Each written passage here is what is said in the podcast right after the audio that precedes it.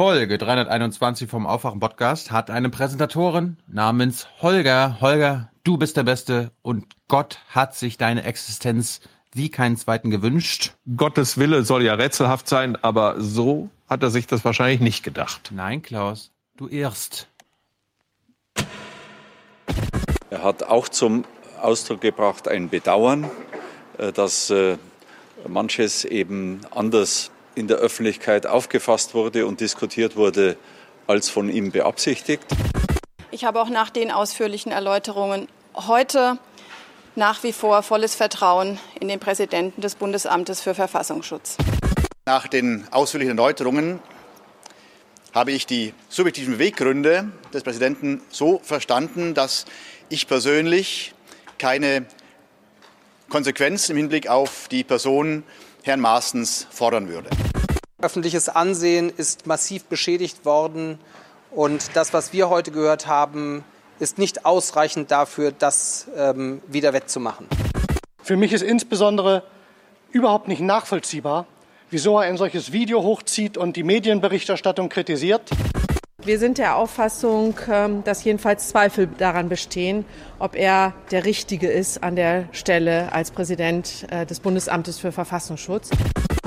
Ich habe dann äh, dem Innenausschuss mitgeteilt, dass ich aufgrund seiner Darstellungen des Berichts äh, und der Diskussion für personelle Konsequenzen keinen Anlass sehe.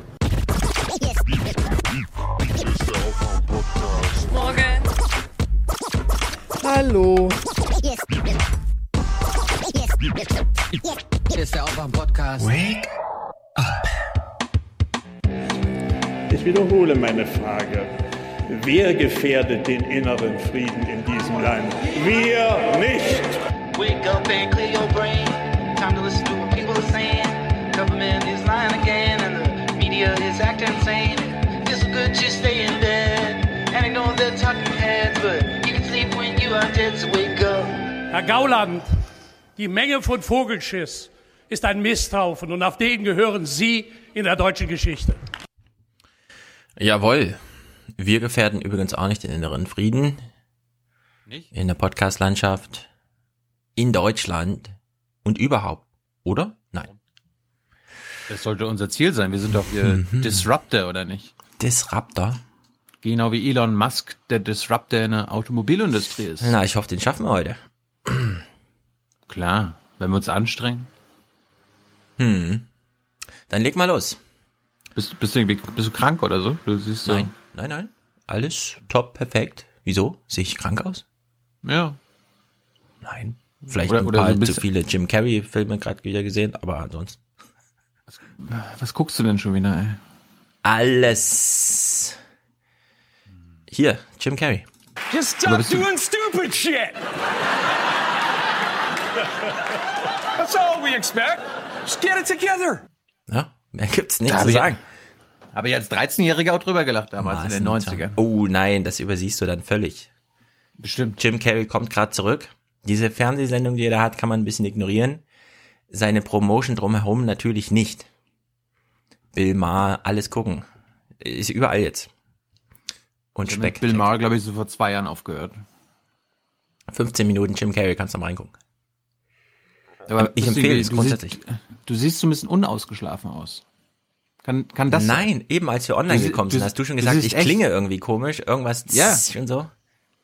Ja, irgendwas ist heute los bei dir. Du siehst, also optisch siehst du heute mitgenommen aus. Ich habe gerade mein Hemd ein bisschen zugemacht, vielleicht ein bisschen zu. Ich bin, ich bin nicht mitgenommen. Ich sitze hier seit Stunden und warte, dass der Podcast beginnt.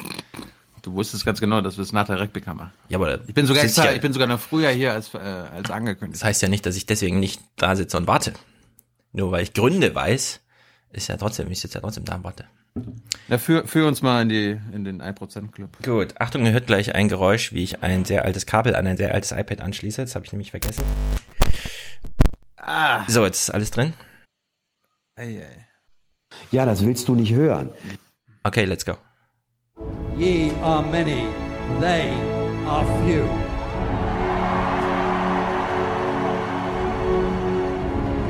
Willkommen im 1% Club. Dort, wo 5G und Glasfaser ist, entsteht Leben und Wachstum. Und wo es fehlt, hat man kaum eine Perspektive. Stimmt. And I can laugh at myself. If, frankly, if I couldn't, I'd be in big trouble. Gut. The man without shame can laugh at himself. Ist doch schön. So, Frederik, der hat uns ja beim letzten Mal 100 geschickt und noch 20 dazu, weil das ein Dauerauftrag ist. Und jetzt hat er nochmal 10 hinterher geschickt, aber mir ist es vorher schon aufgefallen. Er hatte eine Mail. Er hat nur nicht in der ersten Überweisung darauf hingewiesen. Die Mail habe ich gesehen, ja. Genau, und er schreibt Moin aus der Nähe von Bremen und mitten aus dem aus der Kartoffelernte. Ab sofort jeden Monat 20 Euro an Aufwachen und 20 an Junge Naiv, damit wir nicht irgendwann die Sonne verklagen müssen. Ja. Wir sollten die Sonne verklagen. Können wir uns darauf einigen? Und das ist gut für Deutschland, sage ich dazu nur. Genau, wir wollen nicht die Sonne verklagen. Und er Du schreibt musst, immer, du musst immer sagen, noch nicht, weil sonst äh, wähnt sich die Sonne in Sicherheit. noch nicht. Und er ergänzt, denn schlimm wäre das. Schade, schade auch für Deutschland. Es ist schlimm ist das, schade. Schade auch für Deutschland. Genau, und jetzt kommt der eigentliche Teil. Er grüßt Christine, Anna, Juliane, André, Lynn, Dani, Björn, Jan, Karl, Lennart, Z, Bruder, Braunbär und Julian. Und an alle anderen da draußen Dauerauftrag einrichten. Egal wie hoch oder niedrig der Betrag ist, zeigt eure Unterstützung. Ja.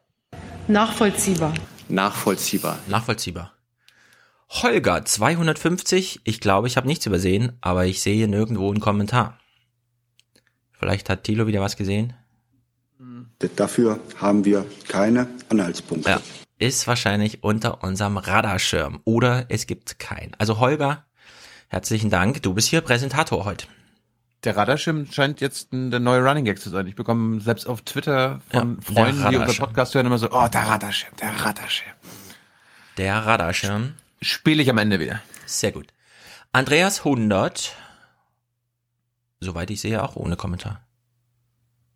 Vielleicht haben wir was übersehen, keine Ahnung, aber ich gehe mal davon aus, wir haben nichts übersehen und das soll so sein. Können wir aber Danke sagen oder so? Ja. Prima, Dankeschön. Prima. CSU. Na, auf die kommen wir gleich zu sprechen.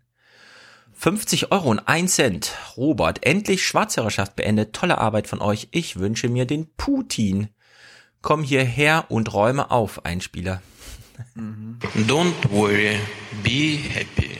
Es kommen die. Ah, der hier. Herr Putin, wir als Dresdner schätzen Sie sehr. Kommen Sie nach Dresden und räumen Sie hier auf für ganz, für ganz Deutschland. Ja, das sind sie. Wieso lädt die niemand zu Ilna ein? Mal ein ehrliches Wort, nicht hier wie gestern wieder. Ilna, Ilna macht grandiosen Journalismus. Also gestern, ich war, die- ja, ich habe es nicht gesehen, aber ich war gestern Abend mit Hans bei Peter Frei, der zu Mhm. Gast bei der Schwarzkopf-Stiftung war. Und da, da denkst du, da hast du irgendwie so einen CDU-Nachwuchspolitiker vor dir sitzen, der so über alles referiert. Und bei Ilna. Er hat auch über, ja.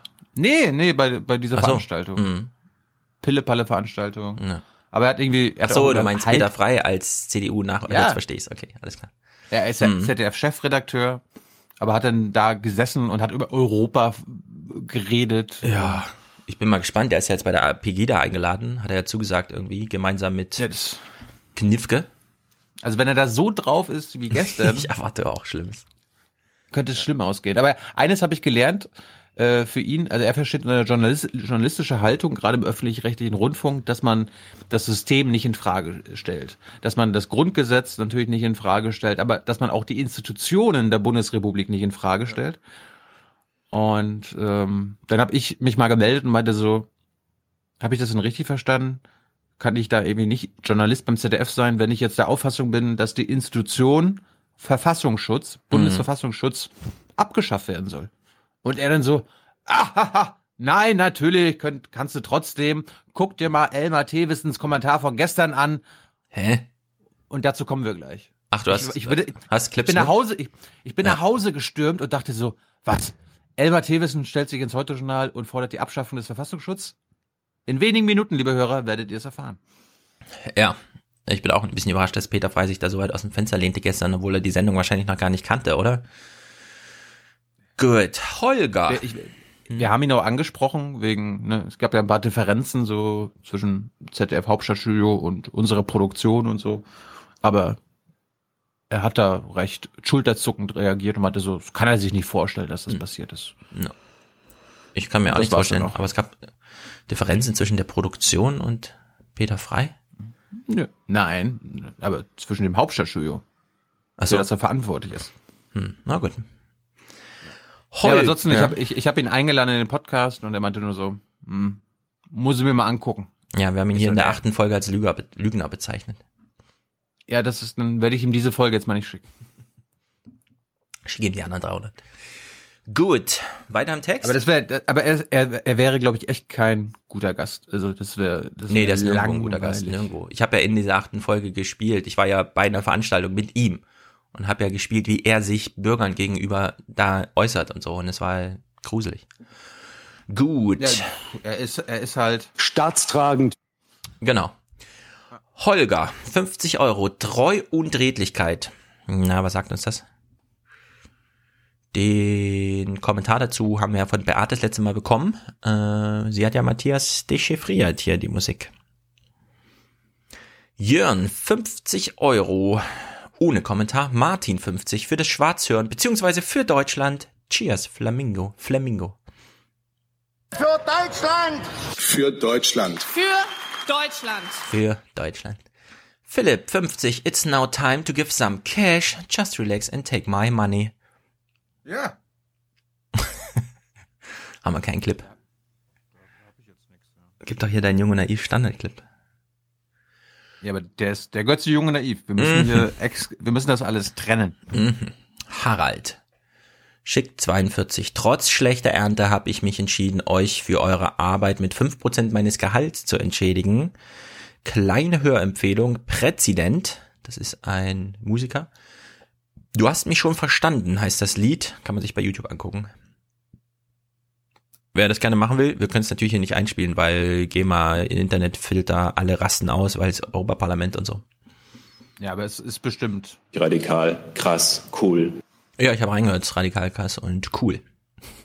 Eine ordentliche visuelle Arbeit, muss man sagen. Könnte dir gefallen, weil in diesen fünf Stunden langen Geschichtsreportagen und so, da brauchen die immer extrem viele Schnittbilder, ne? Da siehst du alle möglichen Leute, die irgendwann mal eine Uniform hatten in schwarz-weiß und so.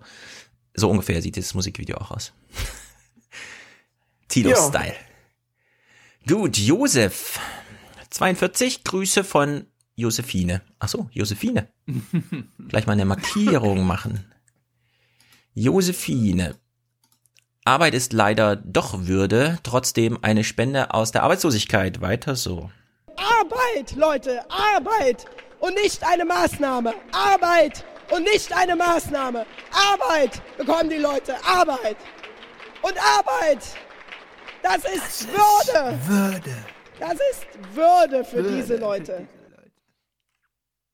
Mhm. Ich frage mich gerade, wo ich meinen versteckt habe. Ich hatte ja auch so einen jetzt mittlerweile. Schade. Schade für Deutschland. Ja, schade auch für Deutschland. Dario, Mama von Italien nach München gefahren. Dabei euch vorgestellt. Sie ist begeistert und will in den 1% Club. Das ist also von Gundi. Liebesgrüße, Ja, komm Dario. rein. Komm rein, Mama. Gundi. I am in the top 1%. Ja, herzlich willkommen in meinem Prozentclub. Hier ist kuschelig. Bald ist, kommt der Winter, auch in Italien. Dann ist gut, in meinem Prozentclub zu sein. Steffen, denken hilft. Man muss immer nachdenken, immer denken. Denken hilft ungeheuer. Lesen ist auch gut, aber denken ist noch viel wichtiger als lesen. Und aufwachen auch, sagt er.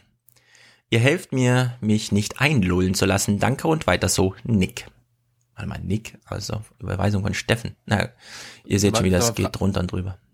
Frag den Flassbeck doch mal, ob er nächste Woche in den Podcast kommen will. Dann kann ich mit ihm gleich nochmal ähm, Interviewvorbereitung für Gatzer machen. Also wir, wir reden mit ihm über die schwarze Null und das ist gleichzeitig meine Interviewvorbereitung für Gatzer nachmittags, weil ich habe Dienstagnachmittags wurde verlegt, weil diese Woche Haushaltswoche war. Das konnte ja niemand im BMF Mhm. voraussehen. das haben wir dann auf Dienstag Nachmittag, später Nachmittag verlegt. Du hast doch mal- eine Gästeredakteurin. Ich, ich, hab, ja, ich, hab, ich, ich habe Heiners Kontakt. Ich habe Genau, nämlich mehr, mehr nicht. mehrfach schon, ich habe mich mehrfach schon bei ihm gemeldet und er hat sich nie zurückgemeldet. Bei dir Ja, das weiß ist- ich, dass er dich kennt. Na, ich erkläre nochmal, wie das bei uns lief. Lorna unsere Kinderbuchzeichnerin, die auch schon mit im Phantasialand war beim ersten Mal. Ich hoffe, sie ist am 10.10. wieder mit dabei, Lorne. Äh, hat bei Makroskop angefragt, ob Herr Flassbeck sowas machen würde. Dann haben die gesagt, ja, würde er, kennt den Aufwachen-Podcast auch. Dann hat sie mir das zurückgemeldet, dann habe ich dahin geschrieben, dann ging das drei Wochen hin und her wegen Termin und so weiter. Und dann hat es irgendwie geklappt und ich habe ihn durch Zufall in seinem Haus in Frankreich erreicht. Also mit, du kannst ihn ja zu nächster Woche einladen, das ist, glaube ich, da, dazu ist er, lebt er zu ähm, nachdenkend weit weg vom Internet, völlig zu Recht auch, um, um solche spontanen Sprünge zu machen. Ich musste gestern lachen, also das war ja eine Veranstaltung der Schwarzkopf-Stiftung, aber Ja. irgendwie der Chef der Hertie-Stiftung war auch dort und hatte Mhm. sich zu Wort gemeldet und meinte so, ja, wir müssen uns mehr mit Europa befassen und auch mit anderen Meinungen. Ich lese gerade das Buch von Heiner Flassbeck und er dann so gleich so in die Runde, ja, ich, ich, ich stimme mit keiner These ein, überein, aber wir sollten uns damit auseinandersetzen, dass es andere Meinungen gibt über Europa. Ja. Sowas. Schade auch für Deutschland. Und Europa. Ja. Gut, Markus. Für Bier, Kippen, Klümpchen und gute Nachrichten. Beste Grüße aus dem Ruhrpott. Geh doch mal bitte in die Küche und hol noch mal ein Bier. Ab in die Küche und hol das Bier. Genau. Und er schreibt, Volker, hör auf mit dem Schwarzhören. Mein Jinglewunsch kaputt gerammelt. Die Merkel, die hat das Deutsche, Deutschland und Europa zunichte gerammelt, hat die das mit ihrer Politik. Mhm. Ralf, diesmal gibt's meinerseits leider nur einen 20er, weil der Rest ging an die, in die Arbeit vom jungen Tyler. Dafür kaufe ich mir aber das neue Buch von Stefan. Das dauert noch ewig. Oder spende direkt was bei einem Twitch-Stream, denn Stefan und Hans dürfen ja auch nicht zu kurz kommen. Liebesgrüße, Ralf. Das ist gut für unser Land. So eine Haltung. Ja, also ich weiß zwar, wie man bei Twitch streamt, aber ich weiß nicht, wie man bei Twitch Geld entgegennimmt. Also ich weiß, wie man Geld gibt und so, aber man muss ja irgendwie erst Partner werden oder sowas. Wir sind ja keine Twitch-Partner. Gut, Maximilian, ohne Kommentar, Klaus, wenn Tilo je nach China fährt und so weiter und so fort, ist er sehr gerne in Taiwan aufgehoben. Tilo weiß Bescheid. Aber dann war ich, dann fahre ich doch nicht nach China, wenn ich in Taiwan bin. Stimmt. Jedes Mal. genau. Ja. Aber es ist um die Ecke. Das kann doch echt nicht so schwer zu begreifen sein. Sag mal ist mal. denn das so schwer zu begreifen? Ja, um die Ecke. Das ist wie wenn man sagt, wenn du einmal in Straßburg bist, komm noch zu mir an die, gucken wir uns die Saarschleife an. Sind Noch zwei Länder, kann man so sagen. Ich habe heute, ich habe heute, erf- ich habe heute erfahren, dass Mhm. äh, es immer noch die Chance, dass die Chance noch besteht, dass ich mit zur deutsch-israelischen Regierungskonsultation reisen kann. Frau Demmer meinte so, ja, wir haben da noch gar keinen eingeladen. Wollen Sie mit? Ich so, ja, laden Sie mich mal ein. Ja, mal das, schauen. das wäre doch mal eine Geste. Ich, ich weiß nicht, was das soll, aber einfach nur wegen Bildern. Mal schauen. Ja. Ich find's gut. Felix Matthias. Wird, ein- wird, ein- wird ein toller Nachmittag. Mhm. Ein toller Nachmittag, der allen Beteiligten richtig Spaß gemacht hat. 17,89 Euro von Felix Matthias für die weitere Radikalisierung von Professor Jessen. Springen klingt die Münze. Ja, den können wir auf jeden Fall spielen. Wohlan, Kutscher. Spanne er die Pferde ein und spute sich, denn springend klingt die Münze. Hier brauchen wir Radikalität. Ja, meine Vermutung ist auch, ähm, die, die Hans-Jessen-Radikalisierung ist mittlerweile viel, viel weniger zu haben. Ich glaube, der Preis dafür sinkt, umso weiter wir ihn dabei haben. Die, die Radikalität der Grünen war ja auch diese Woche wieder zu beobachten im EU-Parlament. Hast, hast du gesehen, dass da viele, viele grüne Abgeordnete für den Upload-Filter und Ja, für die, der für das Upload-Filter. EU Hast du Clips mit? Das, nein, das ist nächste Woche erst noch Thema. Genau, das ist nämlich nächste Woche Thema. Ich will euch schon mal drauf vorbereiten. Nicht alle denken so wie die in dieser Berliner Blase. Ich zum Beispiel nicht. Was? Du musst deine Frage konkretisieren. Was ist keine Frage? Sondern, was willst du wissen? Worüber denken wir denn? Na, ihr Was? findet Uploadfiller alle scheiße und jetzt wird die Demokratie abgeschafft, weil in Brüssel sich äh, Herr Voss durchgesetzt hat. Ich finde auch das EU-Leistungsschutzrecht scheiße, was basiert auf dem Deutschen beschlossen wurde, was du, glaube ich, auch scheiße fandest. Ja. Ja. Und was hat das jetzt mit den Uploadfillern zu tun? Wurden beide zusammen beschlossen. Na gut, fällt in einen Tagesordnungspunkt. Okay. Ja. Gut, da reden wir dann nächsten Dienstag mal drüber. Jan Philippe, der sagt, hallo. Wo hab ich den denn? Äh, Hallo. Hallo! Genau, hallo. Peter, Erstproduktion für Sachsen, für Deutschland. Gott, Mann, ey. Für Sachsen. Ein Das ist sächsisches. gut für unser Land. Das Nee. stärkste und wirtschaftlich stärkste Land in der Mitte. Nee. Deutschland. Für Deutschland. Ja, ein Sachse für Deutschland, das brauchen wir. Jens, 13,37 Euro. Nee, nee, der Sachs ist der hier. Für Deutschland! Hm, Jens will jedenfalls auch für Deutschland Grüße. Bisschen Variation? Es ist einfach gut für unser Land. Oder? Für unsere schöne Heimat. Ja. Für Deutschland, für die Zukunft unseres Landes. Genau. Luca, denn aufwachen muss jeder irgendwann, schreibt er. Luise. Sie macht einen Kommentar, ein Werturteil. Ein, sagen wir mal, ein qualitatives, qualitatives Urteil. Sie schreibt lieber ohne Brüste im Introfilmchen. Ich gebe es unserem Feuilleton-Chef Matthias weiter, aber meine Beschlussvorlage lautet, es ist alles gut, wie es ist.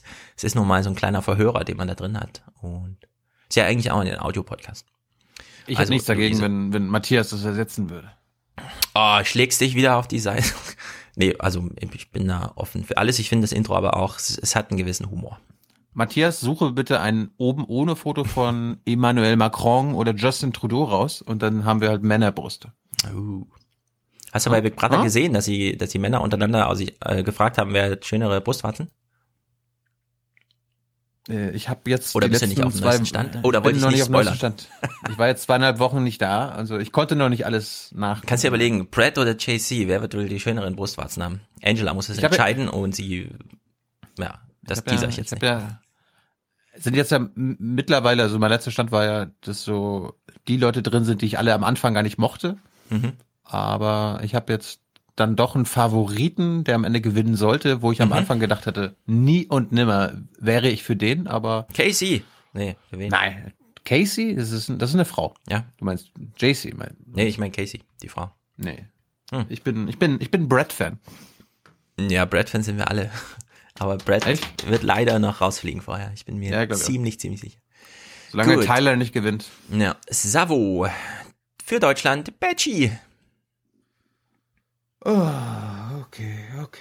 Für Deutschland. Betschi, sage ich dazu nur. Warte mal, willst du keine Clips mehr spielen? Das klang gerade so ein bisschen. Nee, ich ärgere mich nur, dass ich vorhin meine für Deutschlands verbraten Ach habe, so. weil manchmal weiß man ja nicht, wie oft für Deutschland kommt und heute haben wir inflationär viele für Ja, Deutschland. das stimmt. Susanne, danke für euren klugen Podcast, schreibt sie. Frank. Dauerauftrag seit 2016. Hallo. Aber das äh, haben wir jetzt im Ohr. Daniel. Ich, ich, ich habe noch einen anderen Hallo. Hier, äh. China ist unser wichtigster Handelspartner. Hallo? Hallo? Daniel, Studentenoffensive. Aufforderung ebenfalls an die Stiegener Boys Robert und Martin. Alexander schreibt Shalom. Niklas. Martin Schulz hat sich im Bundestag mit einigen Worten zum Thema Faschismus und der Notwendigkeit von Feindbildern für dessen Entstehen zurückgemeldet. Abgesehen davon wäre es schön, wenn er sich auch mal wieder an einen an einen tollen Nachmittag beim Aufwachen meldet, dafür, dass auch wirklich alle Beteiligten richtig Spaß haben. Herr Gauland, die Menge von Vogelschiss ist ein Misthaufen und auf den gehören Sie in der deutschen Geschichte. Ja, wissen Sie, äh, da kann ich nichts mehr zu sagen. Da fällt einem nichts ein. Das, Inter das äh, Jung Naiv, die junge naive Anfrage für ein Interview wartet auf seit, seit einem Monat auf eine Antwort. Ja, ich weiß auch nicht, was da wir, los wir tun, Wir tun, wir tun unser Bestes.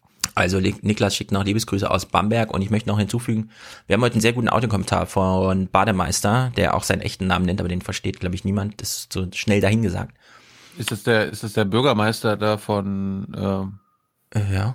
Von der Ostsee, von der Ostseestadt, wo die äh, Nord Stream 2 Rohre verlegt werden? Das ist der, das ist der Bademeister auch. Das kann sein. Das kann sein.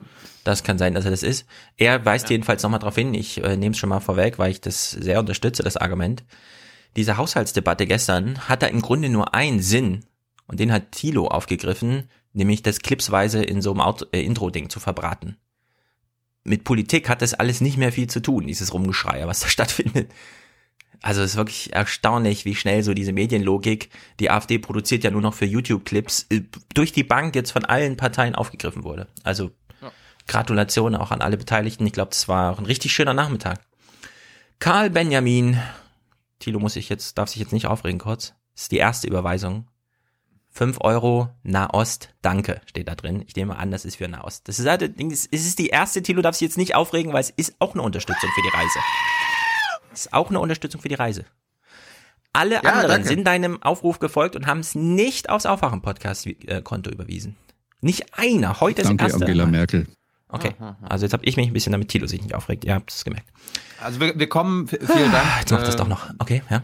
Ja, aber vielen, seit dem Aufruf sind ja dann doch noch ein paar. so, okay. Äh, ist ein bisschen Geld reingekommen. Genau, wir haben zeigt Dankbarkeit. Unsere, wir haben unsere Kosten fast drin. Gut. Fast. fast. Gut für Deutschland. Ja. Annalena. Steter Tropfen höhlt den Stein. Monatsbeitrag, den wir schon sehr lange von ihr bekommen. Sehr gut.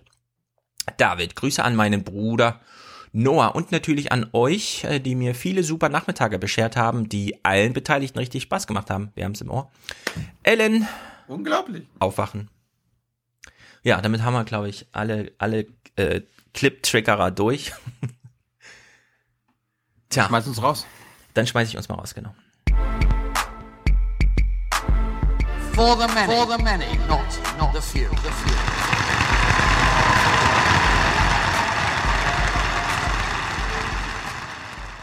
Nach allem, was der Öffentlichkeit vorliegt, muss man sagen, die Empörung vieler Menschen ist absolut verständlich.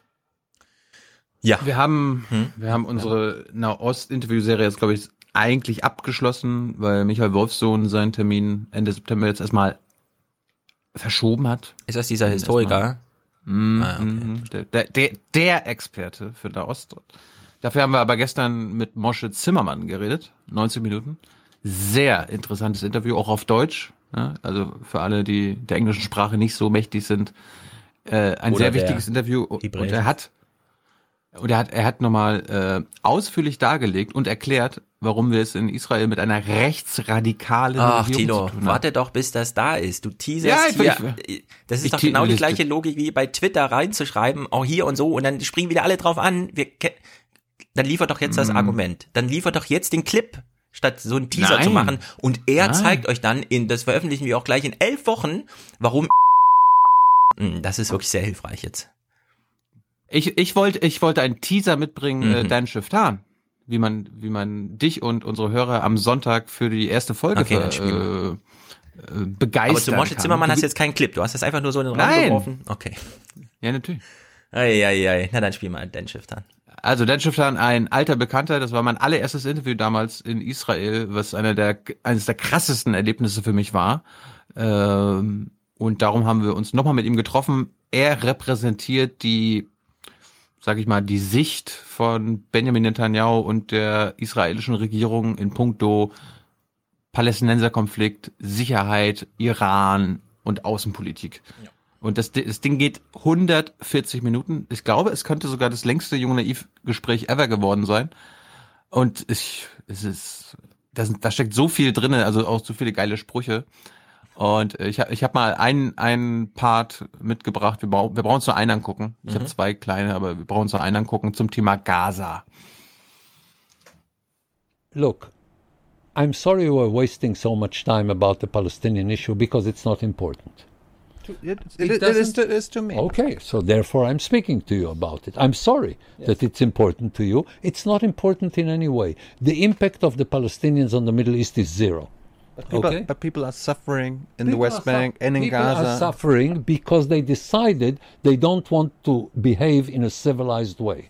If people are sitting in the Gaza Strip, get billions of dollars, and every cent of this billions of dollars is for weapons, and they don't care about their children because they know that you dumb Europeans care about their children more than they do, then they suffer because they've decided to suffer. Okay? Because with the billions of dollars that they had, they could plate every child of them with gold. Okay? But they decided to take every single cent exclusively for weapons. Because they want to kill Jews more than they want their children to have a good life. And I don't have any problem with their suffering because it is self induced. Ja, mhm. Also äh, darum, darum habe ich vorhin das Moschel Zimmermann-Zitat mit reingebracht, weil äh, Dan Schifftan, mhm. ein rechtsradikaler ähm, Sicherheits- und Außenprofessor, Berater von Netanyahu ist. Hast du, hast du noch ein, hast du noch Herz, hast du noch genug Restemotion für einen anderen Clip? Äh, für 1 Minute 17, ja. Okay. We until recently brought into the Gaza Strip 1,000 trucks every day. Okay? Of whatever the Palestinians wanted, with the exception of what can be used for arms. Okay? So, so you are responsible for them. no, we're not responsible for them. I don't feel responsible, therefore I'm not responsible, and I don't care what you say. Not you personally, but no, the no. Israeli the state. state of Israel doesn't feel responsible. The people of Israel don't feel responsible, shouldn't be responsible, and we expect the Europeans to tell us that we are responsible, and we don't take them seriously. But if they want to use Israel in order to bring in food and medicine and whatever, fine. I have no problems with it. Provided I check it that they don't misuse it for weapons. You have a blockade of Gaza only when it refers to weapons or what can be used for weapons. And as far as I'm concerned, you can go to the Gaza Strip and bleed with them and feel terrible. It's okay. I don't feel terrible, and that's what counts. Ja, das hat er sogar zweimal eine Gefühlsreferenz gemacht. Ja. Ich bin nicht Also verantwortlich, weil ich mich nicht so fühle. Ja. Und es geht nur darum, wie ich mich fühle. Zwei Zitate aus dem Ding gerade. Das kommt Na, halt dann. immer wieder, auch in Israel, ne? Ich so, ja, ihr seid völkerrechtlich für Gaza verantwortlich, ihr seid völkerrechtlich die Besatzungsmacht in der Westbank. Äh, erstmal, dann sagen sie ganz schnell immer nein. Und dann äh, zählst du den zwei, drei Gründe auf, warum das so ist und die Fakten und die UN-Beschlüsse und so weiter. Und dann so, ja, aber ich, ich, fühle mich, ich fühle mich nicht daran, dass ich da, da mich daran halten muss und so. Nein, nein, nein. Ich habe eine Idee. Also es ist ein wahnsinnig interessantes Gespräch, gerade in Bezug für alle, die auch die Trumpsche Außenpolitik im Nahen Osten verstehen wollen, weil Mhm. Netanyahu die ja auch sehr, sehr prägt, weil wir reden, ohne dass es geplant war, am Anfang auch lange über den Iran und auch über, äh, wie, wie wir Europäer aus dem Lala-Land die ganze Weltordnung kaputt machen, weil wir uns einbilden wollen, eine eigene Stimme in der Welt zu haben, ein, auch eine Macht sein zu wollen. Und dafür hat er wirklich nur Verachtung übrig. Also, liebe Leute, eines der geilsten jungen Naiv-Interviews, äh, leicht zu verstehen, auch alle, die jetzt nicht der englischen Sprache, äh, ne, also die, noch- die noch nicht im Ausland gelebt haben und sagen, ah, Englisch nicht so schwer, äh, nicht so leicht. Bei ihm absolut leicht. Hört euch, äh, hört es euch an und ich bringe Clips mit, wenn Stefan mir am Montag nicht signalisiert, dass er selber welche mitbringt. Nee, mach ich du werde mal. welche mitbringen. Weil ich find's ziemlich ungeil. Sage ich jetzt nur, weil du gesagt hast, das ist ein geiles Interview. Also, ich weiß, wie du es meinst. Ja. Ich habe noch eine Idee, äh, abschließend für diesen Blog jetzt. Wir wurden doch gebeten, uns häufig zu distanzieren, weil du hast doch da mit dieser ähm, palästinensischen Ministerpräsidentin mit 90 Prozent Wählerunterstützung, ach nee, es war ja nur so eine Friedensaktivistin, eine unfriedliche Friedensaktivistin. Jetzt können wir natürlich noch mal klären, denn Shiftan, was hat er jetzt für eine Rolle, Berater, was heißt denn das eigentlich? Aber ich finde, jeder, der von mir einfordert, ich möge mich doch mal von irgendjemandem distanzieren, kann sicher bei mir auch mal von Dan Shiftan distanzieren, bevor er mit Ansprüchen an mich kommt. Warum? Der, der redet doch nur von Arabern als, also der, der nennt die doch nur Barbaren. Okay, das, ja. ist, das, ist doch, das ist doch kein Rassismus. Ja, also du hast recht, nein, du hast recht, nein, du hast recht. nein, nein. Das ist nur Rassismus. Das ist doch nur Rassismus, Stefan. Nee, du, du hast recht mit dem, was du vorher gesagt hast. Ich ähm, spezifiziere nochmal, jeder, der mit mir über Israel sprechen möchte, weil er glaubt, ich müsste mich distanzieren, möge doch, und jetzt ganz wichtig, wenn er selbst glaubt, man müsse sich von Dan Shiftan, von ihm distanzieren, von ihm distanzieren, oder mir die Botschaft geben, nein, ich muss mich von solchen Leuten nicht distanzieren. Und dann können wir ein Gespräch haben. Gestern Abend gab's äh, oder diese Woche gab es auch in meinem BPA-Nachrichtenticker auch eine AP-Überschrift mit Familie von palästinensischer Protestikone darf nicht nach Europa. Und diese palästinensische Protestikone ist die äh, Termine, mit der wir geredet haben. Können ja. die sich mal distanzieren? Unglaublich. Aber hallo! Und die, die haben das noch nicht mal in, in, in Anführungsstrichen geschrieben. Diese Ja. Antisemiten. Also wirklich. Gut, so wir haben jetzt, guck mal auf die Uhr, wir haben jetzt genau eine Stunde Zeit für alles Mögliche. Danach müssen wir mit Elon Musk beginnen, damit wir es heute schaffen. Okay, wollen wir, wollen wir dann gleich einsteigen mit äh, unserem Re Revolutionär von Elmar, äh, Elmar Thewissen, den, der uns ja nicht mal lange, der uns ja nicht mal lange erhalten bleiben wird. Geht doch, ja nach, doch, doch, doch, doch, äh, doch. Wir sehen ihn ja dann viel häufiger. Washington-Korrespondenten sehen wir ja fast jeden Tag. Ja, aber er wird uns in Mainz nicht mehr erhalten. Ja, das ist uns doch egal. Wir, wir sehen ihn lieber vor also für uns ist das gut. Wir kriegen jetzt viel mehr Elmar Thewissen und zwar immer mit Bezug auf ihn. And I can laugh at myself. Frankly, if I couldn't, I'd be in big trouble. Ja? Mal gucken, ob wie lange Elmar Thewissen über ihn noch lachen kann. Also, ich habe Peter Frey gestern gefragt, kann man dann auch bei Ihnen arbeiten, wenn man zum Beispiel eine Institution wie den Bundesverfassungsschutz nicht mehr als notwendig betrachtet und sogar sagen würde, können wir abschaffen. Und dann Mhm. hat Elmar, äh, dann hat Peter Frey gesagt, da dann haben Sie ja Elmar Thewissens Kommentar gestern im Heute-Journal nicht gesehen. Ach, Und dann den hab ich meint mir er. Ich angeguckt. dachte die Ilna, weil er war auch bei Ilna. Da hat er nichts Äh, dazu mir gesagt. Okay, ist, ist verstehe. mir egal. Ist mir egal. Also, verstehe. Elmar Thewissen, laut Peter Frey, fordert jetzt die Abschaffung des Bundesverfassungsschutzes. Ich kann Kritik an vorschneller Selbstgewissheit mancher Politiker und mancher Medien verstehen, aber all das, vor dem Maaßen 2015 selbst warnte, ist belegt, immer und immer wieder, durch Videos, Zeugenaussagen, Strafverfahren. Und nicht falsch verstehen, auch Gewalttaten von Asylbewerbern sind belegt. Deshalb brauchen wir Vertrauen in einen starken Rechtsstaat, der Härte zeigt gegen jeden, Jawohl. der Gewalt ausübt oder auch nur rechtfertigt.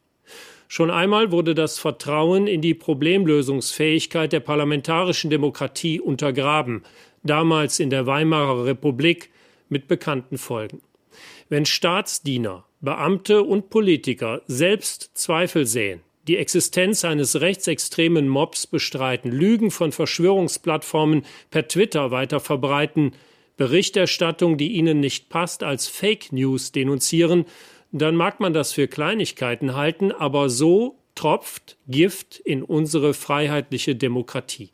Er gießt sich Wasser auf die Mühlen derer, die sich auf den Widerstandsartikel 20 im Grundgesetz berufen, um Religionsfreiheit, Pressefreiheit, Menschenrechte anzugreifen, auch mit Gewalt. So wie ich Hans-Georg Maaßen seit Jahren kenne, erkenne ich ihn in Teilen des Bildinterviews nicht wieder. Ah. Vielleicht geht es ihm ja ähnlich. Dann sollte er sich erklären, überzeugend, öffentlich. Warte mal, das sind jetzt noch zehn Sekunden. Und jetzt schafft er noch den Verfassungsschutz ab, oder was? oder selbst die Konsequenzen ziehen, damit Verfassungsfeinde seinen guten Namen nicht missbrauchen können. Habe ich das jetzt überhört oder hat, Ja, ich, ich hat Peter Frey schon wieder gelogen oder was ist denn da los? vielleicht, vielleicht, vielleicht hat er sie aber nur geirrt. Ja. Zu dem ganzen Stress zur Maßen, ne? Ich wollte ja heute gar nichts zur Maßen machen, aber Das war's auch. Das war's jetzt auch. genau, sehr gut. Ich lese nur noch mal kurz NTV vor. Ich wollte, wir, wir, haben, wir haben gerade festgestellt, Elmo kennt äh, Hans-Georg schon seit Lange. Jahren persönlich. Er, er kennt ihn gar nicht mehr wieder. Ja, Ja, ach, ist also er ist, er ist persönlich enttäuscht. Ja. Und das andere habe ich jetzt vergessen. Was hat er gerade gesagt? Hm, na egal. Er möchte ihn Nee, gern ja. aus dem Amt abschaffen, aber nicht das Amt. Ja, ja, genau. So, Aber, aber nur, aber nur Mhm. weil die Rechten sonst ihn quasi missbrauchen könnten. Und so. ja, das wollen wir natürlich Ansonsten nicht. hält, er, äh, ansonsten hält er ihn ja offensichtlich für fähig. Das wollen wir nicht, dass die Rechten ihn missbrauchen, statt dass er Nein. den Rechten da noch äh, Gebrauch anbietet. Gut, Angehörige im Fall Anis Amri, Attentat, Weihnachtsmarkt und so weiter, erheben Vorwürfe gegen Maaßen. Äh, das hast du auch mitbekommen, ne? Er hat ja immer gesagt, nee, das ist eine Polizeisache, ich kenne ihn ja gar nicht, Amri noch nie gehört und so. Stellt sich raus, in einer parlamentarischen Befragung, Anis Amri, ja, ja, den haben wir schon elf Monate vorher observiert. Der ist bei uns bekannt gewesen, haben wir vierfach äh, Mittel beantragt, Akte geführt. Und Ja, man denkt sich so, Maaßen- was? Dass Maaßen gelogen hat in Sachen Amri, dass der Also Verfassungsschutz wirklich, ey. dort keine Leute im Umfeld platziert hat. Äh, Das hatten wir, glaube ich, auch schon in Folge 317 im Intro. Ja, aber Januar 2016 ging das los. Ja, Unglaublich. Na gut. Spiel, Spiel, dafür, mu- Spiel. da, da- dafür, dafür muss man doch nicht gleich Maßen abschaffen, oder? Nee, nee, nee, nee, nee. Ich habe eigentlich eine Sache, den Rest, äh, den Rest können wir ein bisschen äh, liegen lassen oder falls wir dann noch Zeit haben. Mhm. Aber eine Sache war mir wichtig: Wir müssen Jenny loben. Ja. Haben wir schon Jenny war ja auch beim, beim, beim Ach so. ja, Mhm, ja, aber ja. sie war ja beim Tag der offenen Tür Mhm. und äh, hat sich bei der Bürger-PK mit Peter Altmaier, der wer ist? Wirtschaftsminister, Superminister. Wirtschaftsminister. Um, um, um was für Aufgaben hat der Wirtschaftsminister Deutschland unter anderem? Alle. Keine Ahnung. Wirtschaft. Ja, aber hier sowas, ne? Feuer! Also Rüstungsexport. Ja, okay. Hm. Und da, da hat Jenny mal eine Frage gehabt in Sachen Saudi-Arabien. Guten Tag, Herr Altmaier. Meine Frage wäre, Sie sind als Bundeswirtschaftsminister auch zuständig für den Export von Rüstungsindustrie. Äh, Wie kann das sein, dass wir im Jahr 2018 immer noch Rüstung an das Land Saudi-Arabien exportieren, die das einsetzen, um im Jemen praktisch das Land und die Bevölkerung zu vernichten? Oh, Applaus. Ja, auch. Über die, über die, Rüstungs, über die Rüstungsexportpolitik wird lange und intensiv gestritten. Wenn Sie zu den Arbeitnehmern gehen, die in der deutschen Rüstungsindustrie sind, haben Sie eine andere äh, Meinungslage, als wenn Sie zu den Menschen gehen, die sich kirchlich und für Friedenspolitik interessieren. Das ist keine neue Entwicklung. Und wir haben bei den Koalitionsverhandlungen sehr intensiv darum gerungen. Deshalb steht ähm, im Koalitionsvertrag drin, dass wir künftig keine äh, Kriegswaffen, keine Rüstungsgüter mehr exportieren werden Ja, an aha. Länder, die unmittelbar am Krieg in Jemen beteiligt sind. Aber es ist auch gesagt, dass Vertrauensschutz gilt für diejenigen Projekte, äh, die bereits genehmigt sind, äh, weil es darum geht, dass da ganz konkret Unternehmen in Deutschland darauf vertraut haben, was in der letzten großen Koalition beschlossen worden ist und dass es umgesetzt wird. Äh, Das habe nicht ich äh, verhandelt und dort reingeschrieben, sondern das hat die gesamte Koalition aus SPD, CSU und CDU in einem, äh, in einem tagelangen Prozess diskutiert und am Ende so aufgeschrieben. Und das erklärt, warum wir einerseits keine Rüstungsexporte künftig nach Saudi-Arabien wollen, warum aber das eine oder andere, was bereits entschieden war, äh, dann nicht äh, äh, sofort gestoppt werden kann. So, das war erstmal, das war der Einstieg und jetzt wird's gut. Jenny hat nämlich noch mal eine Nachfrage gehabt und hat mir dann, oder hat uns allen, hat der Öffentlichkeit äh, ein Zitat von Peter Altmaier geliefert, was in die Annalen dieses Podcasts eingehen wird. Alle, die die letzte Folge bis zum Ende durchgehört haben, kennen schon einen Preview davon. Ich werde es erst hier nachspielen, weil jetzt hören wir uns das Ganze mal an. Jenny provoziert Peter normal. Ich bin nicht naiv. Ich weiß, dass vor allem in Deutschland, wenn wir äh, Schwerindustrie haben, zum Beispiel auch die Rüstungsindustrie, daran Arbeitsplätze hängen. Das Problem ist aber weiterhin, es ist Saudi-Arabien. Momentan gibt es da einen Fall einer Frau, die geköpft werden soll, weil sie protestiert hat. Sollte es nicht generell die Herangehensweise einer Bundesregierung sein, nichts, aber auch gar nichts an Rüstungsindustrie in ein Land zu exportieren, das offenkundig menschenverachtende Politik auch gegenüber der eigenen Bevölkerung betreibt? Aber ey, ey, Jenny kann, ey, Jenny kann doch nicht mal zuhören, oder? Er hat doch gerade erklärt, hier geht es um Vertrauensschutz für deutsche Unternehmen. Die müssen, genau, Jenny. Deren, deren Vertrauen muss geschützt werden. Wem gegenüber weiß ich jetzt nicht, aber die müssen halt der Bundesregierung vertrauen, dass die Geschäfte weiterlaufen. Dürfen. Aber wir hören mal jetzt. Ach du, jetzt halt dich fest. Äh, sitzt du, sitzt, sitzt du gerade? Kannst du dich an den Tisch festhalten? Also ich sitze auf so einem Wackelding, wie du siehst. Jetzt, er, jetzt erklärt halt dir mich Peter Alt, jetzt erklärt dir der Wirtschaftsminister zuständig für Rüstungsexporte, warum Deutschland Waffen exportiert und warum das, äh, warum wir nicht einfach sagen, äh, wir machen das jetzt nicht mit Saudi-Arabien. Sie haben für diese Position äh, übrigens, glaube ich, eine ganz, ganz große Mehrheit in der Bevölkerung. Und trotzdem muss man immer wieder die Frage stellen, was erreicht man denn mit, bestimmten, mit bestimmten Vorgehen auch für Menschenrechte und für anderes? Äh, wir wollen, mit unserer Außenpolitik generell und die äh, Waffenexportpolitik, äh, die ja in Deutschland restriktiver ist als in anderen Ländern, äh, die ähm, ist da ein, wichtiger, ein wichtiges Element. Äh, wir wollen damit Frieden, Stabilität und Menschenrechte befördern. Ein Problem, was sich aber stellt, ist, dass es auf dem internationalen Achtung. Markt leider Gottes nicht zu wenig Rüstungsgüter gibt, sondern zu viele. Und ich kenne kein Land, Aufpassen. das deshalb, weil Deutschland gesagt hat, wir exportieren euch nichts, äh, dann diese Rüstungsgüter nicht bekommen hätte. Weil es andere Länder gibt in der Europäischen Union, in den USA, in China, in Russland und anderswo, die die Lücke füllen und diese Kriegsgüter exportieren. Trotzdem Siehst du, Stefan, wir können da jetzt nicht einfach aufhören, Milliarden schwere Waffenexporte an, unter anderem an, an Saudi-Arabien zu genehmigen, weil sonst die Franzosen, die Briten, die Das wie mit den Chinesen, Atomwaffen. Die, die Russen an die Saudis Mhm. verkaufen würden. Also, das hört ja nicht auf, die bekommen ja trotzdem weiter Waffen. Also, dann sollten wir mal hier von unserem hohen Ross runterkommen und sagen, ja, wenn die schon Geld verdienen, dann müssen wir damit auch Geld verdienen. Ja. Solange nicht alle damit aufhören, Mhm. hören wir auch nicht mehr auf. Das ist so die, genau, die Atomwaffenlogik. haben wir eine, ex, äh, eine sehr restriktive Politik. Trotzdem haben wir gesagt, äh, wir wollen äh, mit Ländern, die im Jemenkrieg unmittelbar beteiligt sind, Unmittelbar. keine Rüstungsentscheidungen treffen. Trotzdem haben wir gesagt, wir wollen in Zukunft auch keine ähm, Kleinwaffen mehr grundsätzlich exportieren. Also der Koalitionsvertrag hat da schon eine sehr deutliche Handschrift, auch in Ihrem äh, Interesse. Aber es bleibt ein Thema, das bei jedem einzelnen Projekt schwierig und strittig ist. Äh, und deshalb äh, dauern die Sitzungen, die die Bundesregierung mit den zuständigen Ministern des Bundessicherheitsrates durchführt, sind das keine einfachen Sitzungen. Sie sind allerdings äh, auch so, dass man sie jetzt nicht im Detail hier vor der Bundespressekonferenz erörtern kann.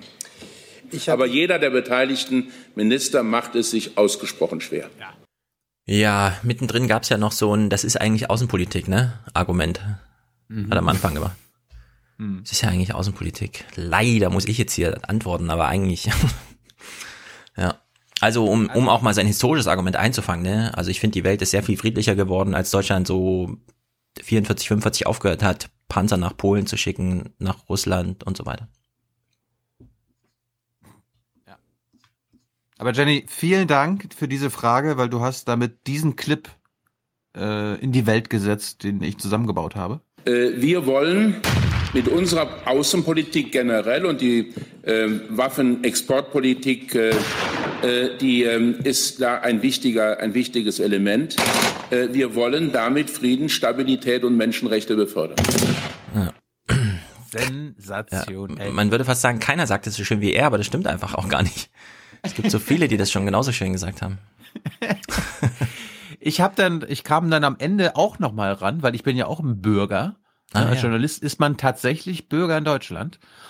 Und äh, ich habe mir dann mal gesagt so, okay, jetzt hat er schon, hat er so oft bei Jenny unmittelbare Beteiligte Mhm. gesagt. Und die Frage ist immer noch offen, wer sind denn diese unmittelbar Beteiligten am Jemenkrieg?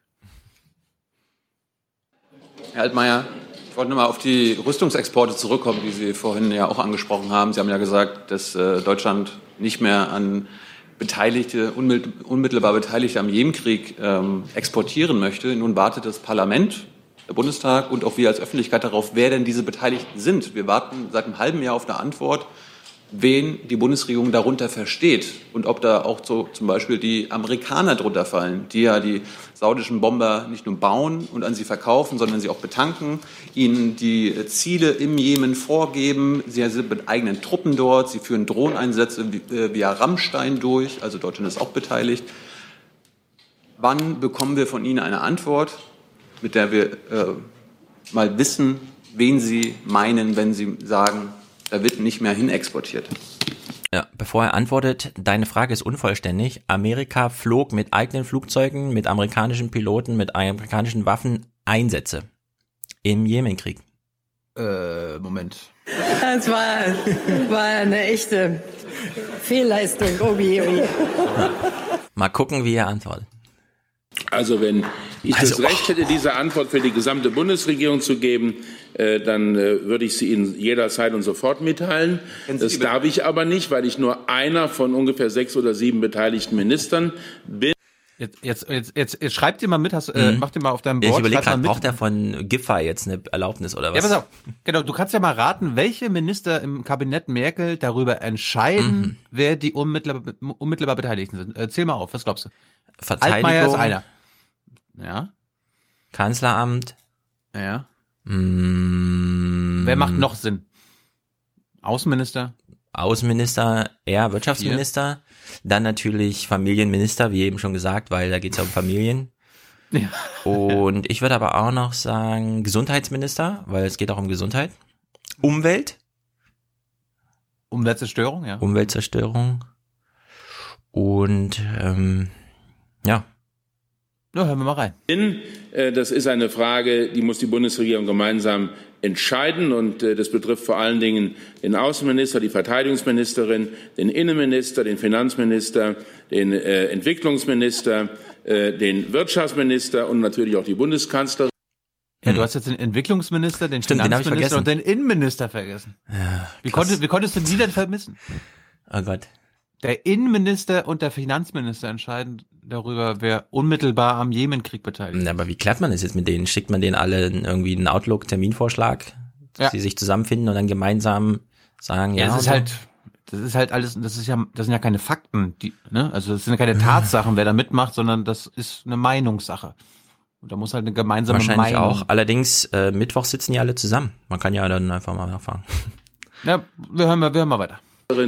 Äh, Wir werden uns darüber verständigen und dann das Parlament informieren. Aber Sie können wahrscheinlich nachvollziehen, dass die im Parlament, die Grünen und auch die Linken und andere ziemlich sauer wären, wenn ich jetzt sozusagen hier Aussagen machen würde äh, und nicht als allererstes in dem Augenblick, wo es die gemeinsame Position gibt, äh, dann auch das Parlament unterrichten würde.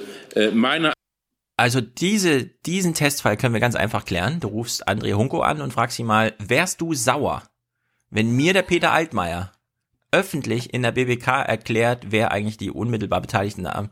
Mal gucken, ob André Hunko sagt, ja, da wäre ich dann echt sauer oder ob er sagt, äh, bitte was? Na klar, her damit. Einschätzung ist, äh, wir können uns in den nächsten, äh, in den nächsten Wochen, äh, ich will es jetzt nicht auf vier oder fünf Wochen eingrenzen, Äh, fünf wären schon Monate. Aber gut. aber wir können uns jedenfalls in der ersten Hälfte des zweiten Halbjahres auf eine gemeinsame Position verständigen. Aber ich habe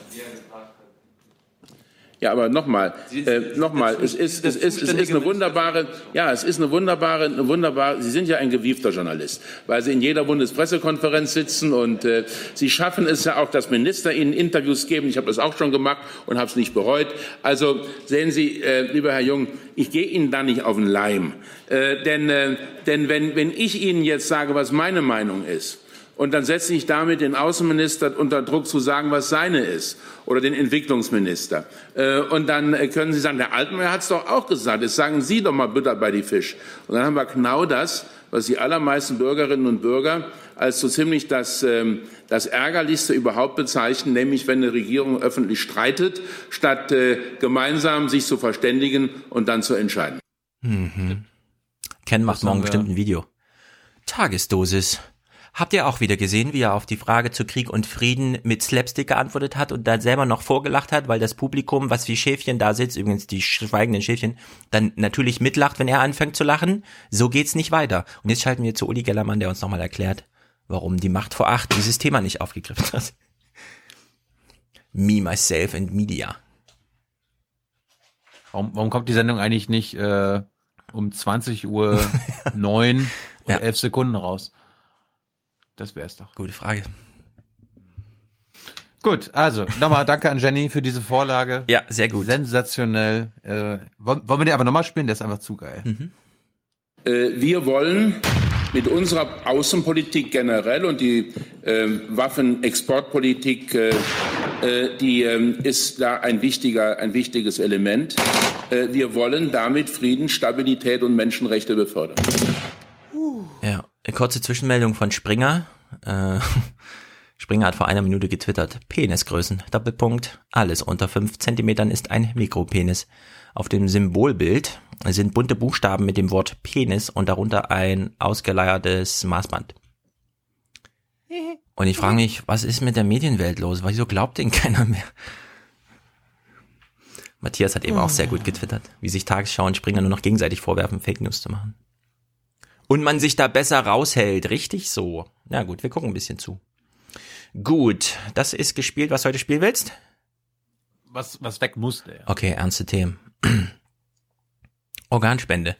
Ja, es ist halt ein ernstes Thema. Auf der anderen Seite, pff, wir haben es hier schon lange geklärt. Schreibt in euer Handy, dass ihr Organspender seid, weil ihr stürzt, sterbt, aber euer Handy liegt ja neben euch und kann Auskunft geben als digitaler Zwilling über euch.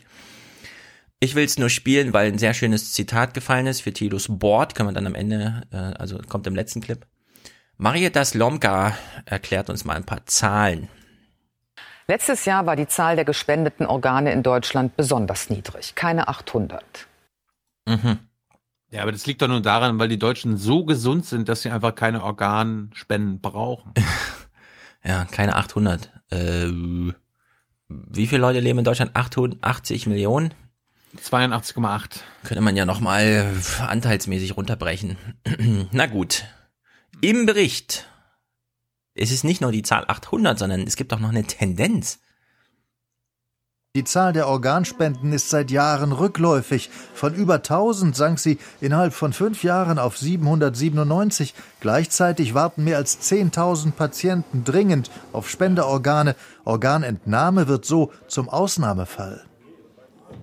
In vielen Kliniken ist das Thema Organspende so fremd, weil es nie vorkommt, dass sie dann im Fall, wo es vorkommt, hilflos sind, nicht wissen, wie die Abläufe sind und auch psychisch überfordert sind.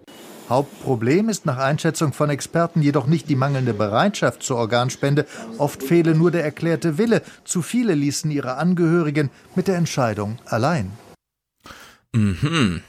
Es mangelt an Klinikalltag. Ja.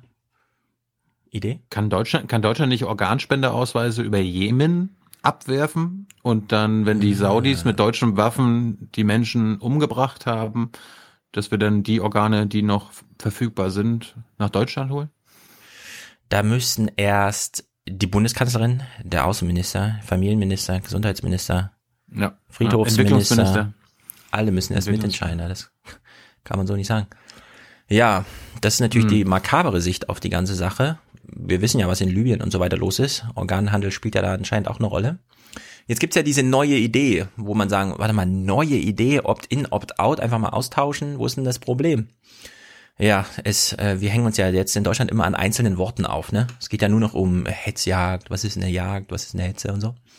Wir hören jetzt mal den Ethikrat-Chef, vielleicht, keine Ahnung, ich habe seinen Namen gar nicht notiert. Er, er notiert hier mal ein paar Gegenargumente, das wie Jens Spahn vorgeschlagen hat, zu sagen, es sind erstmal grundsätzlich alle Organspender, es sei denn, und da wird man in seinem Wille nicht eingeschränkt, man erklärt vorher, nein, ich will das nicht. Dann wird das notiert und auch beachtet.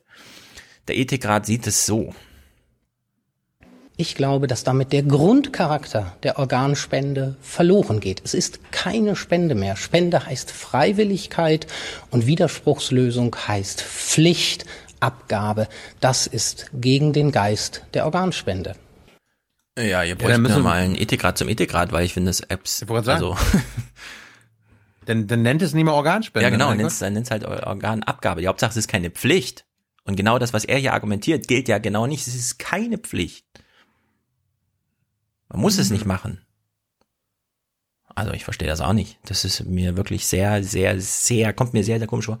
Weil ich finde, soziologisch äh, finde ich, das ist es glasklar.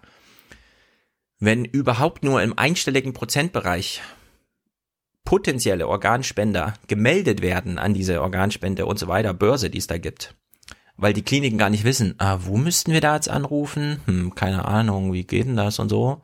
Ja, dann das kriegt man nicht hoch, indem man irgendwelche Schulungen macht für die Leute. Indem man den Ärzten einfach sagt, ja, hier vom Landkrankenhaus, wir erklären euch jetzt nochmal, wie eine Organspende funktioniert, sondern das muss so häufig vorkommen, dass es im Alltag einfach präsent ist und das kriegt man nur hin, indem man die Zahl einfach hochholt. Und da ist Opt-in, Opt-out-Vertauschung einfach goldrichtig. Hast du gerade diese Leute gesagt oder die Leute? Äh, weiß nicht, was habe ich gesagt? Diese Leute, die Leute. Was? Spende Organe für diese Leute. Ja, spende doch mal Organe für diese Leute. Also in der Hinsicht, ich, ich, äh, also ich frage mich, warum Jens Spahn jetzt erst auf die Idee kommt. Ich weiß, in der CDU, das dauert ja immer alles ewig lange, das haben wir ja auch gehört. Ach, wir sind jetzt ein Einwanderungsland, ja, okay, da mussten wir ganz schön lange dran knuspern, aber so ist es halt. Und jetzt bei dem Thema eben auch, ja, Sterbehilfe wird ja genauso wieder diskutiert. Also in der Hinsicht, wir bereiten uns so langsam auf die Rentenrepublik vor.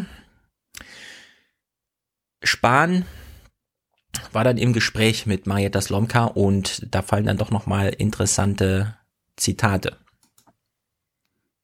Guten Abend, Herr Spahn nach Berlin. Sie hatten ja ursprünglich mal eine andere Einstellung zu diesem Thema Widerspruchslösung. Was hat Sie bewogen, Ihre Meinung da zu ändern? Sie haben das ursprünglich abgelehnt. Nun, wir haben eine schwierige Entwicklung, finde ich. Jeden Tag sterben drei Menschen, die auf ein Organ gewartet haben, aber es ist eben nicht gekommen. Ja, jeden Tag sterben drei und das Organ ist nicht gekommen. 800 Spender, also 10.000 Bedarf, also das ist, es liegt doch irgendwie auf der Hand, dass es so kommen muss. Interessant ist jetzt, Jens Spahn legt auch nochmal den Wert darauf, ja, die Spendebereitschaft ist ja da, aber es mangelt eben jetzt auch, ja, und das ist die Verantwortung der Politik, strukturell nachzubauen, damit die Spendenbereitschaft aufgefangen werden kann. Und es geht nur, indem man das alt, im Alltag präsent macht. Aber wir müssen ja mal loben feststellen, dass sich ein Bundespolitiker, also er hat seine Meinung geändert anhand der Realität, die nicht seiner Meinung äh, ja, also aber die, die nicht mehr Dreh, zu seiner Meinung passt. Ja, diesen Dreh finde ich auch bemerkenswert, das so offen zu sagen.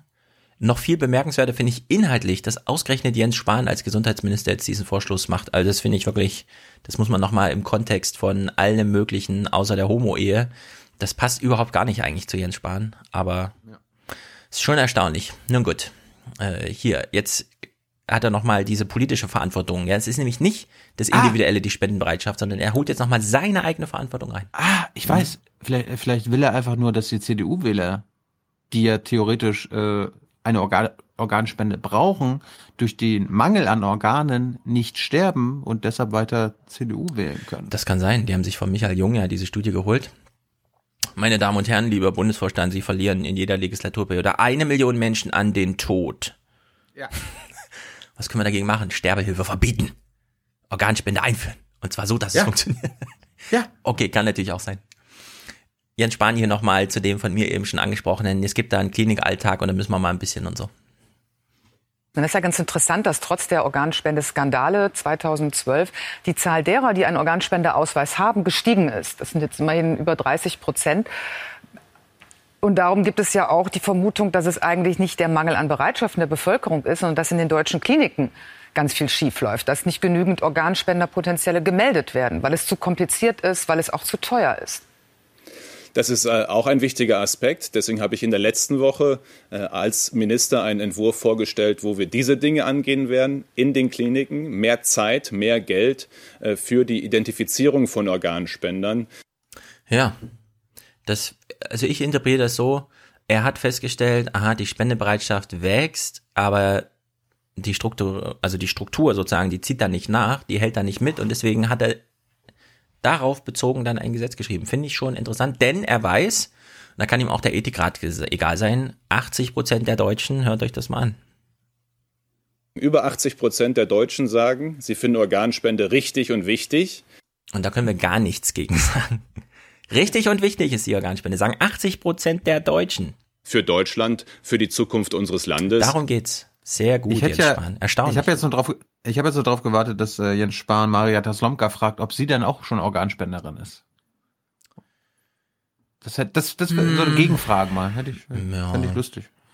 Ich hätte es eher interessant naja. gefunden, wenn sie es umgedreht, also wenn es umgedreht gewesen wäre, wenn sie ihn gefragt hätte, Herr Spahn, das ist ja eine erstaunliche Wandlung, gerade für so eine Art konservativer Politiker wie Sie, haben Sie aufgrund einer persönlichen Erzählung, die Sie bekommen haben, eine ganz private Botschaft, jetzt ihre Meinung geändert, weil das wirkt auf mich so ein bisschen so. Als hätte er diese Statistik gibt's ja ewig und so weiter, ja. Klinikalltag, okay, das scheint ein bisschen neu zu sein, habe ich jedenfalls vorher noch nie so gehört. Aber ist für mich so ein bisschen, irgendwer hat mit ihm mal darüber gesprochen. Ja, ich will jetzt auch eine Plakat, äh, eine, will auch eine Plakatkampagne haben. Mhm. Organabgabe ist einfach nur radikal, krass, cool. Radikal, krass und cool. Ja, hier ein kleines Thema, nur mal kurz eingeschmissen, weil der Umkehrschluss ganz interessant ist, glaube ich. Zum Start in das neue Ausbildungsjahr hat der Deutsche Gewerkschaftsbund seinen neuen Ausbildungsreport vorgelegt. Der Studie zufolge setzen regelmäßige Überstunden und ständige Erreichbarkeit Hunderttausende Auszubildende unter Druck. Mehr als ein Drittel der Befragten musste nach eigenen Angaben regelmäßig Überstunden leisten. Von rund 54 Prozent werde erwartet, außerhalb der Ausbildungszeiten mobil erreichbar zu sein. Insgesamt seien aber nach wie vor gut 70 Prozent mit ihrer Ausbildung zufrieden.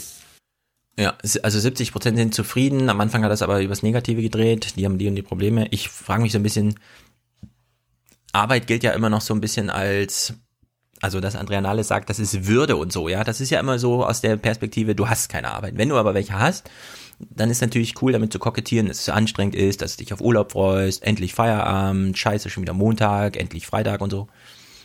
Wenn jetzt 70 Prozent der Auszubildenden zufrieden sind und 30 nicht, ist das eigentlich eine gute Quote oder sollte uns das irgendwie alarmistisch stimmen? Ach, solange es nicht 50-50 ist. ja, solange das Glas nicht halb voll, halb leer und es ist egal, wie rum man es betrachtet, meinst du? Also das Glas ist voll, meinst du? 70 Prozent voll. Klar. Na gut. Ich habe noch, ich habe auch was zur Ausbildung, mhm. falls das passt. Äh, passt. Ein junger, ein junger Afghane mhm. äh, ist nach Deutschland gekommen, äh, hat hier um Asyl gebeten, ja. BAMF hat so gesagt, äh, nö. Und er hat trotzdem eine Ausbildung angefangen. Und der will, der will jetzt einfach hier bleiben, weil er sich gut integriert fühlt und weil sein Arbeitgeber auch noch sagt, er ist gut integriert. Leute gibt's. Ja, da hören wir uns mal die Story dazu an. So, fünfmal Reis. Dann schieben wir das gleich bei Dampf, ja? Ja. Eigentlich heißt er ja Frohudin mit Vornamen, aber für seine Arbeitskollegen ist Farok einfacher. Als wir ihn zum ersten Mal treffen, ist er Auszubildender zum Koch im zweiten Lehrjahr. Farok Saidi ist aus Afghanistan geflohen vor den Taliban. Das erste, was er an der Grenze hört, ist Willkommen in Deutschland. Was? Noch am selben Tag stellt er für sich einen Plan auf. Ich habe gemacht drei Ziele von den ersten Jahren in Deutschland. Erster mein Ziel war, ich muss lernen Deutsch. Das zweite war, ich muss Kontakt haben mit den deutschen Leuten, weil äh, ich kann ein bisschen Deutsch besser lernen. Und der dritte war, ich muss eine Ausbildung machen. Die erste Zeit in der Berufsschule ist zwar hart, aber Farok Saidi lässt sich nicht entmutigen. Seine Kollegen beschreiben ihn als wissbegierig und sehr engagiert. Er scheint zu den 70 Prozent zu gehören. Alles scheint gut, bis der Asylantrag des 20-Jährigen abgelehnt wird. Ich habe bekommen die Ablehnung, zwei, drei Tage, bis drei Uhr morgens, ich kann nicht schlafen bis 3 Uhr morgens, ich kann nicht schlafen. Und dann jeder kommt in, in ein Auto in der Straße, habe ich gedacht, oh, kommt Polizei, vor abholen, oh, kommt Polizei. Und hier, wenn meine Tür geklingt, oh, kommt Polizei. Auch wenn eine Abschiebung nicht unmittelbar droht, reagiert sein Arbeitgeber, der TÜV Rheinland, sofort und hilft Farok Sayidi mit einem Anwalt. Ein Schritt, den sich kleine Betriebe nicht unbedingt leisten können. Wie kann das sein, dass, dass so ein äh, junger Mann, der sich ja wirklich super ein, einfügt ins Team, äh, in, in, die Gesellschaft, weil wir, wir bekommen ja mit, was er noch so macht. Ja? Ob es irgendwie Fahrräder reparieren in seiner Freizeit ist oder irgendwie, der spielt mit meinem, äh, mit meinem Kollegen und Stellvertreter, spielt ja Fußball sonntags. Ja? Also der ist ja total integriert. Und äh, ja, da können Sie so, so Gründe, die angeführt werden, einfach nicht nachvollziehen. Mittlerweile ist Farok im dritten Lehrjahr. Wir treffen uns an seinem Lieblingsort in Köln. Hier spielt er Fußball mit seiner Mannschaft oder lernt für die Berufsschule. Ausbildung, Sportvereine, drei ehrenamtliche Jobs und doch ist ungewiss, ob das hier dauerhaft seine Heimat sein darf.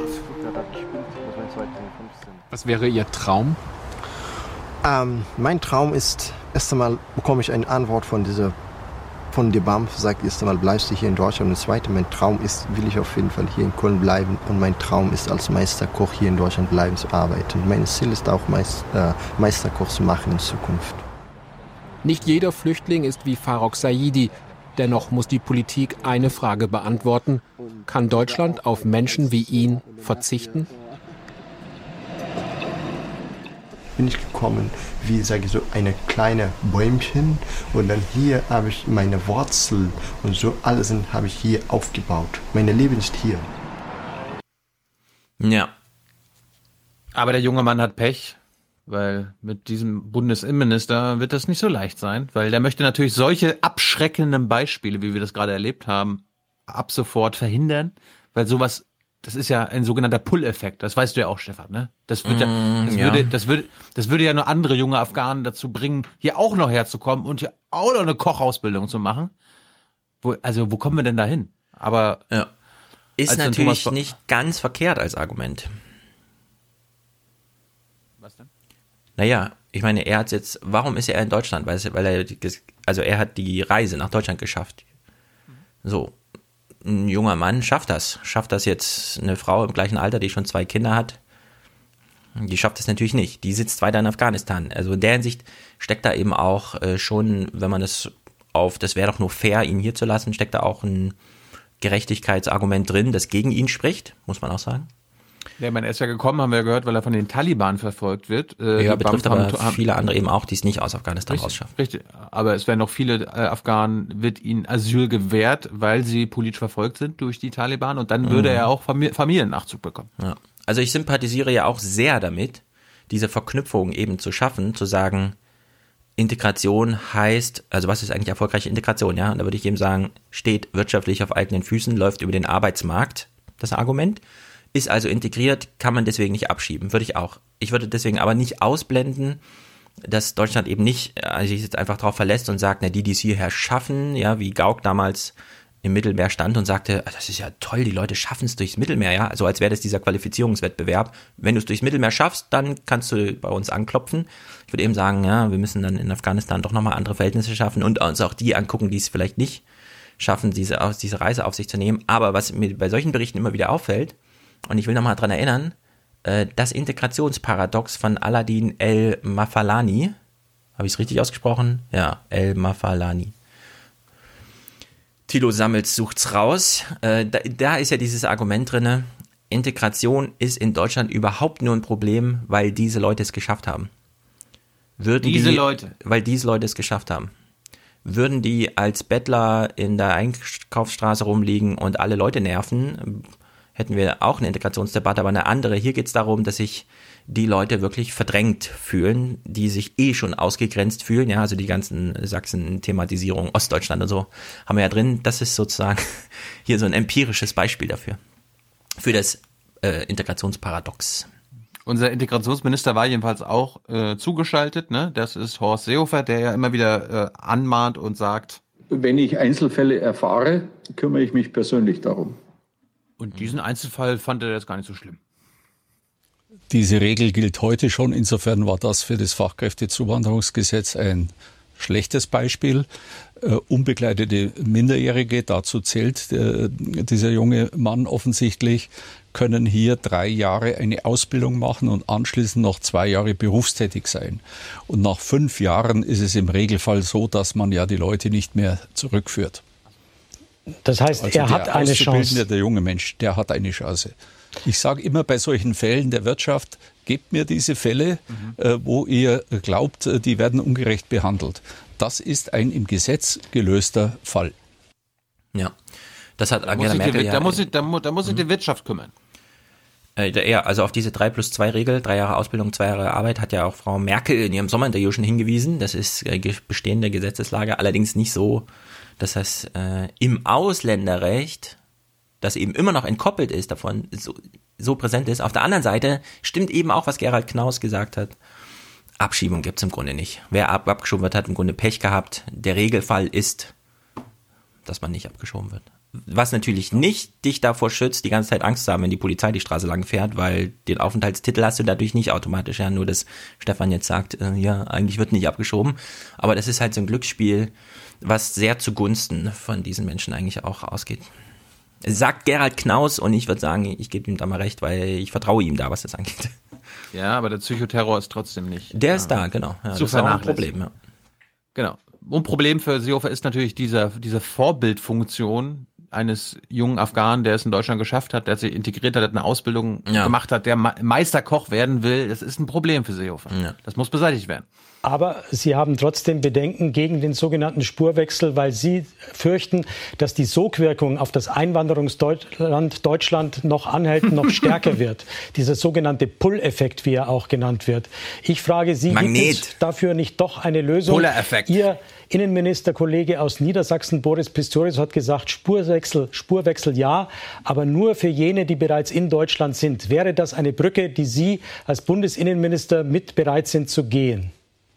Wir haben ja einige Ausnahmen. Eine Ausnahme haben Sie gerade im Film gezeigt, wogegen ich strikt bin. Ja. Wenn ein Asylverfahren negativ ausgeht mhm und man äh, ausreisepflichtig ist, mhm. äh, äh, dann muss man auch wieder ausreisen. Das ist ein Grundkonsens bisher in der Bundesrepublik Deutschland gewesen. Wenn Sie sagen, auch wenn jemand als Asylbewerber abgelehnt wird, er kann dann trotzdem hier bleiben, äh, dann haben Sie den Pull-Effekt, von dem Sie gesprochen haben, und dann werden wir mehr Zuwanderung haben, als bisher alle Parteien wollten. Ja, Horst, ah. aber genau die Zuwanderung, von der es dann in Afrika schon heißt, so wie die deutsche Propaganda das immer dort vermitteln wollte, du könntest schon nach Deutschland kommen, aber du musst dir vorher überlegen, was du da willst und dich darauf vorbereiten, weil deine Chancen sind nicht über Anwesenheit, sondern über Arbeitskraft. Und das könnte ja durchaus im Sinne von, wie Thomas de Maizière von, wir machen da Aufklärungsarbeit und so, könnte das ja durchaus ein Effekt sein, den Deutschland eigentlich will, auch wenn er moralisch ein bisschen verwerflich ist. Naja, kompliziertes Thema jedenfalls. China. In China ist es ein bisschen einfacher, denn es sind einfach nur einzelne Worte, auf die wir uns mal kurz. Also ich finde, in dieser Kurzmeldung, in die das hier reingebracht wird, ist es sehr schön formuliert. In einem Zitat von der chinesischen Staatsspitze selbst. Wir wissen, was China macht in Afrika und so weiter. Alles aufkaufen. Die Zahl habe ich ja genannt. Äh, es sind ja 50, 60 Milliarden, die da jetzt einfach im Raum stehen, als könnte er machen und so. Im Heute-Journal wird es kurz so reportiert. China verstärkt sein Engagement in Afrika mit weiteren Krediten und Investitionen in Milliardenhöhe. Das hat China-Staatschef Xi Jinping zum Auftakt eines China-Afrika-Gipfels angekündigt.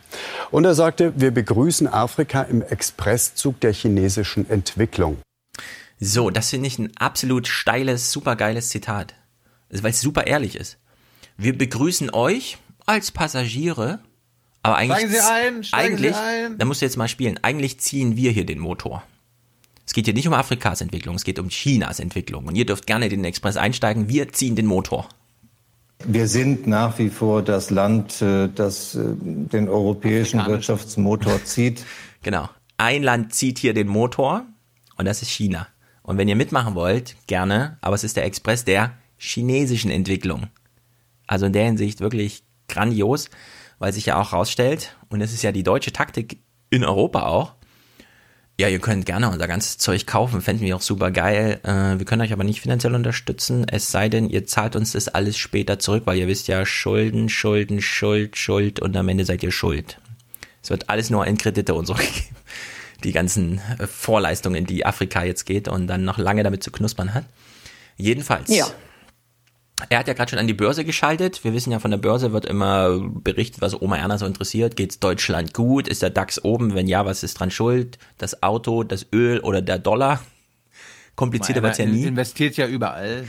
Genau, und jetzt hören wir mal zu und denken uns, warte mal, der Stefan hat doch gerade gesagt, China macht's im Grunde wie Europa, nur eben jetzt und Europa hat's schon lange vorher gemacht. Eigentlich ist es ja seit der Kolonialzeit so, dass Afrika ausgebeutet wird zur Förderung der Entwicklung anderer Länder. Willst du etwa sagen, dass China hier eine andere Art von Kolonialismus betreibt? Ja, will ich im Grunde sagen. Nicht nur ich, uh. sondern Valerie Haller will das auch sagen, denn wow. solange nicht Europa schuldig ist an dieser Entwicklung, ist plötzlich möglich, Klartext zu reden. Die Kontakte wollen gepflegt werden. Dutzende afrikanische Staats- und Regierungschefs sind zum Afrika-Gipfel in Peking gekommen. Mhm. Zum Auftakt sagt Chinas Präsident Xi über 50 Milliarden Euro Kredite und Investitionen zu. Schulden besonders arm Finde ich auch gut, dass es plötzlich in Euro gemessen wird, wenn China Afrika hilft, aber gut. Länder sollen gestrichen werden. Vor Jahren schon hat China eine riesige Infrastrukturoffensive in mhm. Afrika gestartet, baut Straßen, Häfen, Kraftwerke, ganze Städte. Der Kontinent droht in die Schuldenfalle zu tappen, denn die Verbindlichkeiten werden immer größer. Seit Jahren vergibt China Kredite an afrikanische Länder in Milliardenhöhe, Tendenz steigend. Peking beschäftigt für seine Projekte in Afrika meist seine seine eigenen Firmen und Arbeiter. Am Ende wächst mhm. oft nicht die afrikanische Wirtschaft, sondern nur der Schuldenberg und damit die so. Abhängigkeit des Kontinents von China. Na sowas, ist ja eine völlig unerhörte Entwicklung.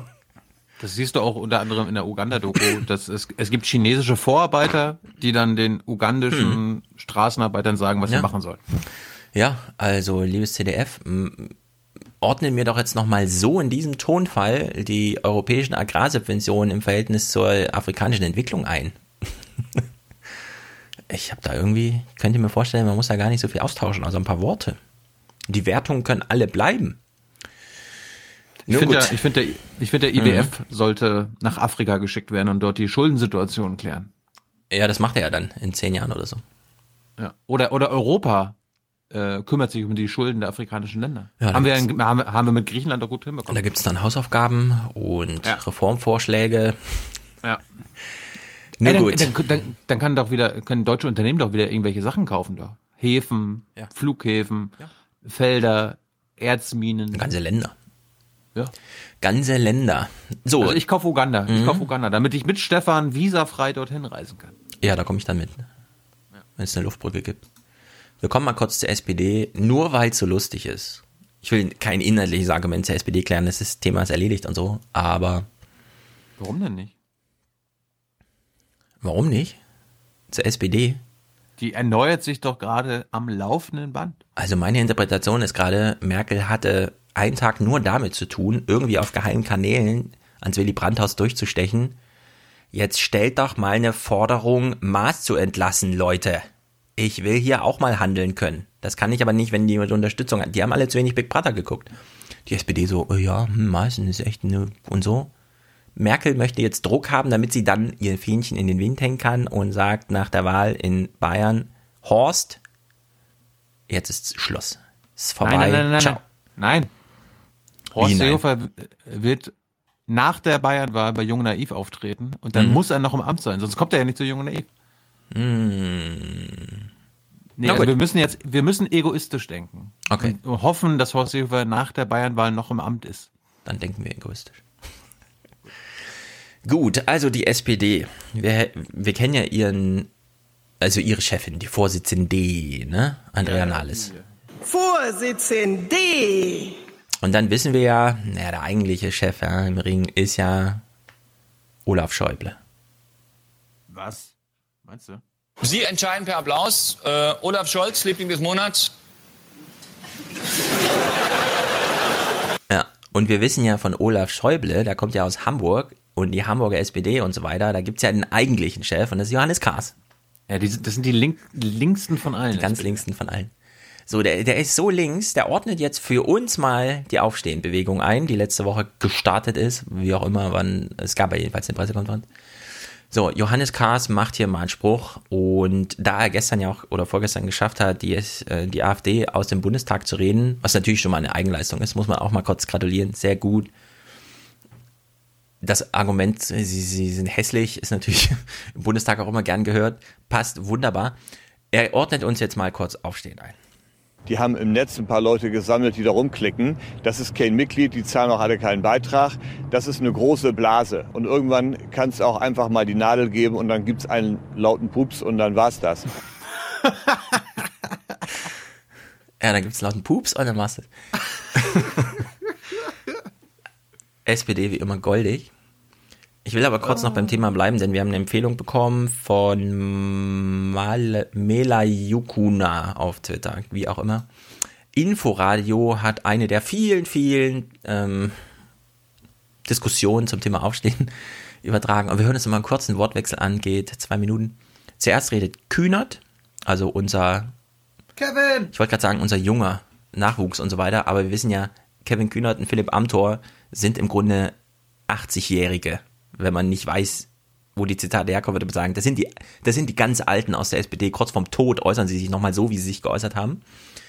Es gab, es gab ja irgendwie Medienkolumnisten, der mein Interview in der Futur 2 aufgegriffen hat. Mhm. Äh, der fand das anscheinend ganz gut. Ich habe äh, gesagt, dass so jüngere Parteisoldaten wie Altmaier und Heil äh, zwar noch nicht alt sind, aber das Alte gefrühstückt haben. Und mhm, Kevin genau. Kühnert hat auch das Alte gefrühstückt. Ja, also es ist wirklich ganz gruselig, weil in diesem Falle ist es nicht nur, dass der Kevin Kühnert hier wie der alte Franz Müntefering argumentiert, sondern direkt danach antwortet auch noch, das muss man sich mal vorstellen, der nicht besonders junge Milliardär Jakob Augstein und macht das Argument des jungen Sozialdemokraten eigentlich. Also es, ist, es, ist, es geht drunter und drüber. Wir hören uns das mal an. Es ist, äh, läuft ohne Schnitt durch. Ah, was hältst du mir da rein? Ja, dieses Magazin. Futur 2. Was ist das? Das sollte Das ich eigentlich äh, kennen, ne? Ein Magazin von Harald Welzer. Ach, das ist das. Aha. Mhm. Der uns, der auch demnächst im Podcast mal mit uns heute Journal gucken wird. Ah, weil ja. er ist ein, er ist ein überzeugter heute Journal Gucker. Okay, ich bin Und gespannt. er, hat mit, und er hat mit mir ein langes Interview geführt. Mhm. Er mit dir. Ja, das, äh, Für seine Zeitung. ja- Oh Gott, was ist Wa- das schon? Wa- Was ist, was ist die Überschrift? Wir sind alle angekotzt vom Stillstand. Oh, das passt wunderbar. Wir sind alle angekotzt vom Stillstand. Jetzt hören wir, ich sag's nochmal, Kevin Kühner, Und? der sagt, Stillstand ist gut. Ja, guck, das, der, der Ja, Leitspruch dieses jung. Magazins. Das ist Perfekt, doch unser. alt gegen jung. Also, ich. und der, und der Aufwärm-Podcast wird auch erwähnt hier. Gut, also ich tease jetzt nochmal diesen Clip an zum Thema alt gegen jung und wir sind angekotzt vom Stillstand. Wir hören jetzt Kevin Kühnert, der Alt gegen mich? alt Gegen mich. Nein, also pass auf, ich fange jetzt nochmal an. Wir hören jetzt Kevin Kühnert, der wie ein Alter argumentiert und vom Stillstand total begeistert ist, weshalb er ihn noch institutionell betonieren möchte, pro SPD. Und dann hören wir diesen ganz jungen, superreichen Jakob Augstein, der plötzlich so ein revolutionäres Gedankengut vorträgt zum Thema, was die Leute wirklich ankotzt. Und ich finde, diese zwei Minuten sind wirklich, also ich habe es äh, mit Vergnügen gehört. Der primäre Zielpunkt dieser Bewegung ist die SPD, viel mehr als jeder andere dieser Parteien. Sie weiß, sie ist klug genug, um genau zu wissen, dass Erfolg und Misserfolg dieser Bewegung, wenn denn das Ziel eine linke Regierungszusammenarbeit ist, am Ende die Bewegung der SPD ist, ob sie es schafft, sich zu bewegen oder nicht. Und deswegen kann man dieses Denkspiel nicht machen, ohne, so nervig es ist, auf die inneren Befindlichkeiten der SPD, die persönlichen Vorbehalte, die es wechselseitiger Natur gibt, die Vorgeschichten, die es politischer Art gibt, einzugehen. Wer das nicht berücksichtigt und nicht versteht, dass Politik am Ende von Menschen gemacht wird, die auch irgendwie gesichtswahrend politische Projekte ähm, machen, wird scheitern mit diesem Vorgehen. Und dafür ist die Sache zu wichtig. Kevin, dann hau die Leute da raus, die dazu Nein sagen. So, lass mal Augstein. Jetzt muss Herr Augstein reden. Ich, meine, ich verfolge Sie ja schon seit einiger Zeit und ich habe ganz große Sympathie für Sie und ich finde, Sie sind ein toller Typ, so aber von. ich finde, dass Sie für einen so jungen Menschen, Entschuldigung, wenn ich das sagen darf, als deutlich älterer, Sie reden wie ein ganz, ganz alter Parteifunktionär. Jawohl. Und das ist, das ist der falsche Sound. Sie, Sie sind auf dem falschen Gleis. Sie haben recht, wenn Sie über äh, Regierung und Partei und Befindlichkeiten, aber das ist genau das, was die Leute nicht hören wollen. Und das ist nicht populistisch, sondern das ist total vernünftig. Die Leute sind vernünftig, wenn sie sagen, bleibt mir weg mit diesem ganzen Funktionärsquatsch und die Innensicht der SPD und dieser Bauchnabelschau der deutschen Sozialdemokratie. Das wollen wir, glaube ich, alles gar nicht mehr haben. Ich sage doch, das hier ist, äh, ich bin nicht der Pressesprecher dieser Bewegung, aber das ist der erste Schritt. Und dann warten Sie doch mal ab, wo die hinkommen. Und ich glaube übrigens auch gar nicht, dass es das Ziel ist, die SPD jetzt zu bewegen, sondern erstmal Leute wieder zu mobilisieren für linke Politik, Leuten so eine Art Heimatadresse zu geben für irgendetwas. Und was dann danach daraus wird, ist im Moment offen. Das müssen Sie auch aushalten, dass das offen ist. Jawohl. Ja, ich will es nochmal runterbrechen. Also so, ich war jetzt nicht schwer zu verstehen, aber so wie ich das für mich deute. Wenn ich auf die Straße gehe und sage, es ist mir alles politisch scheißegal, ich will nur 50 Milliarden Erbschaftssteuer im Jahr haben, wie die Sätze aussehen, ist mir doch egal. Ich bin doch kein Finanzexperte. Ich will nur 50 Milliarden mehr Er- Erbschaftssteuer, weil 400 Milliarden ist ja das vererbte Vermögen pro Jahr. Dann stellt sich Kevin Kühnert vor mich und sagt, Du Populist. Nee, nee, nee, nee, nee, das sagt er nicht, sondern er sagt, äh, das ist ja ein gutes Ziel, aber du musst jetzt mich überreden, warum ich das für dich im Bundestag umsetze. Weil ich bin die SPD und dann sage ich, na, aber äh, was? Und dann sagt er, naja, aber alles, was du hier machst, das hat doch nur Sinn, wenn du mich überzeugst, weil ich bin doch die SPD. Und dann sage ich, hey, ich will 50 Milliarden Erbschaftssteuer. Und dann sagt er, ja, aber ich bin die SPD, du musst mich jetzt überzeugen. Und dann hau ich ihm die Fresse und dann ist nichts dabei rumgekommen, ja. Und so ein Fressehauen hat Augstein gerade gemacht. Finde ich sehr, sehr gut. Nee, liebe, liebe SPD, 18 Prozent, ja, äh, ist mir scheißegal, wie ihr aufgestellt seid und so. Du, du hast da was nicht verstanden. Deutschland braucht weder die Bierzeltreden von Horst Seehofer noch die linke Sammlungsbewegung von Sarah Wagenknecht. Eine linke Sammlungsbewegung gibt es seit 165 Jahren und die heißt SPD. Ja, also liebe SPD, Das sagt, das sagt Kevin Kühnert, ja. ja, genau, das ist einfach, äh, so geht's nicht. Das, das steigert nur noch meine Abwehr äh, gegen alles, was SPD ist. Gut, Diesel. Das kann man auch super schnell abhandeln, weil es ist ja wieder mal erstaunlich. Das ZDF. Äh, ich habe hier diese Phoenix-Clips. Äh, das ist mit Gebärdensprache und so. Keine Ahnung, ich habe das einfach runtergeladen und habe danach, danach gesehen, dass es das ist. Aber warum auch nicht? Vielleicht haben wir bei diesem Audioangebot hier auch Gebärdensprache. Ähm, notwendige Menschen, die deswegen immer YouTube gucken, weil es da Untertitel gibt oder so. Keine Ahnung. Jetzt kann man zwei Untertitel, Gebärdensprache und Untertitel von YouTube. Also, der Diesel. Der Diesel Der- ist jetzt seit wie vielen Jahren in Verruf? Im Der, September 2018. Drei Jahre. Und zwar genau drei Jahre, nicht so ungefähr so, sondern wenn dann sogar über. Also drei Jahre ist das jetzt her. Vielleicht sogar auf den Tag genau, dass das alles an die Luft kam. Ja? Ans Licht der Welt. An die Luft. An die Luft. Ja, es kam alles in die Luft. Ja? Der Diesel kam an die Luft. So. Der saubere. An die saubere Luft, ja. Der saubere Diesel an die schmutzige Luft und jetzt haben wir den Salat. Drei Jahre Berichterstattung zum Thema. Und es ist nichts bei rumgekommen. Also ich bleib dabei, man muss auch den Medien mal vorwerfen, warum gibt es noch keine Hardware-Nachrüstung? Warum sind die Verjährungsfragen nicht allen Deutschen bekannt? Ja? Alles Mögliche. Warum durfte nur im Wahlkampf mal kurz der Lungenarzt aus Leverkusen sagen, dass es echt eine Katastrophe ist in den Städten? Warum gibt es überhaupt erst in zwei Jahren in Frankfurt das Fahrverbot und so weiter und so fort? Stellt sich raus, es muss nur ein bisschen Zeit ins Land gehen und dann kommt das ZDF auf die Idee zu sagen, komm, wir machen einen kurzen Bericht, damit Elmar später sagen kann, ja, okay, haben wir gesendet, in dem einfach gesagt wird, ja, die Dieselbranche hat hier gewonnen, Hand in Hand mit der Bundesregierung. Es gab drei Jahre einen Konflikt, für manche auch ein Krieg und jetzt wird Gott der Gewinner gekürt. Drei Jahre nach dem Dieselskandal gibt es für die Hardware-Nachrüstung von Pkw keine einzige Zulassung durch das Kraftfahrtbundesamt. Eine flächendeckende Nachrüstung von jetzt an würde viele Jahre dauern. Zu spät. Die Umweltministerin ohne Chance. Verkehrsminister und Industrie haben erfolgreich auf Zeit gespielt. Mit der Hardware-Nachrüstung hätten wir viele Probleme in Deutschland in den Städten lösen können. Diesel, Fahrverbote nach meiner Einschätzung großflächig vermeiden. Es ist nicht zustande gekommen, weil sich die CSU-Politiker mit Händen und Füßen gewehrt haben und einfach bedenkenlos den Argumenten der Autobauer gefolgt sind. Ja. Das könnte sich seit heute aber verändern, weil Scheuer hat heute mitteilen lassen, dass er eine neue Initiative startet und sein Sprecher in der RecPK hat heute nicht mehr ausgeschlossen, dass selbst für ihn Hardware-Nachrüstungen Ja, aber kommen September 2018, könnten. September Ja. 2016 hätte ich Immerhin. okay gefunden. Besser spät als nie, Herr Schulz. September 2017 wäre schon katastrophal gewesen. September 2018 ist ehrlich gesagt, die Diesel, die sind ja nur jetzt auf die Idee gekommen, weil sie gesehen haben in den Verkaufsstatistiken und so weiter, ach, so viel sind das nur noch, na dann pff, können wir es jetzt auch. Das wurde ja eiskalt durchgezählt.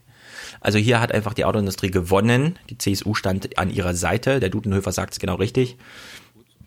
Liebes CDF, danke, dass ihr uns im Nachhinein aufklärt, dass sie da gewonnen haben. Ich hätte gerne so Kampfesberichte während des Spiels noch gehabt, vor zwei oder drei Jahren vielleicht schon. Na gut. Ich meine, da, da, ja, aber damit hat Stefan ja auch vollkommen recht. Die Öffentlich-Rechtlichen hätten hier der Vorreiter Mhm. sein müssen, weil ich erwarte zum Beispiel von äh, Zeitungen und Magazinen, die auf Werbeanzeigen, also die abhängig sind von Werbeanzeigen. Und da ist die deutsche Autoindustrie die Nummer eins in der Werbebranche. Mhm. Da erwarte ich nicht von denen, dass die das äh, aus Eigeninteresse oder aus Ja. Eigeninitiative vorantreiben. Aber die Öffentlich-Rechtlichen können und müssen das. Ja. Und die Autoindustrie setzt diese Werbung als Waffe ein. Die FAZ hat mal ein Jahr lang keine VW ähm, ganzseitigen Anzeigen bekommen, weil Niklas Mark was Negatives über ein VW-Auto geschrieben hat. Alles diese Geschichten, die so, ach so, hm, macht ja alles Sinn. Gut, was die Welt nicht braucht, ein Clip noch, bevor wir dann Elon Musk gucken. Äh, also was die Welt wirklich nicht braucht, ja, ist ein EU-Kommissionspräsident von der CSU. Leute. Wieso? Der rockt doch, der rockt Europa. Klar Ja. ist, Europa ist in Bewegung und die CSU hat in den letzten Wochen Europa gerockt. Ja, aber wir hören uns das mal an, weil ich finde, nicht mal Horst Seehofer hat sich in den letzten, was wir da geguckt haben mit Hans, im Selbstgespräch besser in die Fresse geschlagen als das, was Manfred Weber jetzt hier abliefert, ja. Er argumentiert quasi gegen sich selbst beim Start seines Wahlkampfs. Bühne, Blitzlicht, Kameras. Manfred Weber ist das bisher fremd gewesen. Doch dies ist der Moment, in dem der Mann der kleinen Lautstärke ein Kandidat mit großem Machtanspruch wird. Kommissionspräsident also, Brüssels Topjob. Mehr geht nicht in Europa. Wir Europäer sind massiv unter Druck äh, mhm. von außen, mhm. aber auch äh, äh, von, von, von innen heraus, wo Antieuropäer, Populisten, Extremisten versuchen, die Idee der Partnerschaft in Frage zu stellen. Und deswegen muss Europa in der Lage sein, darauf eine starke Antwort zu geben und das heißt miteinander. Ich möchte ein Brückenbauer sein. Ja, Antieuropäer und Extremisten. wo sind die bloß? Ja, also ich will nochmal dran erinnern, Söder hat ja Europa zum Ende erklärt, ne? Mir fällt gerade sein Zitat nicht ein, aber ihr habt es alle parat. Hier, hier sein europäisches Miteinander kann es nicht länger geben, wenn die bayerische Grenze nicht fest ist und so. Gut, Elon Musk. Äh, vielleicht haben der eine oder anderen schon, ich, ich guck mal kurz bei YouTube, wie viel das schon geguckt haben mittlerweile. YouTube.com. Kennst du den Podcast von diesem Joe Rogan?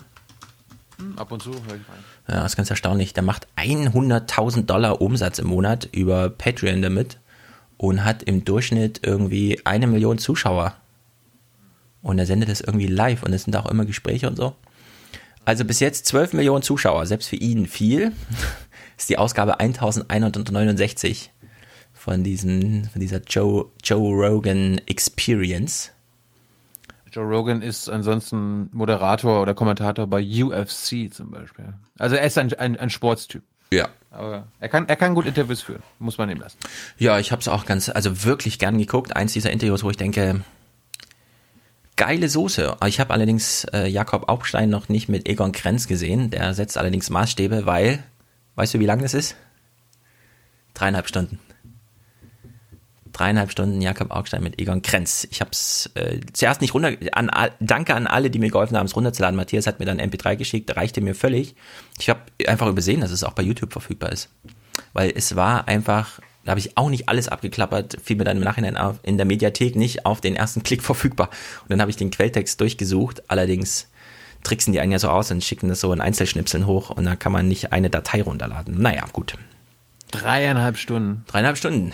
Herr Krenz, darf ich Sie eigentlich Staatsratsvorsitzender nennen? Hä, wieso? Der Bundeskanzler nennen wir ja auch Bundeskanzler, auch wenn die nicht mal im Amt sind. Hm. so geht es los. Also, ja, bin sehr gespannt. Ah, achso, ach, Egon Krenz? Ja, ich Egon habe Krenz. Egon, Ba- ich hab an Egon Bahr Nein, nein. gedacht. Ach so. Egon Bahr ist doch tot. Egon Krenz muss ich dann, den muss ich mal bei Jung und Naiv holen. Alexa, lebt Egon Bahr noch? Nee. Egon Nein. Bahr ist am 20. August 2015 gestorben. Ja. Er war 93 Jahre alt. Ziemlich alt. Alexa, wie, wie, wie alt ist Egon Krenz? Alexa, wie alt ist Egon Krenz? Egon Krenz wurde am 19. März 1937 geboren und ist 81 Jahre alt. Ey, der sieht überhaupt nicht aus wie 81. Ich hätte den zehn Jahre jünger geschätzt, aber ist natürlich auch, irgendwie muss er ja auch schon alt sein. Gut. Mosche Zimmermann ist auch 74 schon. Hm. Elon Musk. Alexa, wie alt ist Elon Musk? Elon Musk wurde am 28. Juni 1971 geboren und ist 47 Jahre alt. Ja, also das finde ich erstaunlich. 47 und die ganze Welt einmal so durchgerüttelt. Also in diesem Interview, das habt ihr vielleicht mitbekommen, hat er an dem Durch- Joint durchgerammelt. gezogen. Durchgerammelt. Durchgerammelt, er hat die Welt durchgerammelt. Die Welt durchgerammelt. Komm, spiel's. Ja, okay. Die Merkel, die hat das Deutsche, Deutschland und Europa zunichte gerammelt, hat die das mit ihrer Politik. Genau. Ach, der Musk, der, der, der hat das Weltreich, äh, die Welt äh, durchgerammelt mit Ja. seiner mit seiner Technologie. Weil wir können auch mit Angela Merkel anfangen. Es ist nämlich so, ja, wir werden in Deutschland regiert von einer Bundesregierung.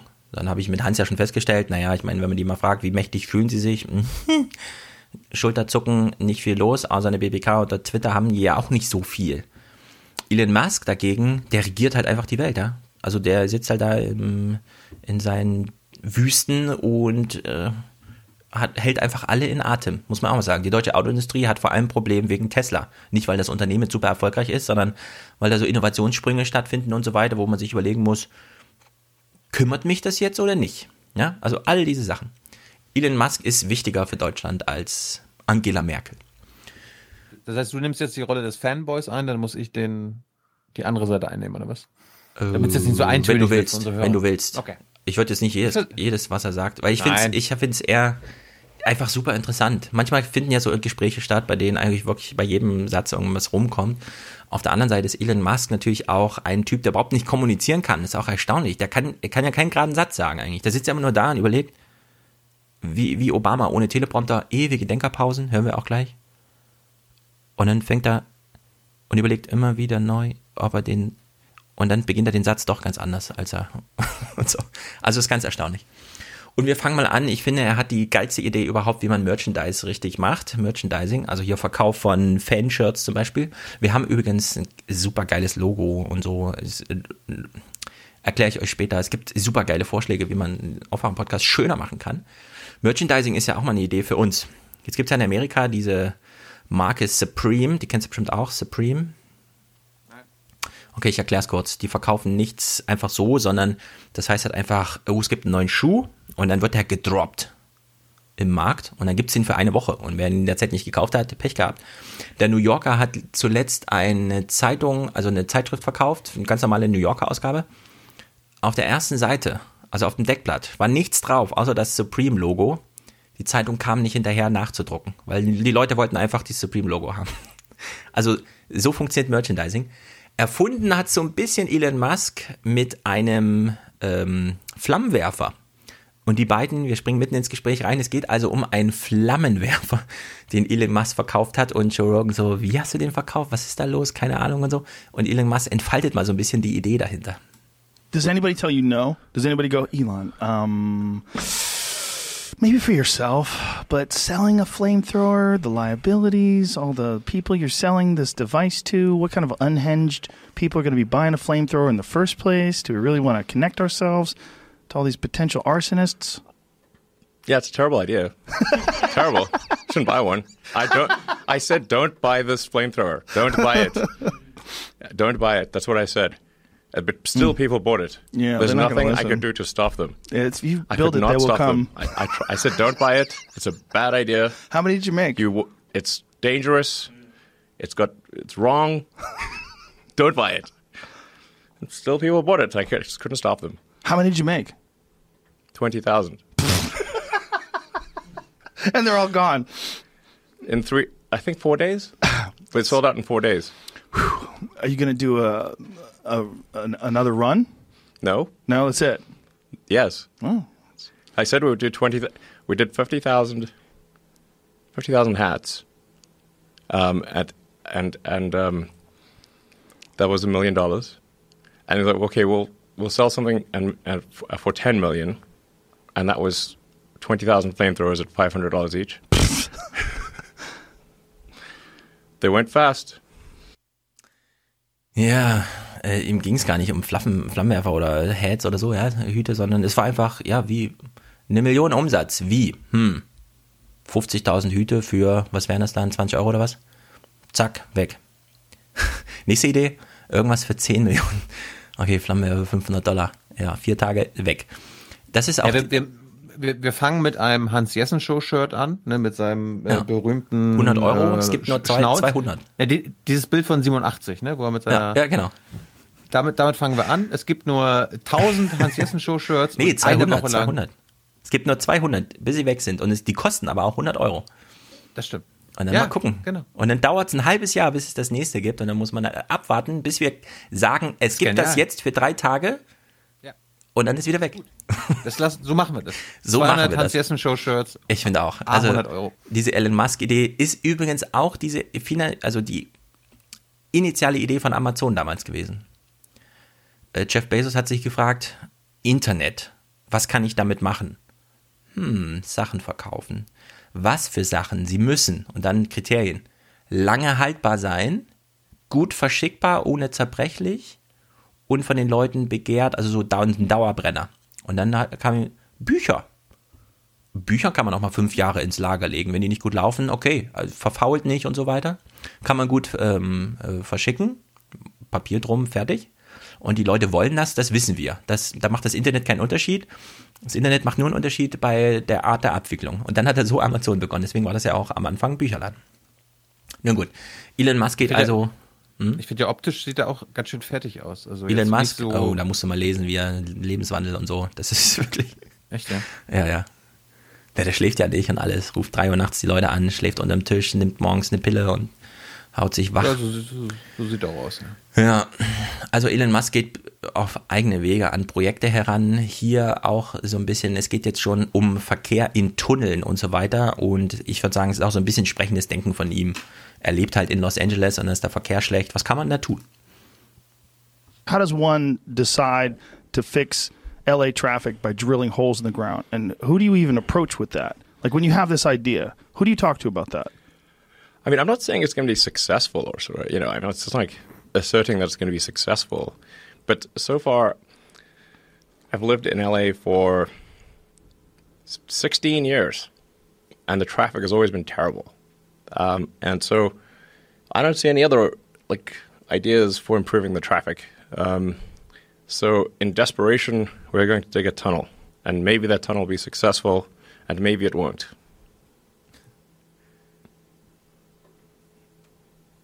I'm I'm listening. Yeah. I'm not trying to convince you it's going to work. And are the people I mean, that you're or anyone. ja, ich habe halt eine Idee. Weil Mir es gibt ein Problem. Ja, wie willst du das jetzt lösen? Pff.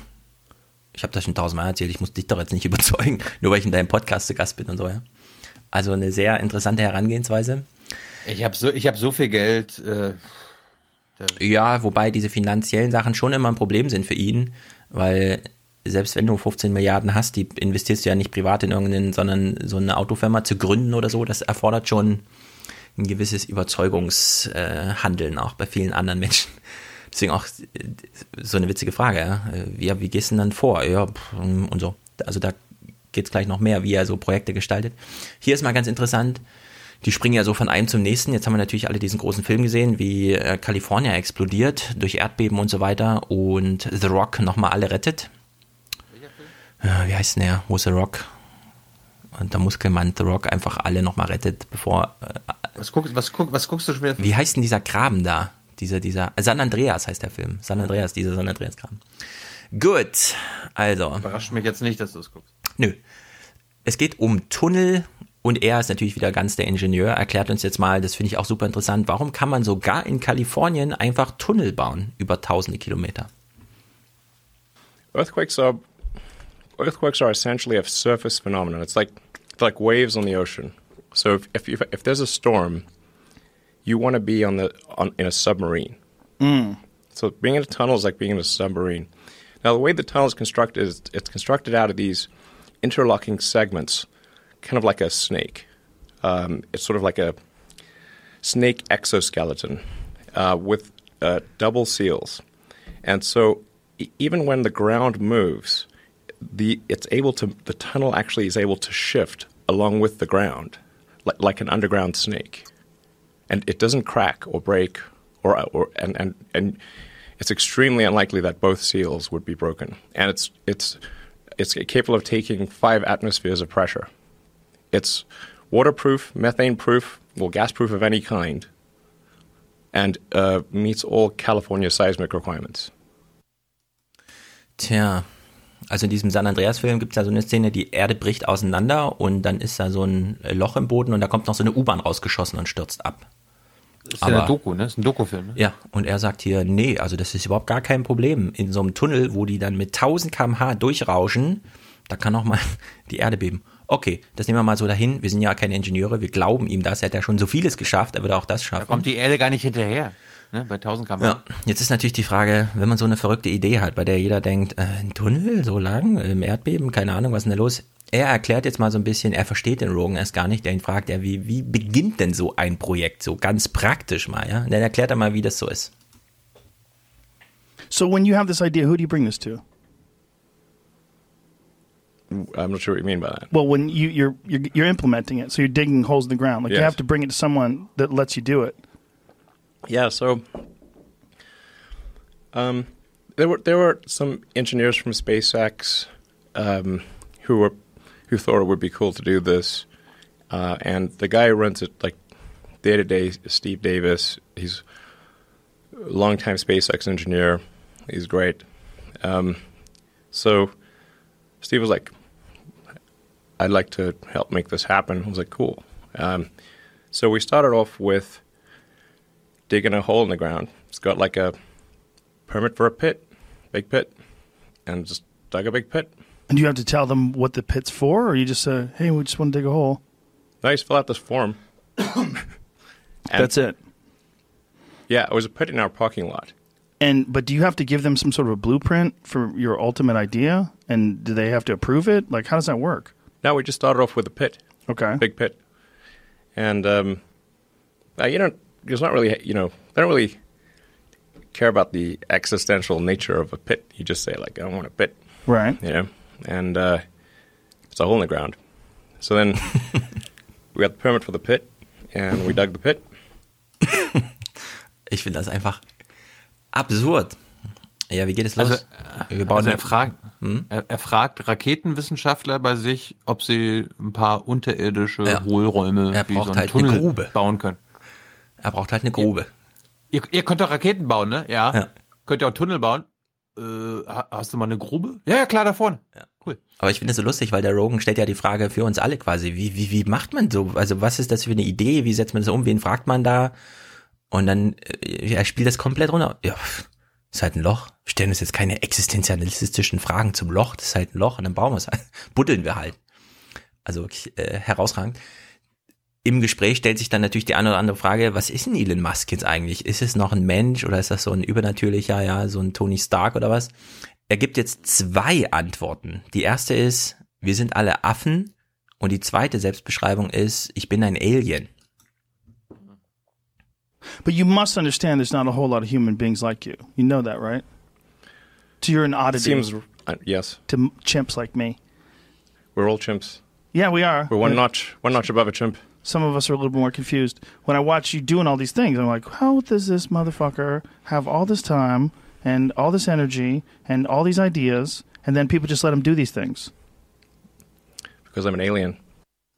Ja, er kann nicht über sich selbst reden irgendwie. Wenn man seine Mutter sieht, glaubt man allerdings, dass er ein Alien ist, weil sie ist auch so eine Alien-Königin. Gut. Aliens? Es ist- Hm? Ich möchte, ich möchte jetzt nicht in nur Gender-Sprech verfallen hier mit Lizard und so weiter. Lizard, ja. Na, kennst du seine Mutter? Gib mal ein Elon Musk, Elon Musk Mother bei Google Suche. Ich mach's auch mal, weil es ist so lustig. Sie sieht wirklich grandios aus. Die sieht wie so ein Bösewicht aus einem Hollywood. Ja, die sieht aus wie aus Gotham City oder so. Also wirklich, guck da einfach mal rein, das ist wirklich erstaunlich, was das für eine Familie ist. Also er ist ein Alien oder vielleicht nicht, keine Ahnung. War vielleicht nur eine Verlegenheitsantwort. Jetzt will er jedenfalls Das ist doch die Königin vom Planeten Umbra. Ja, ja, genau. Er will jetzt von sich aus über künstliche Intelligenz reden. Wir wissen, das ist so ein bisschen sein Steckenpferd. Viel Erwartbares wäre erwartbar, weil er hat sich schon so oft dazu geäußert. Er hat allerdings, und vielleicht auch deswegen von ihm, dieser Themenumschwung, der jetzt kommt, er hat eine neue Botschaft, würde ich sagen, was künstliche Intelligenz angeht. Also wir erinnern uns, er hat ja immer gewarnt. Irgendwann werden die Leute aufwachen, wenn die Roboter mit Maschinenpistolen die Straße runtergehen und dann wird auch noch der Letzte verstehen, ich hatte recht, als ich gewarnt habe und so weiter. Jetzt entfaltet sich das so ein bisschen anders. Wir beginnen mal hier so, wie die eingestiegen sind, einfach von jetzt auf gleich mit dieser künstlichen Intelligenz-Sache. I might have some mutation or something like that. You might. Do you think you do? Probably. Do you wonder? Like you're around normal people, you're like, hmm. Like, what's up with these boring, dumb motherfuckers? Ever? Not bad for a human, but I, I think we will not be able to hold a candle to AI. Hmm. You scare the shit out of me when you talk about AI. Between you and Sam Harris, I Oh, didn't sure. even consider it until I had a podcast with Sam once. Sounds great. He made me shit my pants. I, I- talking about AI, I, I realized like, oh well, this is a genie that once it's out of the bottle, you're never getting it back in. That's true. Ja, das ist wahr. Also er ist noch bei sich und beginnt so, vielleicht habe ich eine Mutation, glaube ich. Ich unterscheide mich jedenfalls von anderen Menschen. Aber auch ich werde der künstlichen Intelligenz nicht das Wasser tragen können. Oder wie das heißt. Selbst er. Ja, selbst, also selbst ich so, ja. Das ist so sein Einstieg in dieses Thema. Da springt der Rogan natürlich ich, drauf ich an. als ich als schlauster Mensch der Welt. Ja, so ungefähr, ja. Mit der größten praktischen Intelligenz, die wir ja von der künstlichen Intelligenz wollen. Nicht mal ich So, und jetzt ist natürlich, oh, du hast mich hier schon mal, ja, ich habe mir schon mal die Hose gemacht, als du darüber gesprochen hast, was ist denn da los und so mit der künstlichen Intelligenz? Und Elon Musk referiert jetzt mal seine neue Sicht auf die Gefahren. Denn es muss ja nicht gefährlich werden, aber ein was wird es dann doch. Is like AI one of your main worries in regards to the future? yes, it it's less of a worry than it used to be, uh, mostly due to taking more of a fatalistic attitude. hmm. So you used to have more hope, and you gave up some of it, and now you don't worry as much about AI. You're like, this is just what it is. Yeah, pretty much. Hmm. Yes, yes, yes. It, it's it's but no, uh, it's not necessarily bad. It's just it's definitely going to be outside of human control. Not necessarily bad, right? Yeah, it's not. It's not necessarily bad. It's just it's just outside of human control. Now, the thing that's going to be tricky here is that it's going to be very tempting to use AI as a weapon. It's going to be very tempting. In fact, it will be used as a weapon. Um, so the the on, the the on ramp to serious AI. The danger is going to be more humans using it against each other. I think most likely. That'll be the danger. Ja. Ein Argument, das wir soweit kennen, sie wird als Waffe eingesetzt werden, die künstliche Intelligenz, schon allein um Geschwindigkeitsvorteile, kennen wir ja aus dem Börsenhandel und so weiter schieß mal lieber, bevor der Typ wieder entwischt oder wir den Präsidenten wachgeklingelt haben und so weiter und so fort. Also so, ich denke jetzt so in diese Roboter-Richtung, wie er immer. Also bisher sich geäußert hat. Jetzt dreht er das aber ganz um, weil er dieses Unkontrollierbarkeitsargument ist jetzt viel stärker bei ihm. Ob es gut oder böse ist, keine Ahnung, aber es wird jedenfalls nicht zu kontrollieren sein. Und jetzt löst er sich auch oder mich zumindest als Zuhörer von dieser Idee, naja, künstliche Intelligenz ist das, was dann gefährlich wird, wenn wir es in den Körper stecken, also in irgendwelche Roboter, weil die sind dann nicht mehr kontrollierbar und schießen uns alle tot oder so. Nur das geht jetzt hier in eine ganz andere Richtung. Er redet über so ein globales Gehirn, das plötzlich entsteht mit eben eigener Intelligenz. Well, I mean, you could argue that any group of people, like like a, a company is essentially a, a cybernetic collective of people and machines. That's what a company is. And then there are different there's different levels of complexity in the way these companies are formed.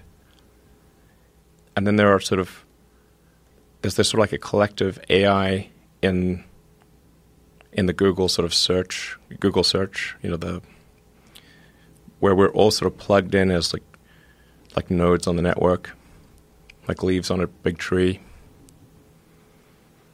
All and we're all we're all feeding this network without questions and answers. We're all collectively programming the AI and the, the and Google plus the, all the humans that connect to it are one giant cybernetic collective. This is also true of Facebook and Twitter and Instagram and all these social networks. They're giant cybernetic collectives. It'll, Humans and electronics all interfacing and constantly now, constantly connected. Yes. Ja. Die großen Maschinen können nicht ohne uns, wir auch nicht mehr ohne sie. Und was in der Summe von diesem 1 plus 1 Intelligenzrechnung bei rumkommt, das verstehen wir nicht, sondern wir gucken uns dann immer genau an, wie ist das jetzt in Chemnitz passiert? Ach so, die Smartphones spielen eine Rolle, weil da die Mobilisierung so schnell läuft und so weiter. Es hat also was mit Medienwandel zu tun, okay? Also irgendwie, äh, ja, hat er so dieses große Weltgehirn-Ding. Google braucht Nutzerverhalten, um sich darauf einzustellen und dann programmiert eins das andere und so emergente äh, Phänomene entstehen dann, die wir immer nur nachbearbeiten, also immer nur so rückblickend können wir uns dann so Sinn draus ziehen. Und er bleibt jetzt mal bei diesem, finde ich, äh, spektakulär als Gedanken, ja, so eine globale künstliche Intelligenz. Und er rechnet jetzt mal so die Entwicklungsgeschichte voraus. Wie ist so die Rolle des, des menschlichen oder der menschlichen Intelligenz? It doesn't seem possible that people are going to pump the brakes. It doesn't seem possible at this stage when we're constantly expecting the newest cell phone, the latest Tesla update, the newest MacBook Pro. everything has to be newer and better. And that's going to lead to some incredible point. And it seems like it's built into us. It almost seems like it's a, an instinct that we, we're working towards this, that we like it. Mm-hmm. That our job, just like the ants build the ant hill, our job is to somehow or other fuel this.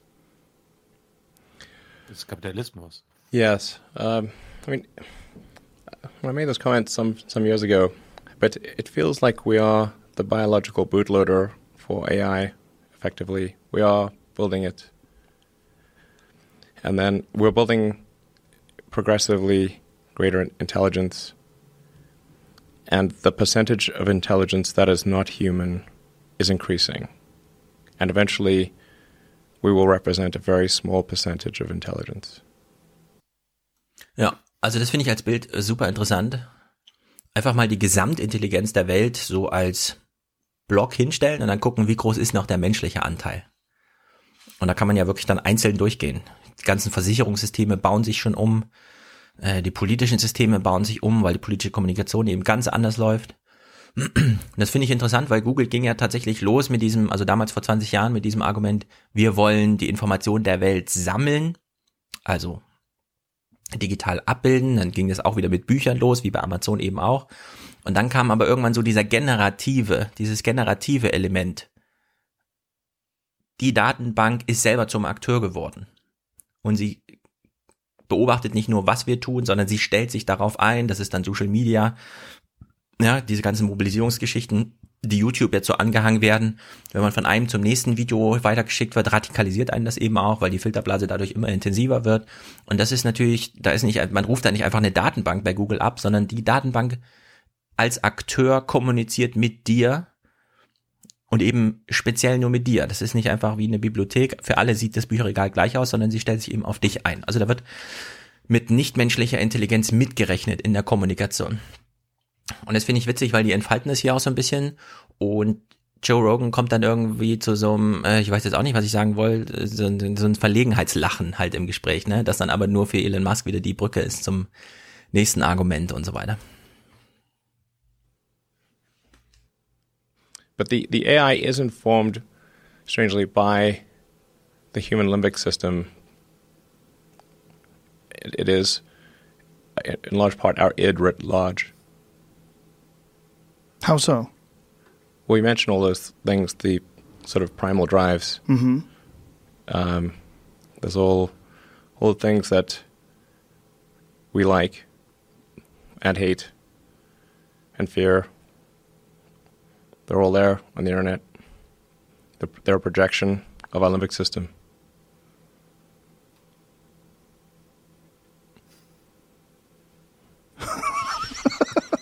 it's true. No, it makes sense. it's true. And the thinking of it as a, I mean, think of thinking of corporations and just thinking of just human beings communicating online through these social media networks as some sort of an organism that's a, it's a cyborg. It's a it's a combination. It's a combination of electronics and biology. Yeah. Yeah.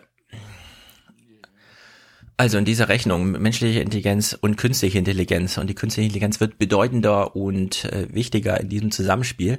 Da gibt's ja auch dieses von mir jetzt sehr geschätzte Argument von Jaron Lee, der ja eben auch mit dieser olympischen Resonanz wie Elon Musk gleich argumentiert und sagt, naja, Facebook macht die Informationsangebote genau wie YouTube und so weiter und es wird eine schnelle Reaktion erfordert von dir. Nicht langsames Vertrauen aufbauen und so, sondern die ganz schnelle Reaktion, dieses instinktive Handeln, der nächste Klick, der wird forciert und der läuft typischerweise über Instinkte und nicht so sehr über Rationalität und dann nochmal zusätzlich über diese negative Seite. Also Furcht, alles was dich zurückschrecken lässt, ist natürlich viel schneller als das, was dir Freude bereitet, weil so eine Pointe muss dann doch irgendwie vorbereitet werden und so weiter. Und das finde ich schon interessant, wie ihr hier sagt, naja gut, wir programmieren halt mit, mit dieser, mit diesen limbischen Kapazitäten, die auf unsere primären Bedürfnisse reagieren. Aber die künstliche Intelligenz auf der anderen Seite des Bildschirms, der ist sowas ja egal, der ist das ja völlig fremd. Und da kann man auch schon so ein Ausbeuterargument draus machen Die rechnet halt einfach Wahrscheinlichkeiten durch, aber die hat jetzt keine ähm, Präferenz, so wie wir wie wir Menschen. Wir haben eine Präferenz, ja. Also wir äh, reagieren schneller auf das, was uns abschreckt, also negativ. Und das Positive braucht so ein bisschen länger und das kann man natürlich ausbeuten. Deswegen behandeln wir auch die ganzen Filterblasenargumentationen immer mit, ja, da versammeln sich jetzt die, deren Instinkte wir nicht so ganz eigentlich. Wir wollten eigentlich so eine langfristige Demokratiebildung machen und was die jetzt machen ist, ich wehre Menschen ab, ja, weil das natürlich viel schneller äh, ausgeprägt werden kann bei den Menschen als jetzt so dieses langfristige altruistische Denken und so weiter. Jetzt kommt sein Argument über limbische Resonanz und ich würde sagen, er beschreibt damit äh, die sozialen Netze 1a, ja. Das ist das Argument für die nächsten Jahre, solange es dieses Zeug noch gibt. In some measure, like is the, the success of these online systems is the, is a, is sort of a function of of how much limbic resonance they're able to achieve with people. The more limbic resonance, the more engagement. Mm. Whereas, like, one of the reasons why probably Instagram is more enticing than Twitter. Limbic resonance. Yeah, you get more images, more video. Yes. It's tweaking your system more. Yes. Ja, und das ist aber selber ein Fan eben von solchen künstlichen intelligenten Systemen, also wenn er so dieses globale Ding und so weiter. Und er macht hier eine sehr schöne Beschreibung, fast so instruktiv wie bei seinen ganzen Verkehrsbeschreibungen. Was ist eigentlich der Unterschied zwischen Twitter und Instagram? Jeder kann mal kurz drüber nachdenken. Aus der Perspektive von so einer großen Allgemeinheits, äh, Kollektiv, global Intelligenzapparatur oder wie auch immer man das dann nennt, das, das Weltgehirn. Was ist der Unterschied zwischen Twitter und Instagram? Und seine Antwort finde ich, also instruktiv ist wahrscheinlich untertrieben. Things are getting more and more connected. They're at this point constrained by bandwidth. Our input output is slow, particularly output. Output got worse with thumbs. You know, we used to have input with 10, 10 fingers, now we have thumbs.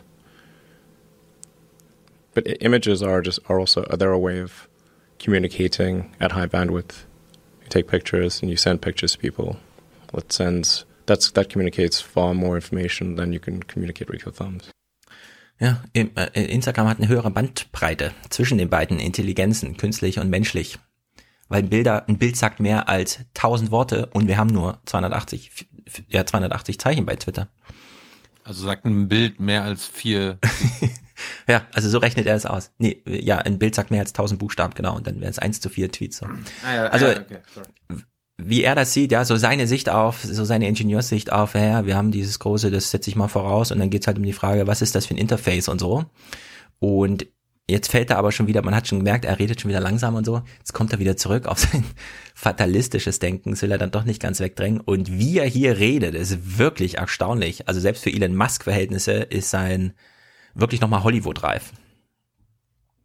So what happened with you where you decided or you took on a more fatalistic attitude? Like, what was there any specific thing, or was it just the inevitability of our future?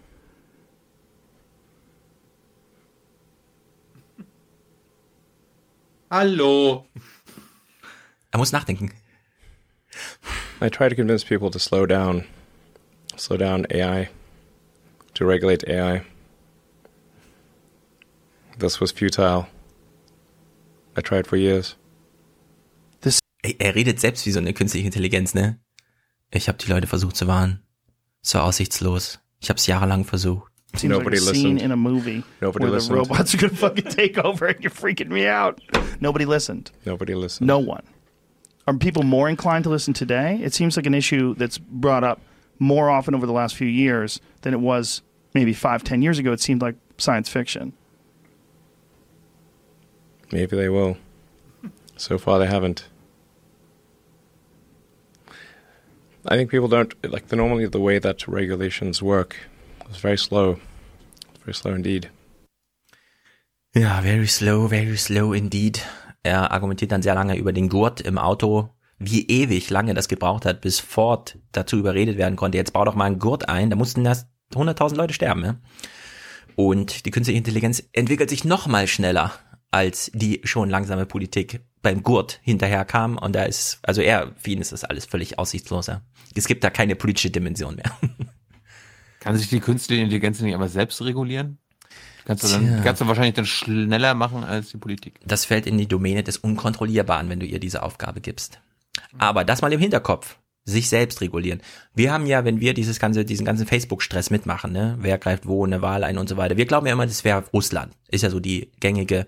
Es gibt ein Facebook. Putin. Genau, dieses Facebook ist neutrale Technologie und von Russland aus wurde das missbraucht. Die ganzen Eigendynamiken von Facebook blenden wir ja völlig aus, ja. Also noch nicht mehr ganz so sehr, aber diese ganze Filterblasenargumentation und so, die wird ja immer noch weithin unterschätzt. Und das hören wir jetzt nochmal uns seinen fatalistischen äh, Blick an und haben das aber mal im Hinterkopf, ja, wie uns das politische System an, in dem genau diese Verknüpfung von künstlicher und menschlicher Intelligenz heutzutage politische Kommunikation betreibt.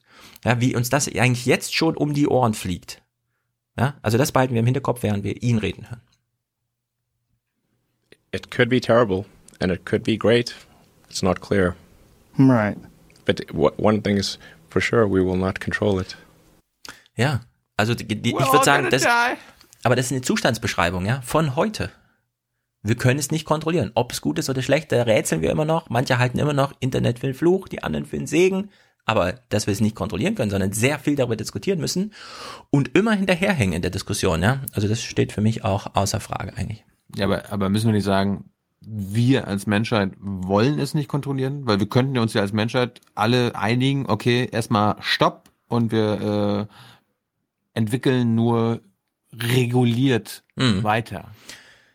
Ja, weißt du? aber das, wenn du das Argument Bevor es zu spät ist. Genau, aber wenn du das Argument vorbringst, wir müssen doch nur wollen, das ist ja genau diese normative Ebene einer kritischen Theorie, die nicht anerkennt, jedenfalls ihren Standpunkt in der Diskussion nicht sieht, dass es eben nicht so ist und sie deswegen diese Forderung stellt.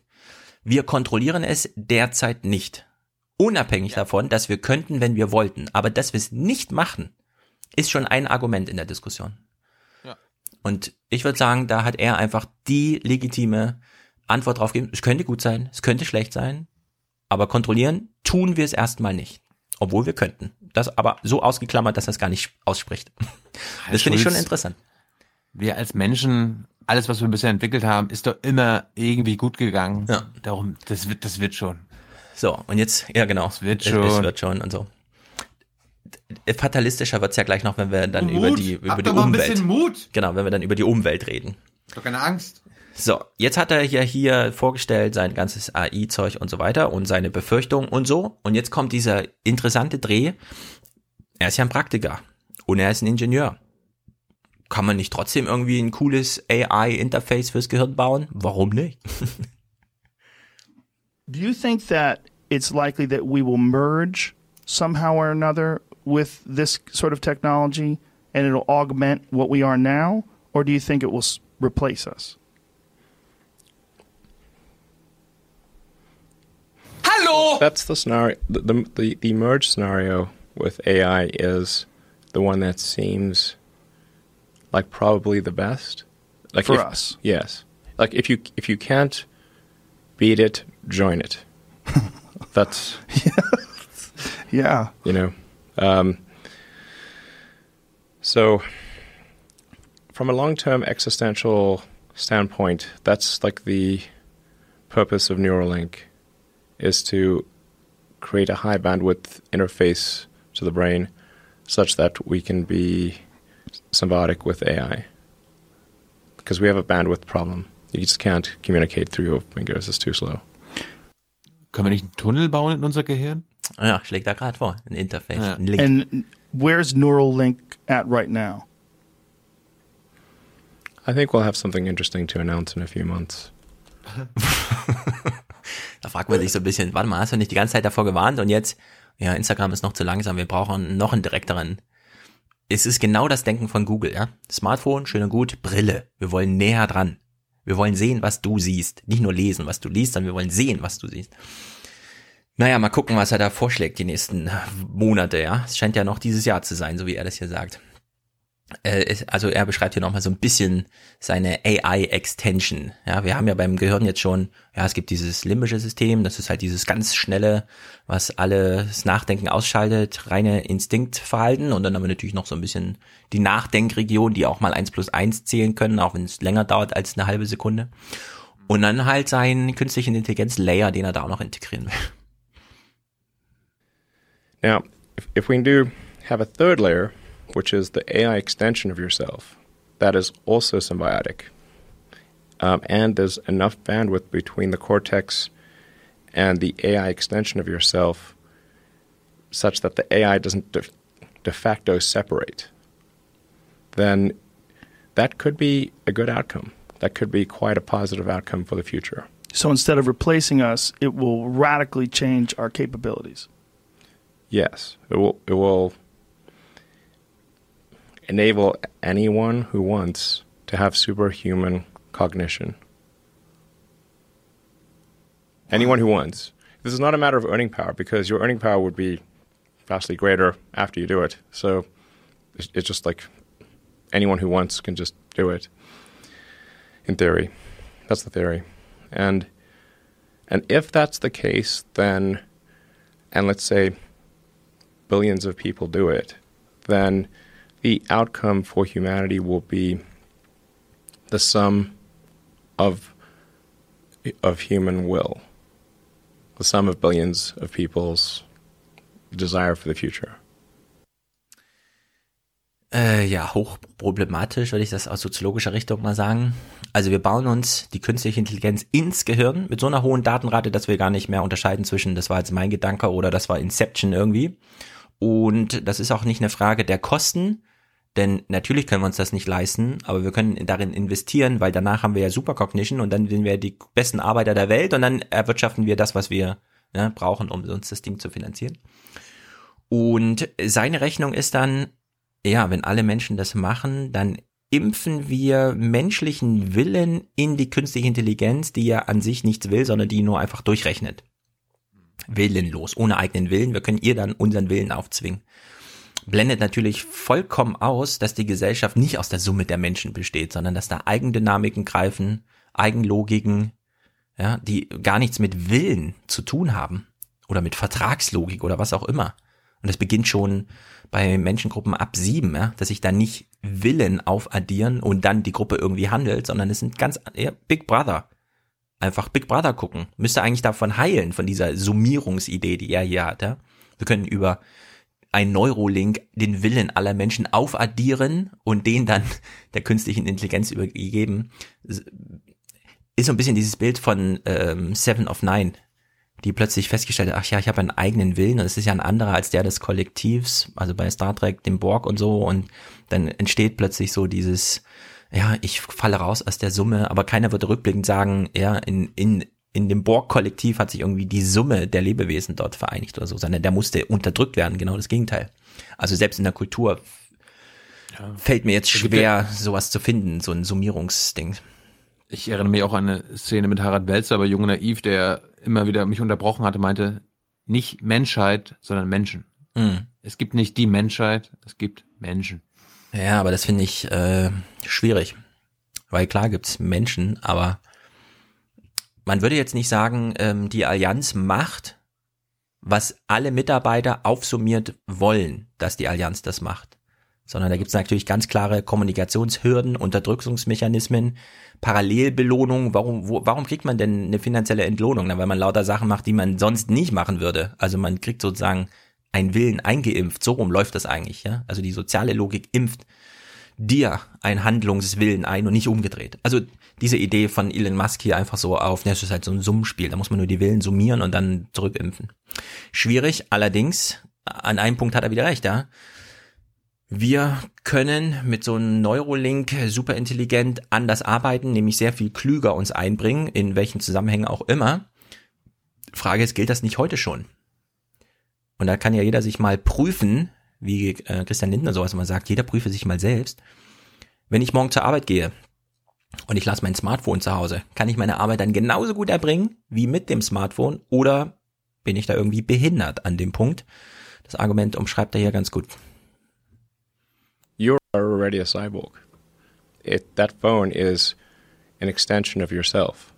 It's just that the the data rate, the rate at which of the communication rate between you and the cybernetic extension of yourself that is your phone and computer is slow. It's very slow.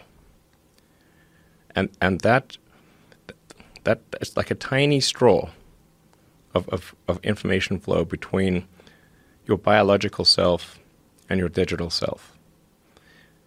And we need to make that tiny straw like a giant river, huge, high bandwidth interface. It's an interface problem, data rate problem. Ja, er sieht da nur noch einen qualitativen Unterschied zu seinem Neurolink. Die Hürde, dass es alles schon so funktioniert, die ist schon da. Also die Verschränkung von künstlicher und menschlicher Intelligenz, die ist schon so da. Da würde ich sagen, ja, warum sollte man es nicht so sehen? Außer der Förster im Wald, der immer noch die Axt braucht, um unter die Rinde zu gucken, was für ein Wurm da rumkriegt. Da braucht jeder irgendwas super krass künstlich Intelligentes, um seiner Arbeit nachzugehen. Er hat jetzt ein bisschen zu viel Altered Carbon geguckt, falls ihr das kennt. Es ist äh, wirklich amüsant, wie er hier eins zu eins diese Szenerie beschreibt. And then people may decide that they want to retain their biological self or not. I think they'll probably choose to retain their biological self. Versus some sort of Ray Kurzweil scenario where they download themselves into a computer? You will be essentially snapshotted into a computer at any time. If your biological self dies, you could just probably just upload into a new unit. Literally. Pass that whiskey. this, we're getting crazy over here. Ja, warum nicht einfach mal den Sleeve austauschen, wie das in der Fernsehserie heißt? Oder bei Westworld ja auch, ja. Du hast halt so eine kleine Kugel im Kopf, die kann man aber auch woanders reinstecken. Das Interface dafür ist standardisiert. Nun gut, jetzt werden hier zwei Sprüche geklopft. Sie kommen ein bisschen zurück auf Instagram macht unglücklich, oder? Und warum eigentlich? Das ist die Szenerie, die Casey Neistat auch aufgegriffen hat. Ganz interessant, die beiden Sprüche. Na gut. People generally think of themselves relative to to others. It's it's a we are constantly re rebaselining our expectations. Um, and you can see this, say, if you watch some show like Naked and Afraid, or you know, if you just go and try living in the woods by yourself for a while, and you'll like, you'll learn that civilization is quite great. It has a lot, it's, a lot of it. It's, people want to come back to civilization pretty fast on Naked what, and Afraid. Wasn't that a Thoreau quote? The comparison is a thief of joy. Yeah, well, happiness is reality minus expectations. That's great too. Ja. Naja, kann man lassen wir mal so dahin. Der Vergleich ist der Dieb der Freude und Happiness ist Realität minus Erwartung.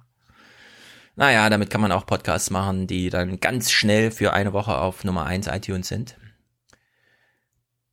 In diesem ganzen Gerede hier, wo ich schon denke, na, jetzt ist es aber ein bisschen abgespaced, wenn mein Neurolink mir erlaubt, mir einen neuen Körper auszusuchen und so weiter mm, und so, kommt jetzt Rogan plötzlich mit so einer, ähm, mit so einem Rückblick auf die letzten 15 oder 20 Jahre Geschichte des Smartphones und versucht das dann nach vorne zu projizieren. Und da denke ich mir wieder, vielleicht hat Elon Musk doch einfach mit allem recht.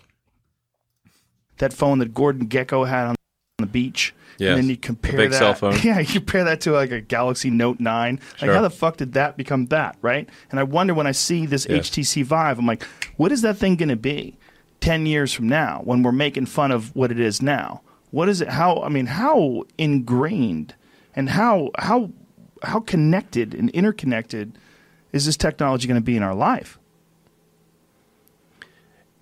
It will be at some point indistinguishable from reality. Where we'll lose this. We'll lose this. Like you and I are just looking at each other through our eyes. I see you, you see me. I think, I hope. You think so? I think you probably have regular eyes. this could be some simulation. It could. Do you entertain that? Well, the argument for the simulation, I think, is quite strong. ist eigentlich Peter Thiel, der mal mit dieser Simulationsidee kommt. Wie er das jetzt allerdings wieder hinbiegt, finde ich hochinteressant. Äh, Also leben wir in einer Simulation. Und auch da ist seine Antwort wieder, hm, machen wir doch längst. Are you a, a proponent of the multi-universes theory? Do you believe that there are many, many universes, and that even if this one fades out, that there's other ones that are starting fresh right now, and there's an infinite number of them, and they're just constantly in this never-ending cycle of birth and death? I think most likely, this is just about probability. There are Lass ihn doch mal nachdenken. Immer dieser Stress. Wir sind ja Langform. many, many simulations. these simulations are, you might as well call them reality, or you could call them multiverse. These simulations, you believe, are created, like someone has manufactured. They're running on a substrate. So that substrate is probably boring. Boring. Mm-hmm. How so? Well, when we create a simulation, like a game or a movie, it's a distillation of what's interesting about life. You know, like it, it takes it take a year to shoot an action movie, and then that's all distilled down into two or three hours. So, let me tell you, if you see an action movie being filmed, it's friggin' it's boring, super boring. It takes there's like lots of takes. There's everything's in a green screen. Looks pretty goofy. Doesn't look cool. But once you add the CGI and have great editing, it's amazing. So I think most likely, if we're a simulation, it's really boring outside the simulation. Ich möchte mich bei allen bedanken, die mir das Buch Ernährungskompass von Bas Kast empfohlen haben, weil da wird genau das Argument gemacht, nur ein bisschen auf einer anderen Ebene. Was er hier beschreibt ist, naja, man kann halt hingehen und sich angucken, wie der Film in echt gedreht wird. Super langweilig, man kann ins Kino gehen und das für Realität halten. Dann ist es die supergeilste Realität, die man überhaupt nur sieht. Nur wir wissen ja, es ist ein Film, ja, es ist ausgedacht, hergestellt. Nur lassen wir uns natürlich trotzdem vor allem unser limbisches System davon beeindrucken. Und da musste ich dran denken, äh, Bas Kast hat das Buch Der Ernährungskompass geschrieben. Mit einem Argument. Esse nur noch Essen, das wenig, also am möglichst wenig verarbeitet wurde. Ess den Apfel, wie der Apfel gewachsen ist und nicht wie er beim äh, Saft rausmachen und so weiter, weil damit kann dein Körper nicht umgehen. Das, der Zucker ist dann schon aufgelöst, das rauscht zu schnell durch, das ja, findet keine Zeit mehr und so weiter. Und das ist sozusagen die Ernährungssimulation. Reduziere Oma, wieder auf die Substrate. Wenn ich bei meiner Oma bin und in den mhm. Garten gehe und eine Mohrrübe rausziehe, dann mhm. sagst du, ich soll nur mit Wasser die Erde abmachen und sofort zubeißen? Nein, ich sag, du sollst so weit wie möglich auf Verarbeitung verzichten. Ja, ja, genau. Verarbeitungen sind aus dem Boden raus in den Mund. Im Grunde ja. Gerade bei einer Möhre. Ja, das Beste, was man mit einer Möhre machen kann.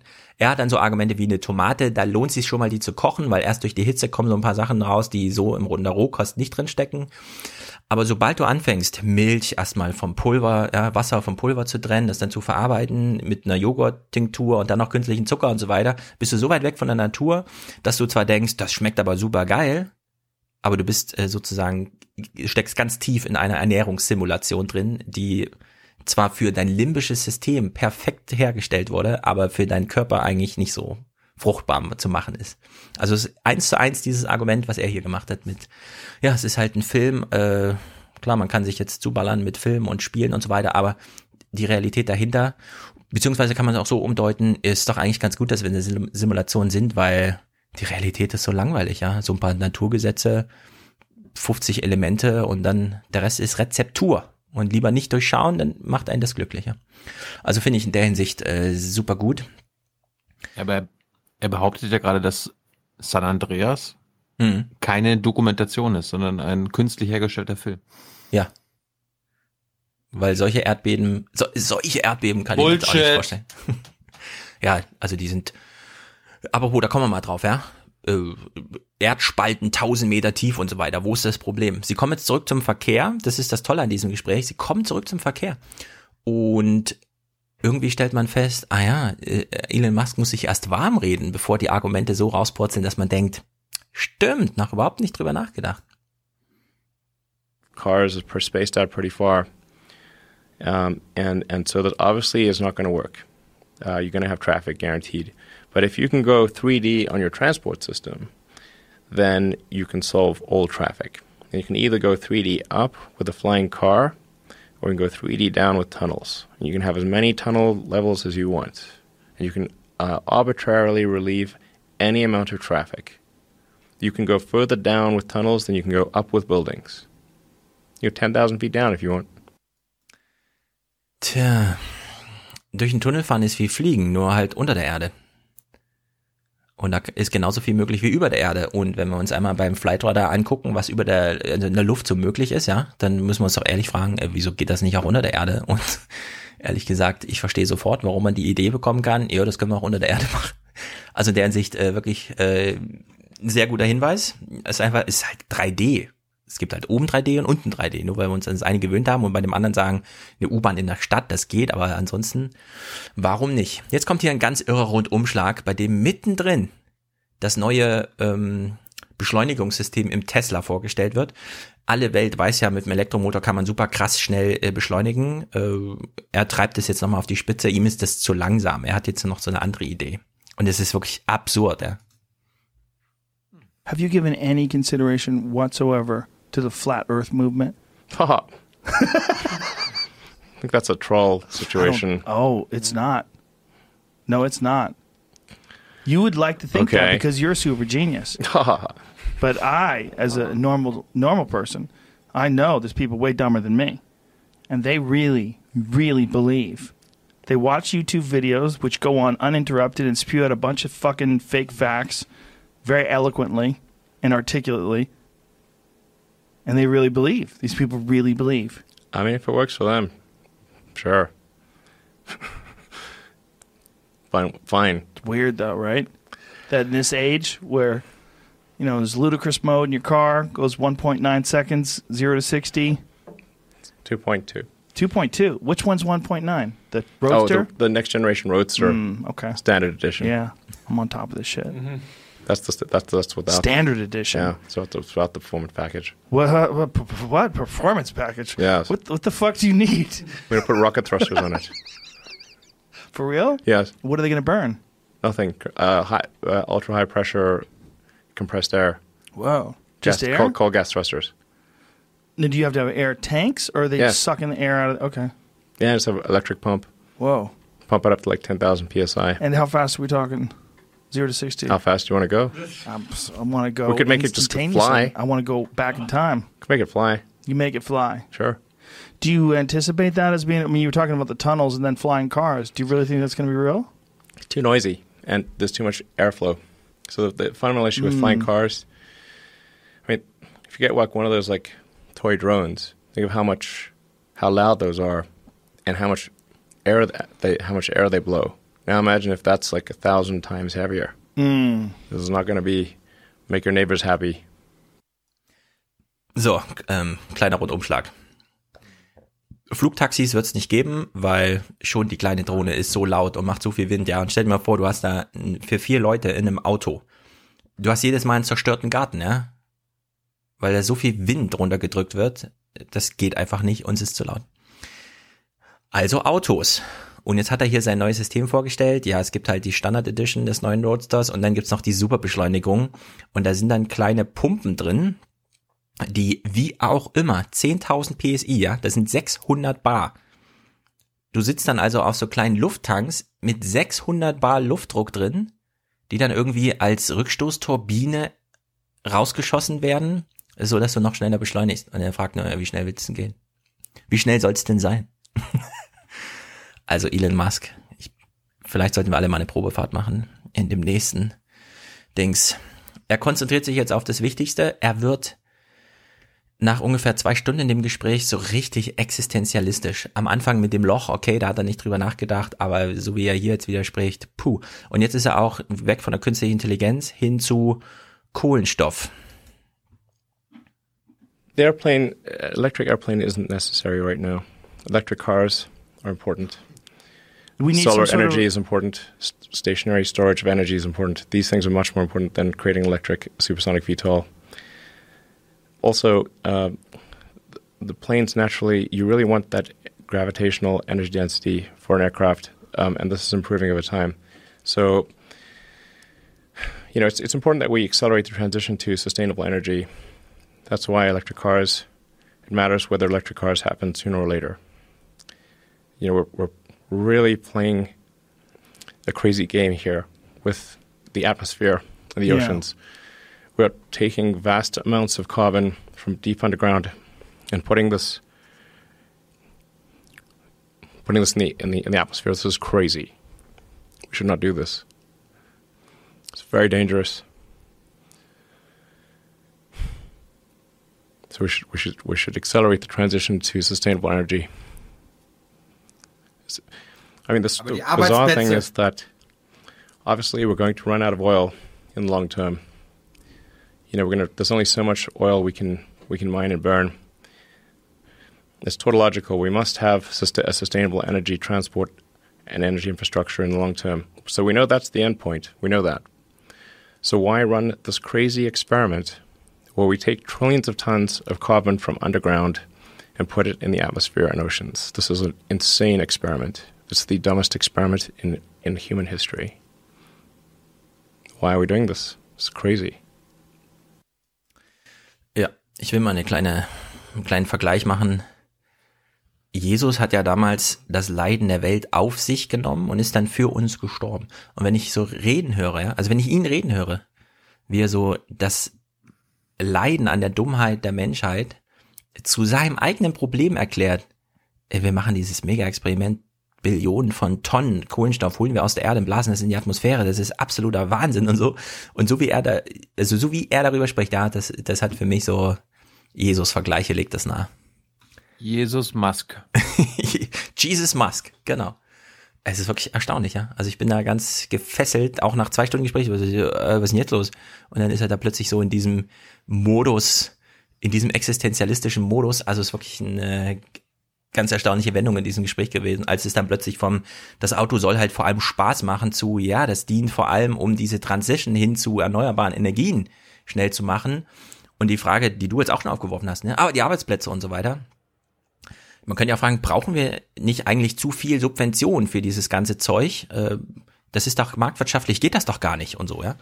Und hier macht er jetzt sein, sein Argument, was wir uns alle für später notieren können, weil es absolut richtig ist. All fossil fuel powered things have an inherent subsidy, which is their consumption of the carbon capacity of the atmosphere and oceans. So people tend to think like why why should electric vehicles have a subsidy? But they're not taking into account that all fossil fuel burning vehicles fundamentally are subsidized by the cost, the environmental cost to Earth. But nobody's paying for it. We are going to pay for it, obviously. In the future, we will pay for it. It's just not paid for now. Ja, Wir haben es einfach als Zukunftsproblem ausgelagert. Wir werden aber dafür bezahlen. Warum bezahlen wir nicht jetzt schon dafür?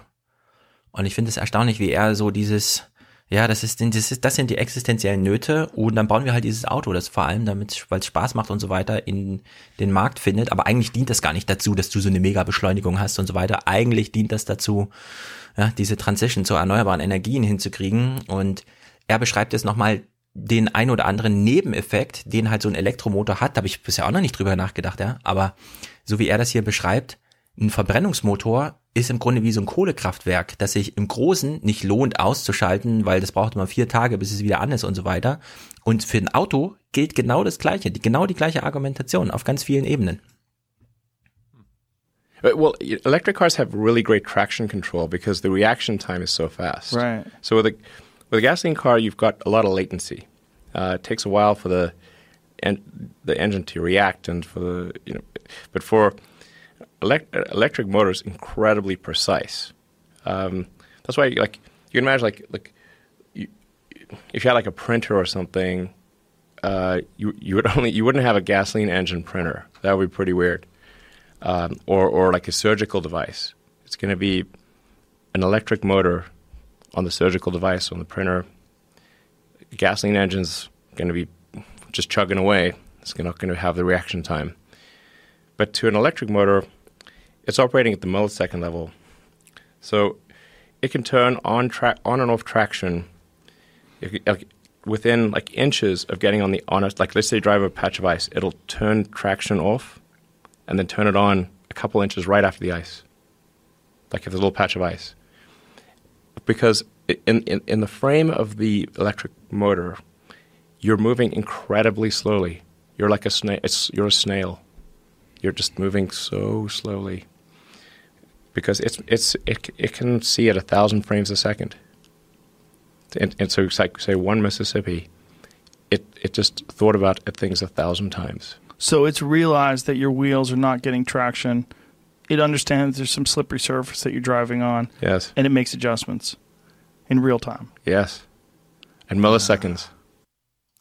Ja, jetzt erkennt man auch so langsam, worauf die deutschen Ingenieure so stolz sind. Sie haben den Verbrennungsmotor als Herz im Auto. Alles weitere, diese Bremssysteme und so, das mussten die alles von außen dran bauen, weil der Motor extrem verzögert. Ja, du drückst aufs Gas, dann strömt da so Zeug ein, dann explodiert das, dann dreht sich das und so weiter. Das dauert alles ewig, das kann man gar nicht kontrollieren. Das ist an oder aus. Alles andere muss man außen drum bauen. Und bei so einem Elektromotor, den macht man einfach punktuell an, aus, an, aus, an, aus und da kannst du alles einbauen, was du willst. Diese super Beschleunigung, äh, die Traktionskontrolle, das, dieses Anti-Blockiersystem und so weiter und so fort.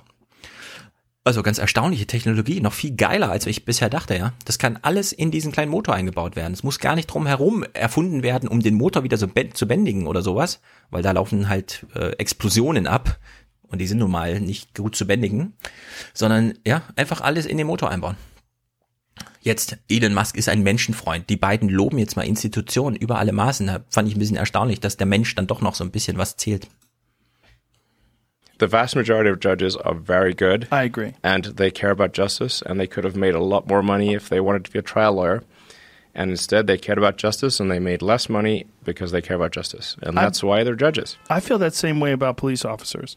I yes. feel like there's so many interactions with so many different yes. people with police officers that the f- very few that stand out that are horrific we we tend to look at that like this is evidence that police are all corrupt, and that, I think that's crazy no, most most police are are, are, are very honest. Yes. Um, and, uh, and and and and uh, like the, military military personnel that I know are yes. very honorable, ethical people. Yes. And much more honorable and ethical than the average person. That's my impression. That is my impression as well. But and, and that's not to suggest that we, we be complacent and assume everyone's honest and ethical. And obviously, if somebody is is given a a trusted place in society such as being a police officer or a judge, and they are corrupt, then we must be extra vigilant against such situations yes. and take action. Uh, but but we should not think that this is somehow broadly descriptive of people in that profession. I couldn't agree more. I couldn't agree more. Das ist die gefühlte Empirie, würde ich sagen.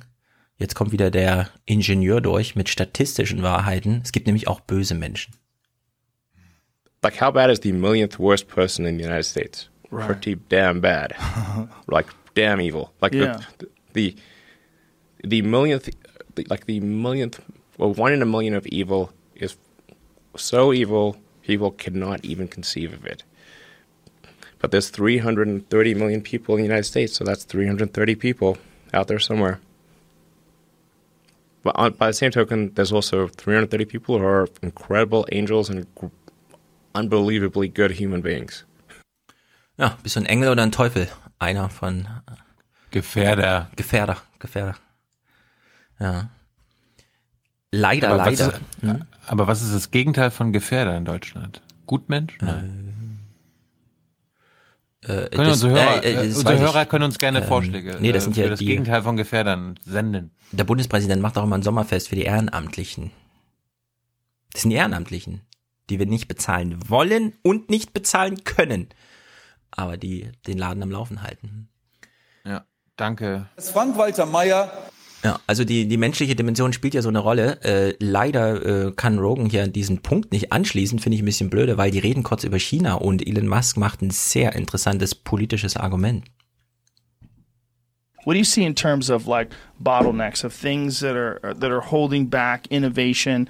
Is it regulatory commissions and and people that don't understand the technology that are influencing policy? Like what what what could potentially be holding you guys back right now? Is there anything that you would change? Yeah, like, that's a good question. You know, wir wissen noch von eben, ne? Richter super gut. Polizisten super gut. Jetzt die, mit denen er ganz konkret zu tun hat, nicht so gut. I wish, I wish politicians were better at science. That would help a lot. That's a problem. Yes. There's no incentive for them to be good at science. There isn't. Um, actually, you know, they're, they're, pretty good at science in China, I have to say. Are the, they? Yeah, the mayor of Beijing is, I believe, an environmental engineering degree, and the deputy mayor has a physics degree. I met them. And uh, Mayor says Shanghai is really smart. And uh, you're, you're up on technology. What do you think about this government policy of of stopping use of Huawei phones? Ja, wen interessieren die Huawei Phones? Was ist damit in China? Plötzlich sind die ganzen Politiker dort, die eigentlich Kommunismus predigen äh, und Kapitalismus betreiben, Wissenschaftler? Und Merkel ist auch eine Atomphysikerin. Ja, aber Merkel ist eben eine von diesen sechs oder sieben äh, Bundestagsabgeordneten mit naturwissenschaftlich-technischem Hintergrund. Einstellige Zahl. Muss man sich mal vorstellen, in China scheint es irgendwie anders zu laufen. Jetzt kommt ein Clip. Ich weiß, das ist schon ewig spät und so, aber hört mal genau zu. Mich würde mal interessieren, steckt hier drin ein Argument? Post-Privacy ist ja eigentlich diese typische Berliner Blase-Phase gewesen, bei der wir hier und so weiter mit Spackos uns rumschlagen mussten. Jetzt reden die beiden aber plötzlich über Jennifer Lawrence und das Fappening oder wie es hieß und so und drehen es so ein bisschen anders. Also überraschend eigentlich. Bin unschlüssig. What is important and what is not important. Is privacy important when we're all gods? I mean, I think the things that we think are important to keep private right now, right. we probably will not think are important. Shame, right? Information. Shame. Right? Shame. What are you what are you hiding? Emotions? Yeah. What are we hiding? I mean, I think like I don't know, maybe it's like embarrassing stuff. Right. Embarrassing um, stuff. But there's actually like I think people there's like not that much that's kept private that people that is actually relevant. Right. That people would other people would actually care about. You may think other people care about it, but they don't really care about it, and certainly governments don't. Well, um, some people care about it, but then it gets weird when you when it gets exposed. Like Jennifer Lawrence, when all those naked pictures of her got exposed. Like I think in some ways people liked her more. They, they realize yeah. like oh, she's just a person, just a girl who likes sex and is just alive and has a boyfriend and sends them messages, and now you get to look into it, and you probably shouldn't have, but somebody let it go and they put it online, and all right. She seems to be doing okay. She's a person. She's just you and me, and it's the same thing. She's just in some weird place where she's on a 35 foot tall screen with music playing every time she talks. Ja, I können wir mal Joe Rogans Penis auch mal äh, veröffentlichen ja. und, und ja, ja, ja. gucken, ob er das so schlimm findet? I, I, I mean, I'm sure she's she's like not a, not, no, she's not happy about it, but she no. she's but she's clearly doing fine. But once this interface is fully realized, where we really do become something far more powerful in terms of our cognitive ability, our, our ability to understand irrational thoughts and, and mitigate them and that we're all connected in some sort of an insane way. What I mean, how what what our thoughts on wealth, our thoughts on social status, like how many of those just evaporate, and our need for privacy. Maybe our need for privacy will be the ultimate bottleneck that we'll have to subsi- that we'll have to surpass. I think the things that we think are important now will probably not be important in the future. But there will be things that are important. What will be more different important? things? I don't know, there might be some war of ideas potentially. I don't think Darwin's going away. Right. Darwin's going to be there. Darwin, no, will, no, Darwin yeah. will be there forever. Forever. Yeah. It would just be a different a different arena. Different arena. A digital arena. Different arena. Darwin's not going away. Ja, also ich bin da völlig äh, unschlüssig, was das bedeuten soll, weil am Anfang fing er an mit, ja, der menschliche Wille ist so bedeutend, wir kriegen sogar in die äh, künstliche Intelligenz, in das globale Gehirn eingeimpft, jetzt plötzlich, ja, Darwin bleibt. Also dieses rudimentäre Durchsetzen von, egal was du denkst oder glaubst oder willst, es gibt so ein paar Grundlagen und die setzen sich dann halt durch oder eben nicht, egal in welcher Arena. Und dann halt dieses, das haben wir ja an höchster Stelle, ja. Die Amerikaner wollten mal einen Präsident loswerden, weil er Sex im Oval Office hatte. Und dann haben sie später einen gewählt, der darüber sprach, wie er mit Frauen Sex hat, die das gar nicht wollen. Oder die 100.000 Dollar dafür bezahlt werden müssen, ja. Und da ist ja schon so ein Schiff drinne, bei dem man sich wirklich fragen muss, ob so Post-Privacy-Sachen, wenn es plötzlich als cool gilt, dass der amerikanische Präsident natürlich neben seiner Ehefrau noch die ein oder andere Trophy-Girlfriend hat und so, ob das, ob sich da Sachen no hypernormalisieren, von denen man vorher dachte, ja, soziale Kontrolle, darauf können wir uns verlassen oder so. Ja, es gibt so ein paar Grundregeln irgendwie. Aber anscheinend ist hier recht viel in Bewegung.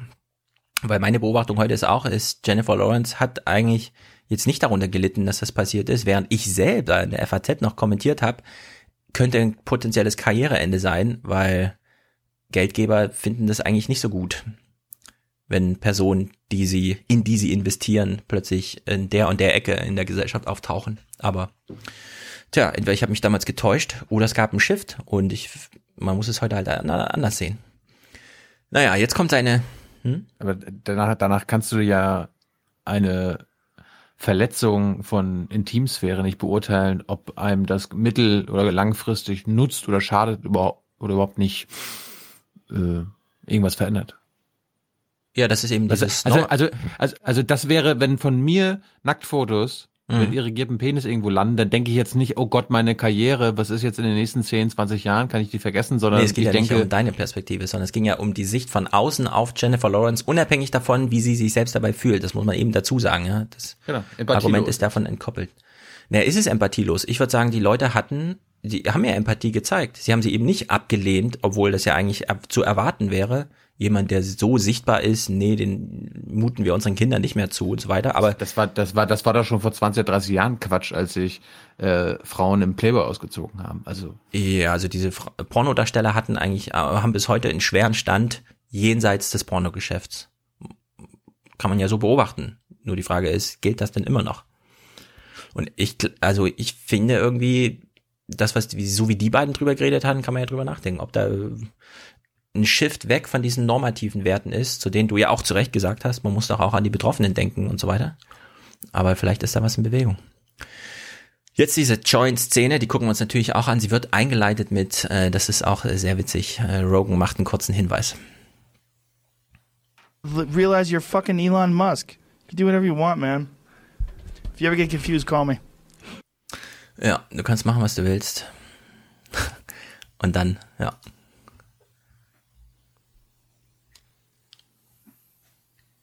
So is that a joint? or is it a cigar? No. Okay. It's um marijuana it's inside weed. of uh, tobacco. Oh, okay. So it's like posh pot tobacco yeah. posh. You never had that? Yeah, I think I tried one once. Come on, man. You want some of that? Shame. You probably can't because stock Shame. holders, right? Ja, Rogan hat es gerade sogar gesagt, äh, du kannst wahrscheinlich nicht äh, wegen den Investoren und so. Also voll antizipiert, dass der Tesla-Aktienkurs nach dieser Szene um 9% einbrach. I mean, it's legal, right? It's totally legal. Okay. How does that work? Do people get upset at you if you do certain things? There's Uh, tobacco and marijuana in there. That's all it is. The the combination of tobacco and marijuana is wonderful. First turned onto it by Charlie Murphy, and then reignited by Dave Chappelle. There you go.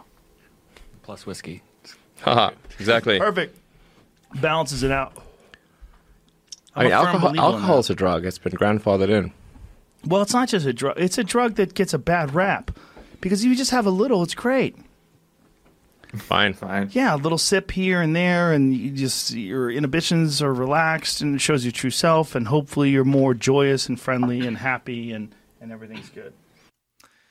Ja, äh, völlig unspektakulär eigentlich. Was auch wieder sich, also die Frage aufwirft, ist hier auch wieder so ein Shift. Darf, darf jetzt wirklich so ein CEO von zwei wirklich bedeutenden Unternehmen im Fernsehen oder sonst wo rumsitzen und öffentlich Joint rauchen? Äh, Offensichtlich ja. Also ist äh, schon beeindruckend. Allerdings, kleinen Rückschlag gab es dann doch. You getting text messages from chicks? No. Uh, I, I'm getting text messages from from, from friends saying, "What the hell are you doing smoking weed?" Is that bad for you? It's legal. It's I government mean, approved. It's not, you know, uh, I'm not a regular smoker of weed. How often do you smoke it? Almost never. Mm.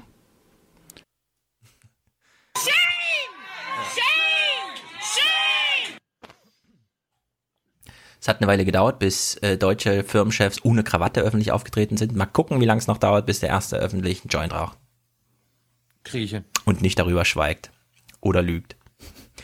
Zwei letzte Clips, die nochmal ins Innere von Elon Musk schauen lassen. Zum einen, ich bekomme gern Dinge geregelt für andere Leute. Also nochmal diese Schicksalhaftigkeit der Welt auf sich geladen. Doing something useful for other people that I like doing. That's interesting for other people. Ja, für andere Leute. Und jetzt redet er nochmal, ähm, sein finales Wort ist im Grunde äh, weit weg von Umweltzerstörung, künstliche Intelligenz und so weiter. Es nimmt nochmal direkt Bezug auf soziale Beziehungen unter Menschen. Und das finde ich wirklich Warte, interessant, wie er sich da will, entschieden hat. Ich will unsere Hörer, ich will unsere Hörer noch mal kurz aufwachen. Hallo. Hallo. Ich glaube, das fanden nicht alle so un uninteressant wie du. Ich fand es ja nicht uninteressant. So. Ich glaube nur, dass, dass einige vielleicht trotzdem eingeschlafen sind. Aufwachen! So, jetzt kommt Elon Musk, große Ansprache und ich sag nochmal, er ist der neue Jesus. Und er hat sich hier für eine Predigt entschieden zum Schluss. Um, is there any message you would like to put out other than love is the answer? Because I think you really nailed it with that. No, I think you know, I think people should be nicer to each other, and give people and give give more credit to, to others, and don't assume that they're mean until you know they're actually mean. You know, just it's easy to demonize people. You're usually wrong about it. People are nicer than you think. Give people more credit. Yeah, give people more credit. Die sind netter, als du glaubst, diese Menschen. Spektakuläres Ding. Selten so ein krasses Interview gesehen. Ich kann es jedem in voller Länge empfehlen, geht zweieinhalb Stunden. Da kann man mal sehen, sprechendes Denken von einem, dem kein freier Gedanke zugemutet, zugetraut, zugestanden wird, weil immer gleich sein scheiß Aktienkurs dranhängt. Nicht umsonst war er so wütend darüber und wollte Tesla von der Börse nehmen. Naja, er ist trotzdem zu ihm gegangen und hat da so gesprochen, wie er gesprochen hat. Gut. Gut, gut. Punktlandung. Ich muss los. Ja. Wir brauchen für Folge 322 noch äh, Unterstützung, Produzenten und am besten ein oder eine Präsentatorin. Haben wir Musik? Haben wir ja. Audiokommentare? Wir haben äh, spektakuläre Musik von Matthias, der macht Trump, Hitchcock, Psycho-Zeug. Fernab der Tagespolitik, aber ich glaube, wir wissen alle Bescheid. Ah, Punktlandung. In den Kommentaren, wie gesagt, Bademeister regt sich über die Social Media Galerie im Bundestag auf. Ich auch. Ich finde es auch nicht gut. Lukas beschreibt uns nochmal die Schwedendemokraten. Die haben ja nun in Schweden nicht ganz gewonnen, aber so ein bisschen Achtungserfolg und so. Er bietet einen zweiten Kommentar an zur, zu den Wählern der Schwedendemokraten und ich sage für uns alle, ja bitte Lukas, schick uns noch einen zweiten Kommentar. Du hast auch mehr als drei Minuten Zeit, so wie du dir jetzt auch mehr genommen hast.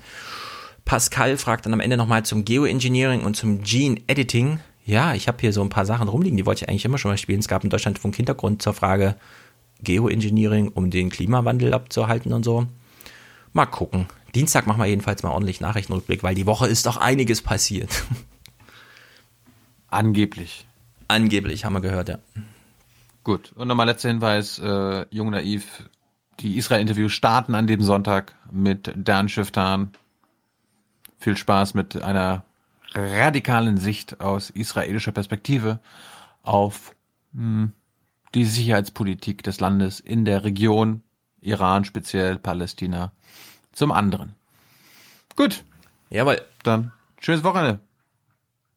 Herzlichen Dank und Ihnen und Ihren Zuschauerinnen und Zuschauern einen schönen Abend. Herzlichen Dank und äh, Deutschland alles Gute. So viel heute von uns. Ihnen noch einen schönen Abend bei uns im Ersten. Selbstverständlich werden Sie die Tagesschau und die Tagesthemen auf dem Laufenden halten.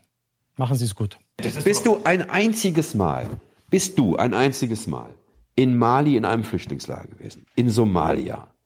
Bist du dort gewesen? Hast du dir angeguckt und hast du mit Menschen gesprochen? Ich glaube, ich glaube überhaupt nicht. Ähm, ich glaube nicht, dass es gegen den Klimawandel irgendetwas gibt, was wir Menschen machen können. Herr Gauland, die Menge von Vogelschiss ist ein Misthaufen und auf den gehören Sie in der deutschen Geschichte. Er ist nach wie vor im Internet präsent. Wir versuchen, die Leute im Blick zu behalten. Diese Personen haben wir auch auf dem Radarschirm, aber wir hoffen, dass wir alle diese Personen auf dem Radarschirm haben und keiner unter dem Radarschirm an uns vorbeigeht. Die ähm, Annegret Kramp-Karrenbauer. Äh, wir wollen mit unserer Außenpolitik generell und die äh, Waffenexportpolitik, äh, äh, die ähm, ist da ein, wichtiger, ein wichtiges Element. Äh, wir wollen damit Frieden, Stabilität und Menschenrechte befördern. Wir sind die Guten. Wir kümmern uns. Ein toller Nachmittag. Der allen Beteiligten richtig Spaß gemacht hat. Man muss dann auch die Kraft haben, es einfach zu ignorieren und die Furche weiterzuziehen. Wir sind nach wie vor das Land, äh, das äh, den europäischen Wirtschaftsmotor zieht. Tschüss zusammen. Wiedersehen. Ciao, vielen Dank.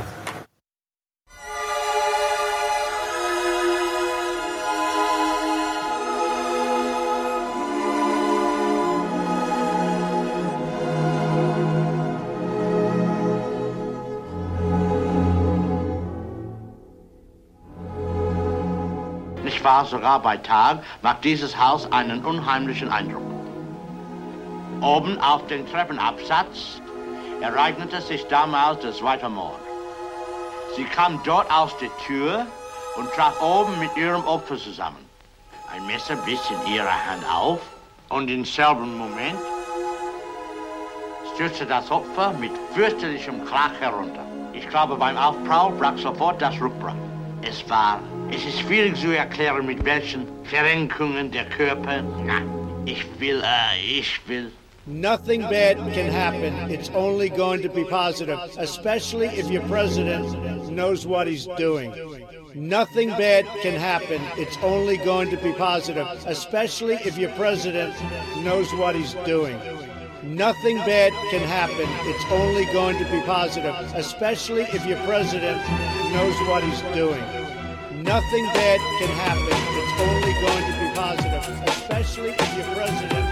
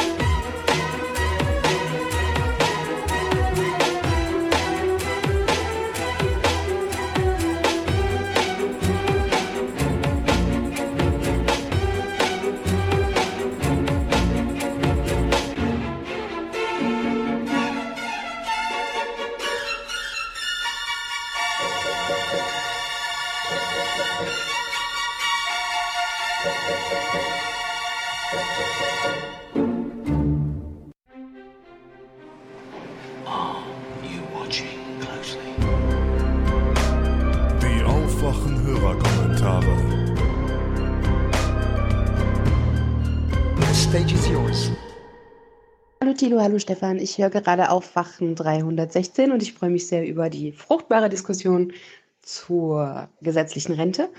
Ähm, ich dachte auch lange, der einzige logische Schluss wäre es, einfach nur die Beitragsbemessungsgrenze zu erhöhen von den im Moment 78.000 brutto im Jahr, weil jeder Euro, der darüber liegt, wird ja nicht mehr verbeitragt. Allerdings führt das zu dem Problem, dass dann ja auch höhere Rentenanwartschaften erworben werden. Also mit diesen 78.000 Euro hat man jetzt, wenn man ein Jahr so einbezahlt hat, 65 Euro Rente verdient. Wenn man das nach oben offen hätte, wären auch die Rentenanwartschaften, die sich daraus ergäben, wesentlich höher. Und die zahlt man dann ja ein Leben lang. Bei steigender Lebenserwartung ist diese Rechnung halt auch nicht unbedingt nur positiv für die sogenannte Rentenkasse, wenn man es so nennen will. Ähm, daher ist es halt nicht die Lösung aller Probleme. Da sollte man schon eher in die Richtung gehen, dass die Masse der Beitragszahler verbreitert wird. Aber das hattet ihr auch erwähnt. Äh, wollte da nur meins noch dazu geben. Dankeschön. Lieber Aufwachen-Podcast, liebe Hörerschaft, lieber Thilo, lieber Stefan. Paul hier wieder aus Berlin. Ich melde mich mit einem Audio und Kommentar zum Thema SPD und vor allem Haushaltsdebatte im Bundestag. Die Wahl gerade erst vor ein, zwei Tagen war sehr lebhaft, ziemlich intensiv. Äh, alle Parteien haben einmal richtig kräftig einen rausgehauen und danach auch bei Facebook und Twitter mit ihren Sprüchen jeweils angegeben. Ich möchte nur eins zitieren von Schuld, der, ist, äh, der hat dann wortwörtlich gesagt, Herr Gauland, Sie gehören auf den Mülleimer der Geschichte. Johannes Kahrs hat ja auch noch geschafft, den Bundestag zu leeren oder zumindest die AfD äh, von, von ihren Sitzen zu schmeißen mit der Aussage, Hass macht hässlich. Da auf, äh, aufgrund dieser Aussage ist die AfD-Fraktion dann geschlossen gegangen. Ich möchte gerne mal hier zur Diskussion stellen, was ihr, sowohl Tino, Stefan, Hans Jessenschauer als aber auch die Hörerschaft von solchen Aussagen halten. Ich persönlich halte nämlich von solchen Sprüchen gar nichts. Das ist schlechter politischer Stil und das ist vor allem eigentlich halt wieder nur eine Kopie des Gegners. Also, dass man es erstmal halt nicht schafft, sich inhaltlich da mal wirklich hinzustellen und da mal klare Kante zu geben, finde ich schon ziemlich schwach. Dass man sich dann auch noch zu so flapsigen Sprüchen hinreißen lässt, finde ich doppelt schwach. Aber dass man es danach auch noch hinbekommt, auf diese Sprüche stolz zu sein und damit anzugeben. Ja, das war ein, das war ein Twitter, ähm, wie sagt man, eine Twitter-Grafik, eine Facebook-Grafik. Nochmal mit, mit, mit Zitat von Schulz. Kars hat auch damit rumgeprollt, bis zum geht nicht mehr auf Twitter. Und ähm, das Schulz-Zitat ist doppelt brisant, weil es ist auch noch ein Zitat von Weidel oder zumindest eine Anspielung auf Weidel, bin ich mir ganz sicher. Weil die hat nämlich im April mal gesagt, April 2017, die Political Correctness gehört auf den Misthaufen der Geschichte. Ich weiß nicht, ob sie Mist und Martin Schulz jetzt Müllhaufen gesagt hat, das will man nicht ganz, nicht ganz perfekt zitiert. Aber es ist dazu auch noch schlecht zitiert. Und dass man nicht nur den Stil imitiert dabei, sondern dann auch noch also dann es auch noch schafft, damit noch eine Person wiederum zu beleidigen, macht den Stil noch schlechter. Und ich verstehe nicht, wie die sich wirklich, also wie man darauf ernsthaft stolz ist, dass man sich da, damit jetzt brüstet und behauptet, man würde jetzt ja die Demokratie mit verteidigen. Das tut man überhaupt nicht. Indem man den Stil des Gegners kopiert, macht dann nichts besser, macht es eigentlich nur noch schlechter. Zumal man sich argumentativ dadurch sehr, sehr angreifbar macht, ist meine Meinung. Ich hoffe, das wird gehört. Ich hoffe, es findet Resonanz. Ich gehe ins Bett. Gute Nacht, bis bald. Hallo lieber Stefan, hallo lieber Thilo, hallo liebe Community. Ich wollte nur kurz eins, zwei Sätze zum State of the Art vom Tagesjournalismus, vor allem vom Zeitungsjournalismus sagen. Und zwar letztens habe ich meinen neuen Laptop eingerichtet und da kam dann noch so Werbung auf meinem Bildschirm und da stand dann so, war ein FATS-Artikel und da ging es darum, um den Angriff auf das jüdische Restaurant in Chemnitz. Und da habe ich kurz drauf geklickt und der Artikel war keine Seite lang, wenn man ihn in Word einfügen würde. Und es war hauptsächlich eine Meldung, aber auch ein bisschen ausführlicher. Und ich war echt entsetzt. Der Artikel hatte so viele Tippfehler, unter anderem wurde der Name falsch geschrieben von dem Besitzer des Restaurants, als auch eindeutige, wirklich haarsträubende Grammatikfehler, wo ich mir denke, also Zeitungsjournalismus, das kann sich nicht so halten. Und man sieht halt einfach, es schaut auch keiner mehr über solche Artikel drüber. Ich habe leider das Buch vom Stefan noch nicht gelesen, es steht aber ganz oben auf meiner Liste mit den ganzen anderen Büchern derweil. Und ich hänge aber ein wenig der These nach, dieser Zeitungsjournalismus wird es so nicht mehr lange machen und auch, wo ich letztens mit einem Freund darüber diskutiert habe, dass ja jetzt Paywalls integriert werden. Nee, das mit den Paywalls funktioniert so auch nicht, würde ich behaupten. Da deutscher Journalismus diese dieses Flatrate, was die da verlangen möchten, einfach viel zu teuer ist, wenn man sich ja das Angebot von der New York Times anschaut, was deutlich günstiger ist und was auch bezahlbarer ist. Und wenn, dann muss man so ein System wie Blendle stärker etablieren, wo man für einzelne Artikel bezahlen kann, die hinter der Paywall stecken. Aber nachdem sie jetzt jahrelang die Artikel kostenlos äh, zur Verfügung gestellt haben, wird es schwer, erstmal die Leute umzuerziehen.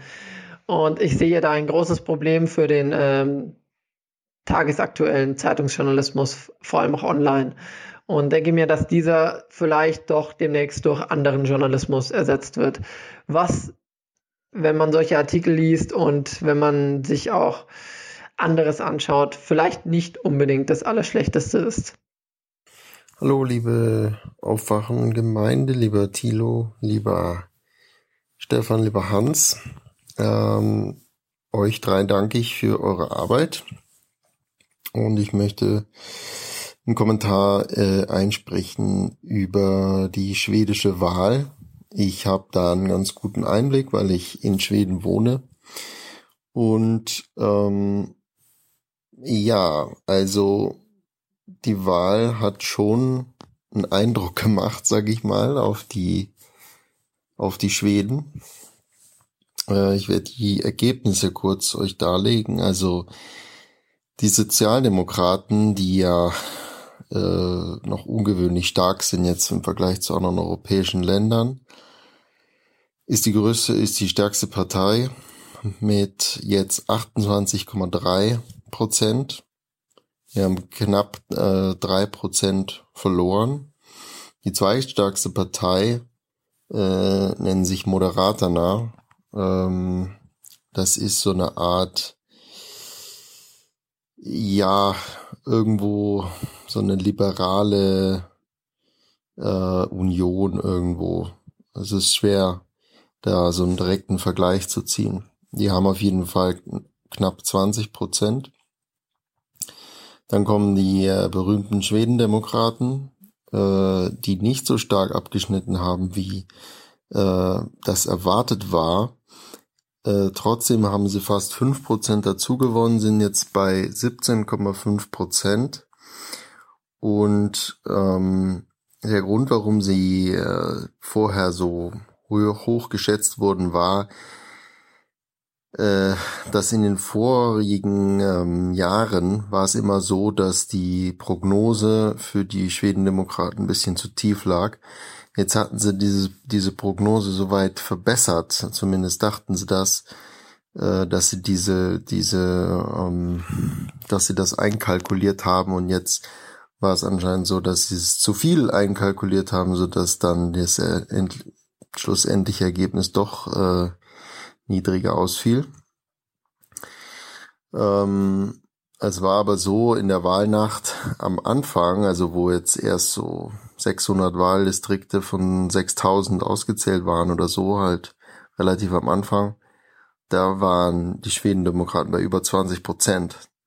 Und ja, also da hatte man schon äh, Angst, dass das dass das so bleibt oder sogar noch steigt. Aber es ist dann hinterher noch deutlich gesunken. Nach den Schwedendemokraten kommen dann äh, kommt die äh, ja äh, zentrale Zentral Zentrumspartei, sagen wir mal so, äh, 8,6 Prozent. Die haben auch gewonnen. Die haben 2,5 Prozent gewonnen. Dann kommt erst die linke Partei, die, äh, wo Stefan gemeint hat, die hätte so stark dazu gewonnen. Sie hat dazu gewonnen, liegt jetzt bei acht Prozent, äh, was ja auch nicht wirklich stark ist und äh, hat nur 2,3 Prozent dazu gewonnen.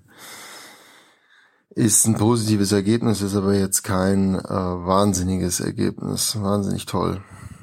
Dann gibt's noch eine Partei, die heißt Christdemokraten äh, das sind halt ja konservative Christdemokraten. 6,8 Prozent, die haben auch gewonnen, 1,8 Prozent dazu gewonnen. Dann gibt's noch eine liberale Partei, die allerdings nicht zu, vergle zu vergleichen ist oder gleichzusetzen ist mit der, mit der FDP, weil die ist nicht Leo, soweit ich jetzt das weiß, äh, die ist nicht neoliberal, sondern sagen wir mal nur liberal, natürlich marktliberal, aber äh, in Grenzen.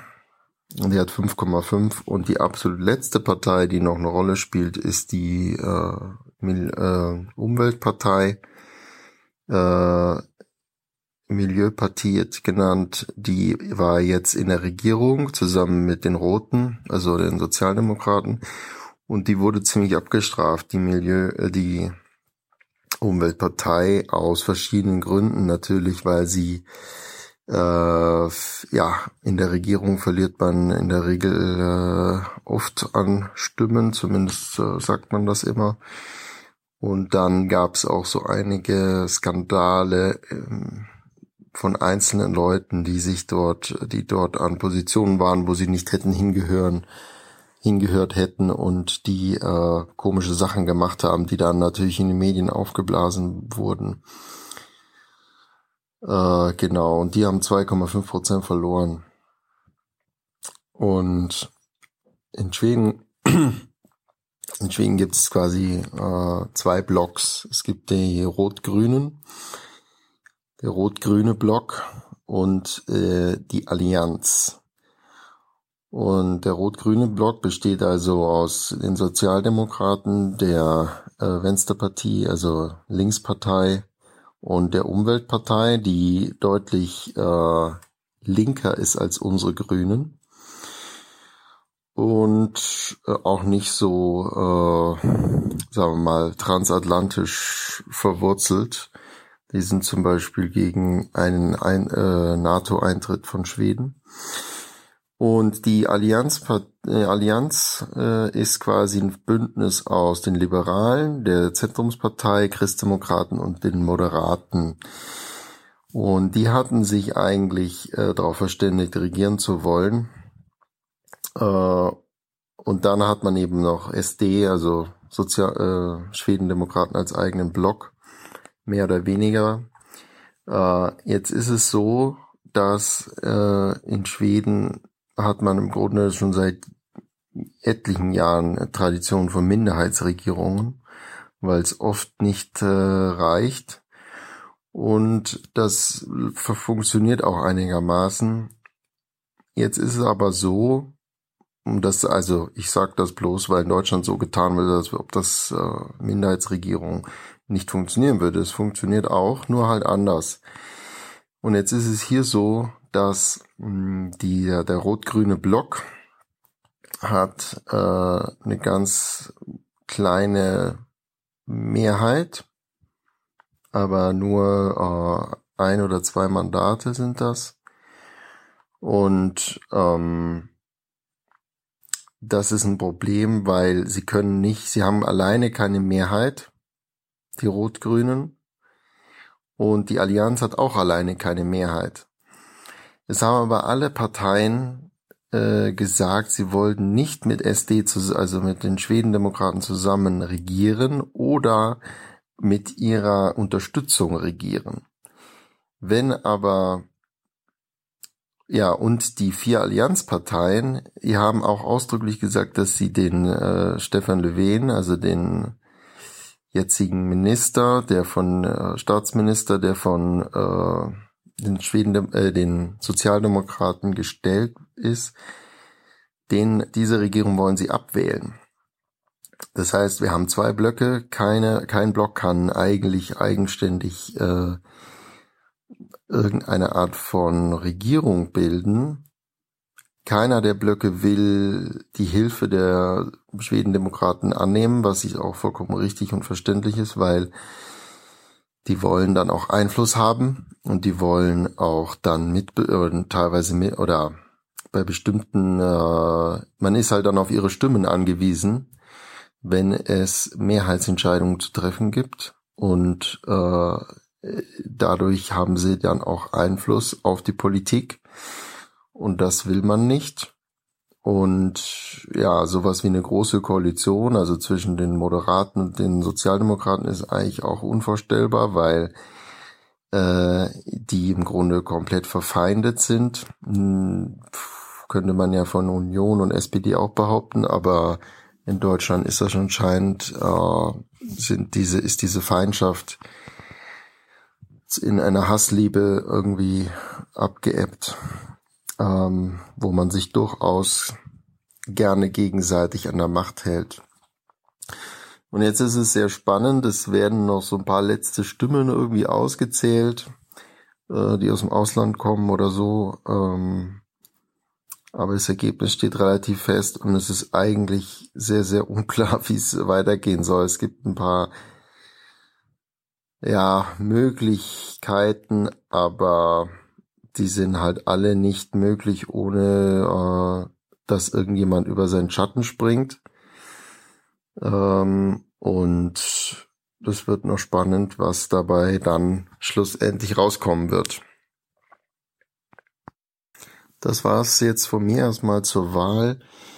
Ähm, ich würde auch gern noch dann, wenn da Bedarf besteht, äh, noch einen Audiokommentar äh, in der nächsten Folge vielleicht machen dazu, wer eigentlich und wo die äh, so Schwedendemokraten stark äh, gewählt wurden und aus welch, welche Gründe da vielleicht äh, vorliegen.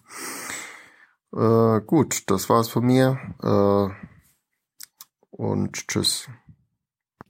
Hallo Stefan, hallo Thilo. Zunächst einmal danke für eure Arbeit. Ich bin seit Jahren begeisterter Fan vom Aufwachen-Podcast und versuche auch immer wieder, den in meinem Freundeskreis bekannter zu machen, mit mehr oder weniger Erfolg. ähm, ich habe dann auch nochmal neben den ganzen anderen Kommentaren, die wir bisher hatten, äh, auch nochmal was zu, zu Chemnitz, aber insbesondere zu der aktuellen Stimmungslage in Politik und Gesellschaft. Wie so ziemlich jeder aus meinem direkten persönlichen Umfeld, ein Hoch auf die Filterblase, ähm, bin ich von den Ke Vorgängen in Chemnitz natürlich total geschockt. Es kann einfach nicht sein, dass im Jahr 2018 eine solche Masse an Menschen mit dem Wissen über die Vergangenheit unserer Nation, was eigentlich jedem von uns in der Schule spätestens ab der Mittelstufe hoch und runter gepredigt wird, äh, dass da in diesem Jahr noch sowas passieren kann. Und vorab möchte ich natürlich auch noch sagen, dass der Tod von Daniel Hahn eine Tragödie ist, die natürlich bedauernswert ist.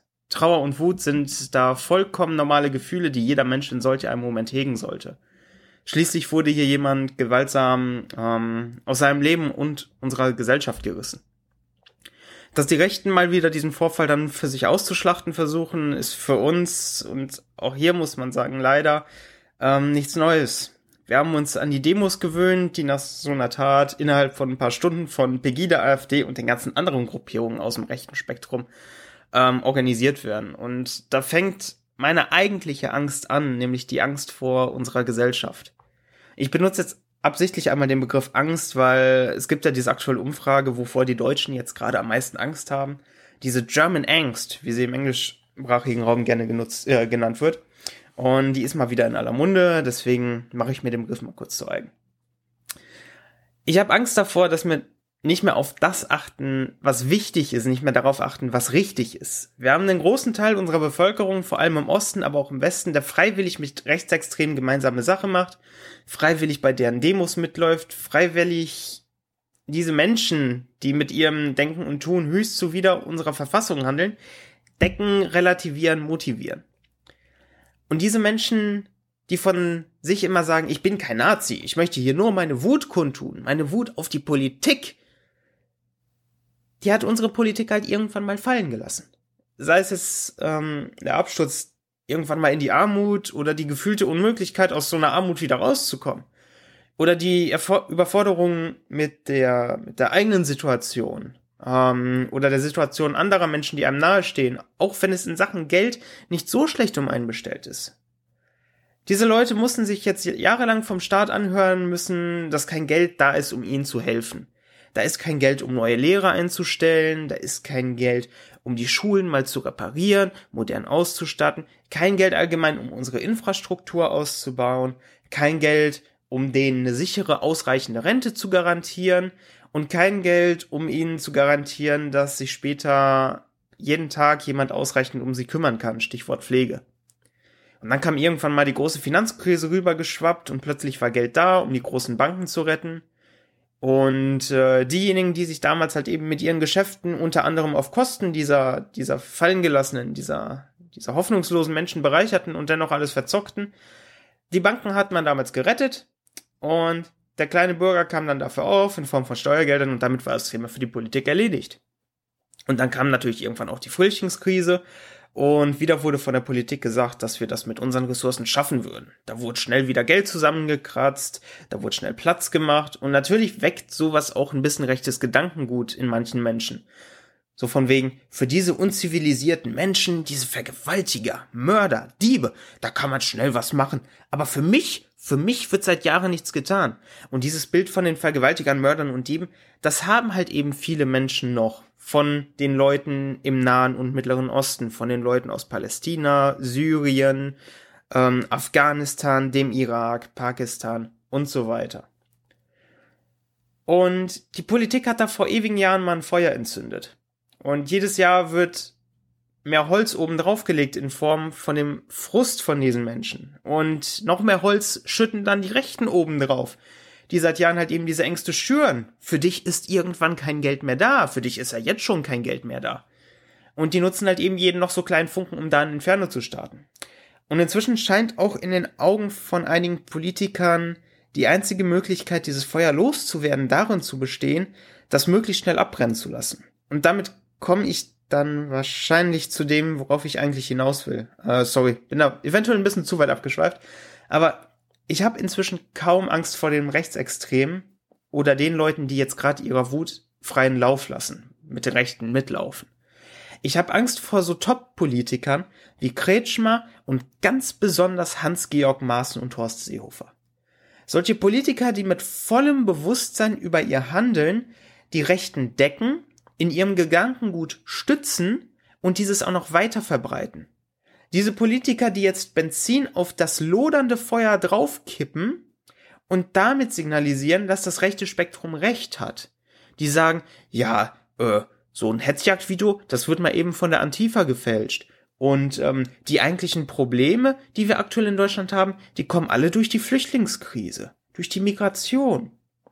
Die versuchen mit solchen Aussagen auf Stimmenfang zu gehen und sich bei diesen Menschen am rechten Spektrum populärer zu machen.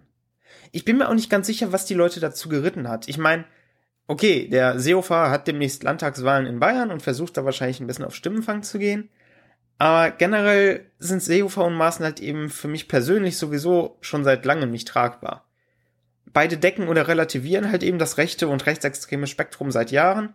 Und um ehrlich zu sein, dass Merkel das Ganze ebenso lange schon duldet, das ist genauso erschreckend. Und ich hoffe inständig, dass sie jetzt ähm, irgendwann in den nächsten Tagen dann endlich mal erkennt, was da in diesem, in unserem Land los ist und was ihr Kabinett und ihre Behörden dazu beitragen dass sie endlich mal einen Schlussstrich zieht und Seehofer und Maaßen dann mal hoffentlich alsbald von der bundespolitischen Ebene verschwinden.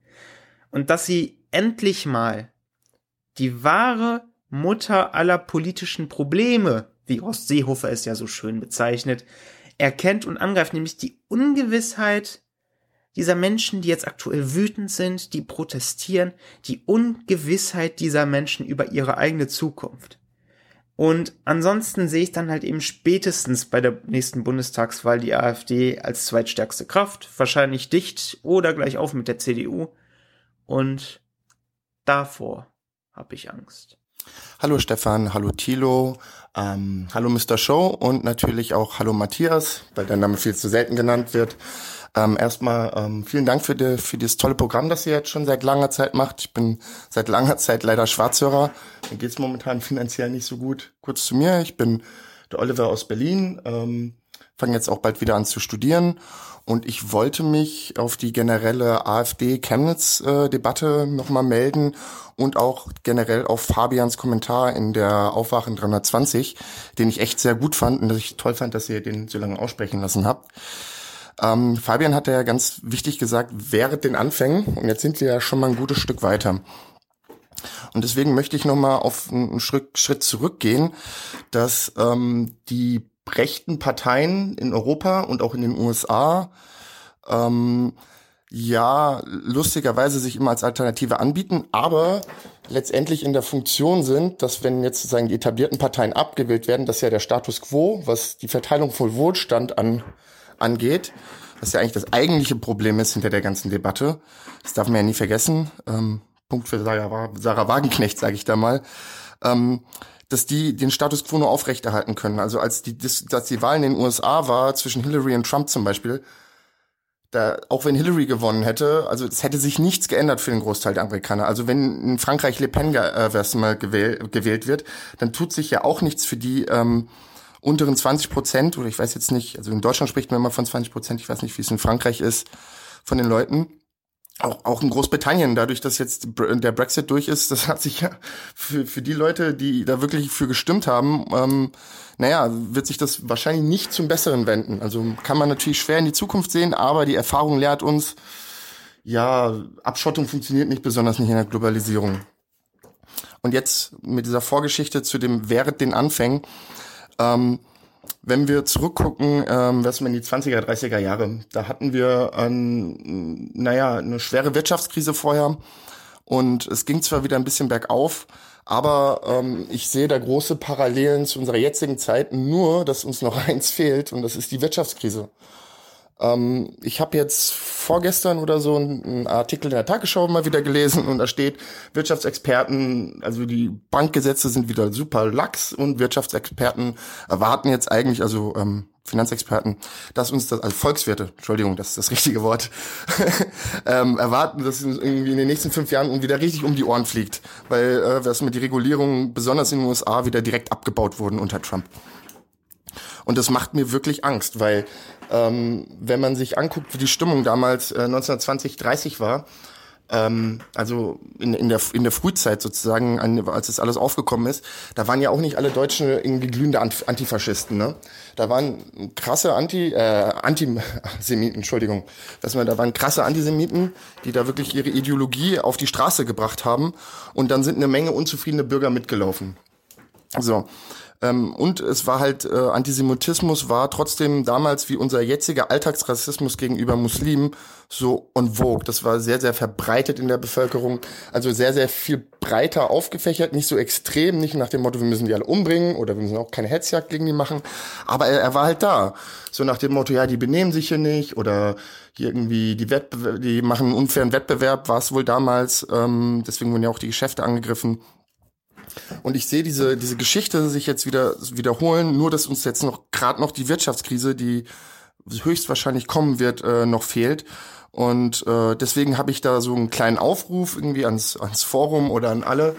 Ähm, ich bin weniger der Fan davon, dass man jetzt irgendwie auf jede äh, was Anti-Rechten-Demo geht, auch wenn das in gewissen Orten, jetzt wie jetzt vielleicht zum Beispiel in Chemnitz, ähm, wichtig ist, denke ich auch. Aber damit wird man das nicht ändern können. Also wenn man wirklich davon überzeugt ist, dass wir irgendwie in einer freiheitlich offenen Gesellschaft, die die Demokratie äh, als äh, Regierung hat, leben will, dann, wenn man sich da sicher ist, dann sollte man das halt in seinem privaten Umfeld halt prom promoten und den Leuten halt ganz klar aufzeigen, wohin ihre, wer mal, ich will jetzt aus Protest AfD, ich will den Laden brennen sehen, wohin das letztendlich führen kann. Und es ist ja nicht gesagt, dass es dahin führt, aber wenn wir jetzt sehen, dass sich die Weichen wieder so stellen wie damals, also ich würde den Zug nicht nochmal in die gleiche Richtung rollen lassen und hoffen, dass er irgendwie kurz vor der Klippe nochmal rechts abbiegt. Ich meine, wir werden jetzt wahrscheinlich nicht Frankreich oder Polen überfallen, aber ähm, wer weiß, was da noch irgendwie Richtung Russland läuft oder Richtung Afrikanische Union. Ähm, das, das ist einfach, oder was an, an der europäischen Außengrenze jetzt schon passiert und noch weiter passieren wird, was, dann sind wir die Generation, wo unsere Enkelkinder oder unsere Kinder uns dann fragen, sag mal, was hast denn du damals gemacht? Und dann sagen wir, ja, hm, ich habe äh, ja ganz viel Aufwachen-Podcast gehört und äh, ansonsten habe ich aber meine Fresse gehalten.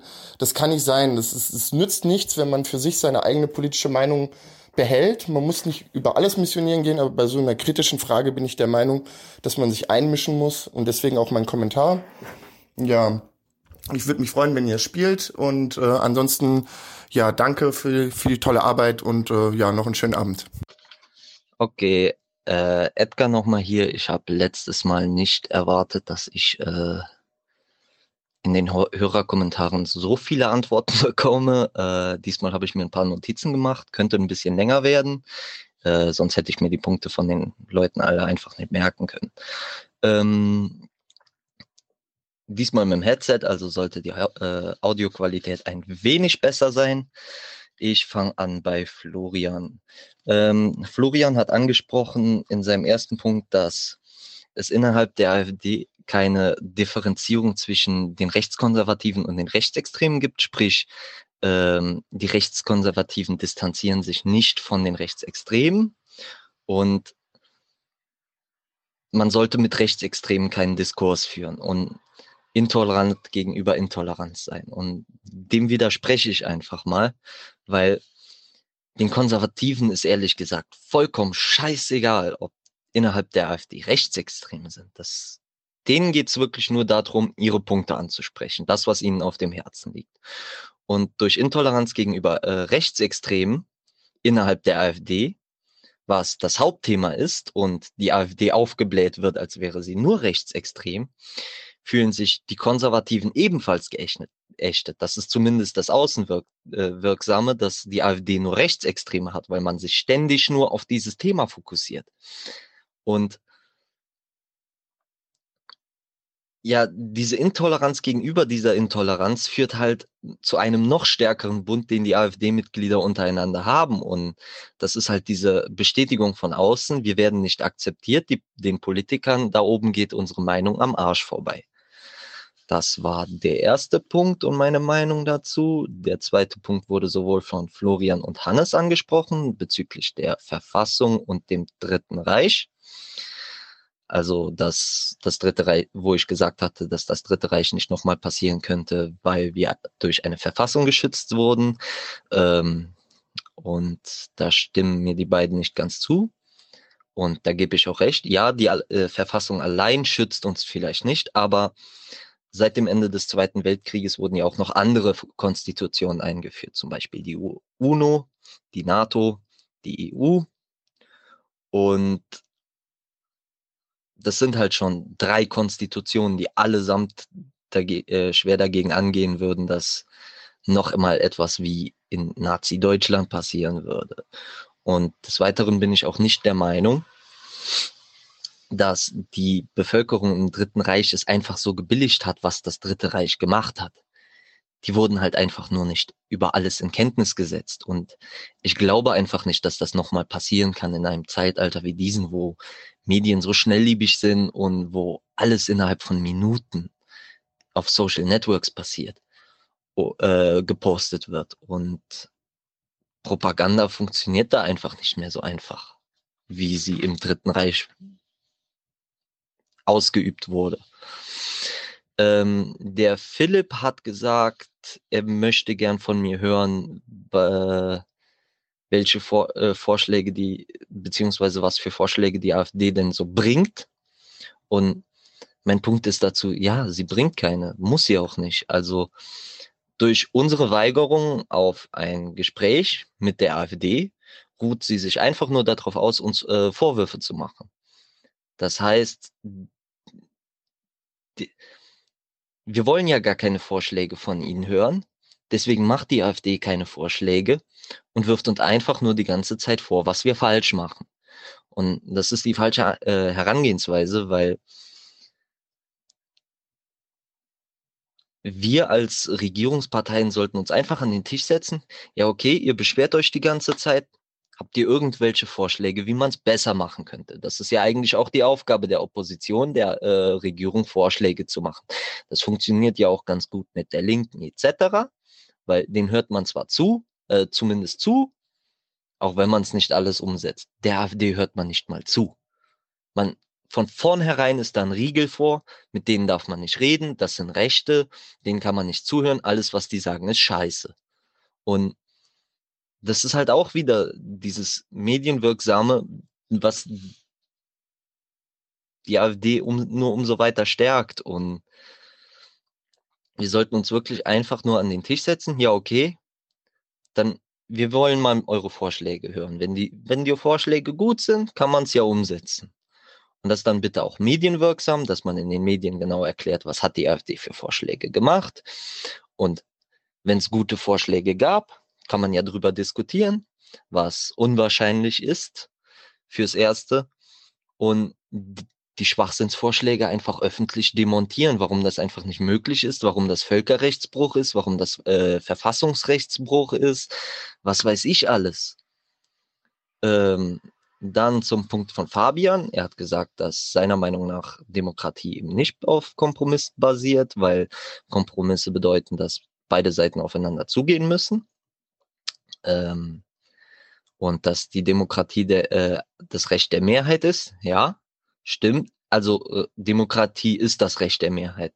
Nur ist das Problem aktuell, die AfD-Wähler wachsen und wenn das so weitergeht, ist das irgendwann die Mehrheit. Beziehungsweise das ist das, wovor ich mir halt wirklich dann Sorgen mache.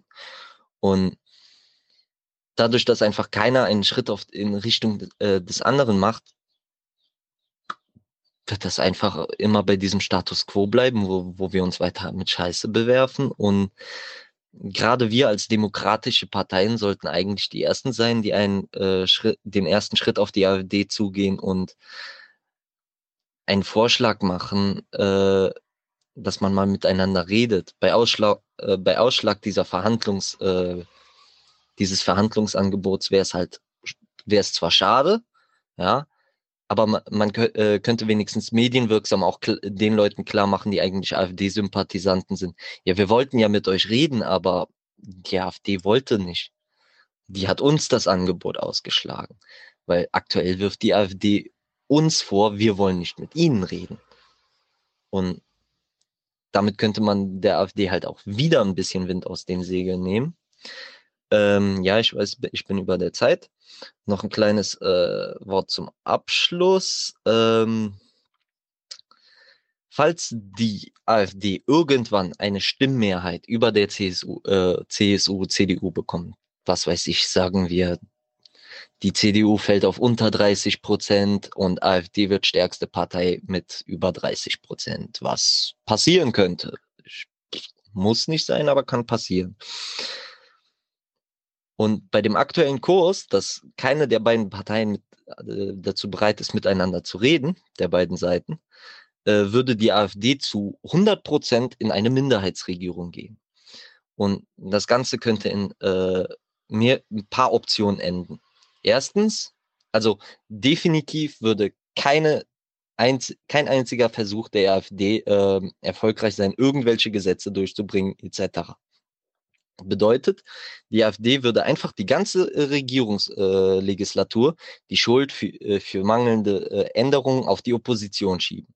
Das würde entweder nur dazu führen, dass die, Af äh, die AfD, äh, dass die AfD nur weiter wächst, was das schlimmste, was die schlimmste Option wäre, weil dann würde im Falle einer Neuwahl beziehungsweise Ende der Legislatur dann äh, die Neuwahlen womöglich die AfD sogar über die 50 Prozent wachsen, was dann nicht mal mehr eine Minderheitsregierung wäre.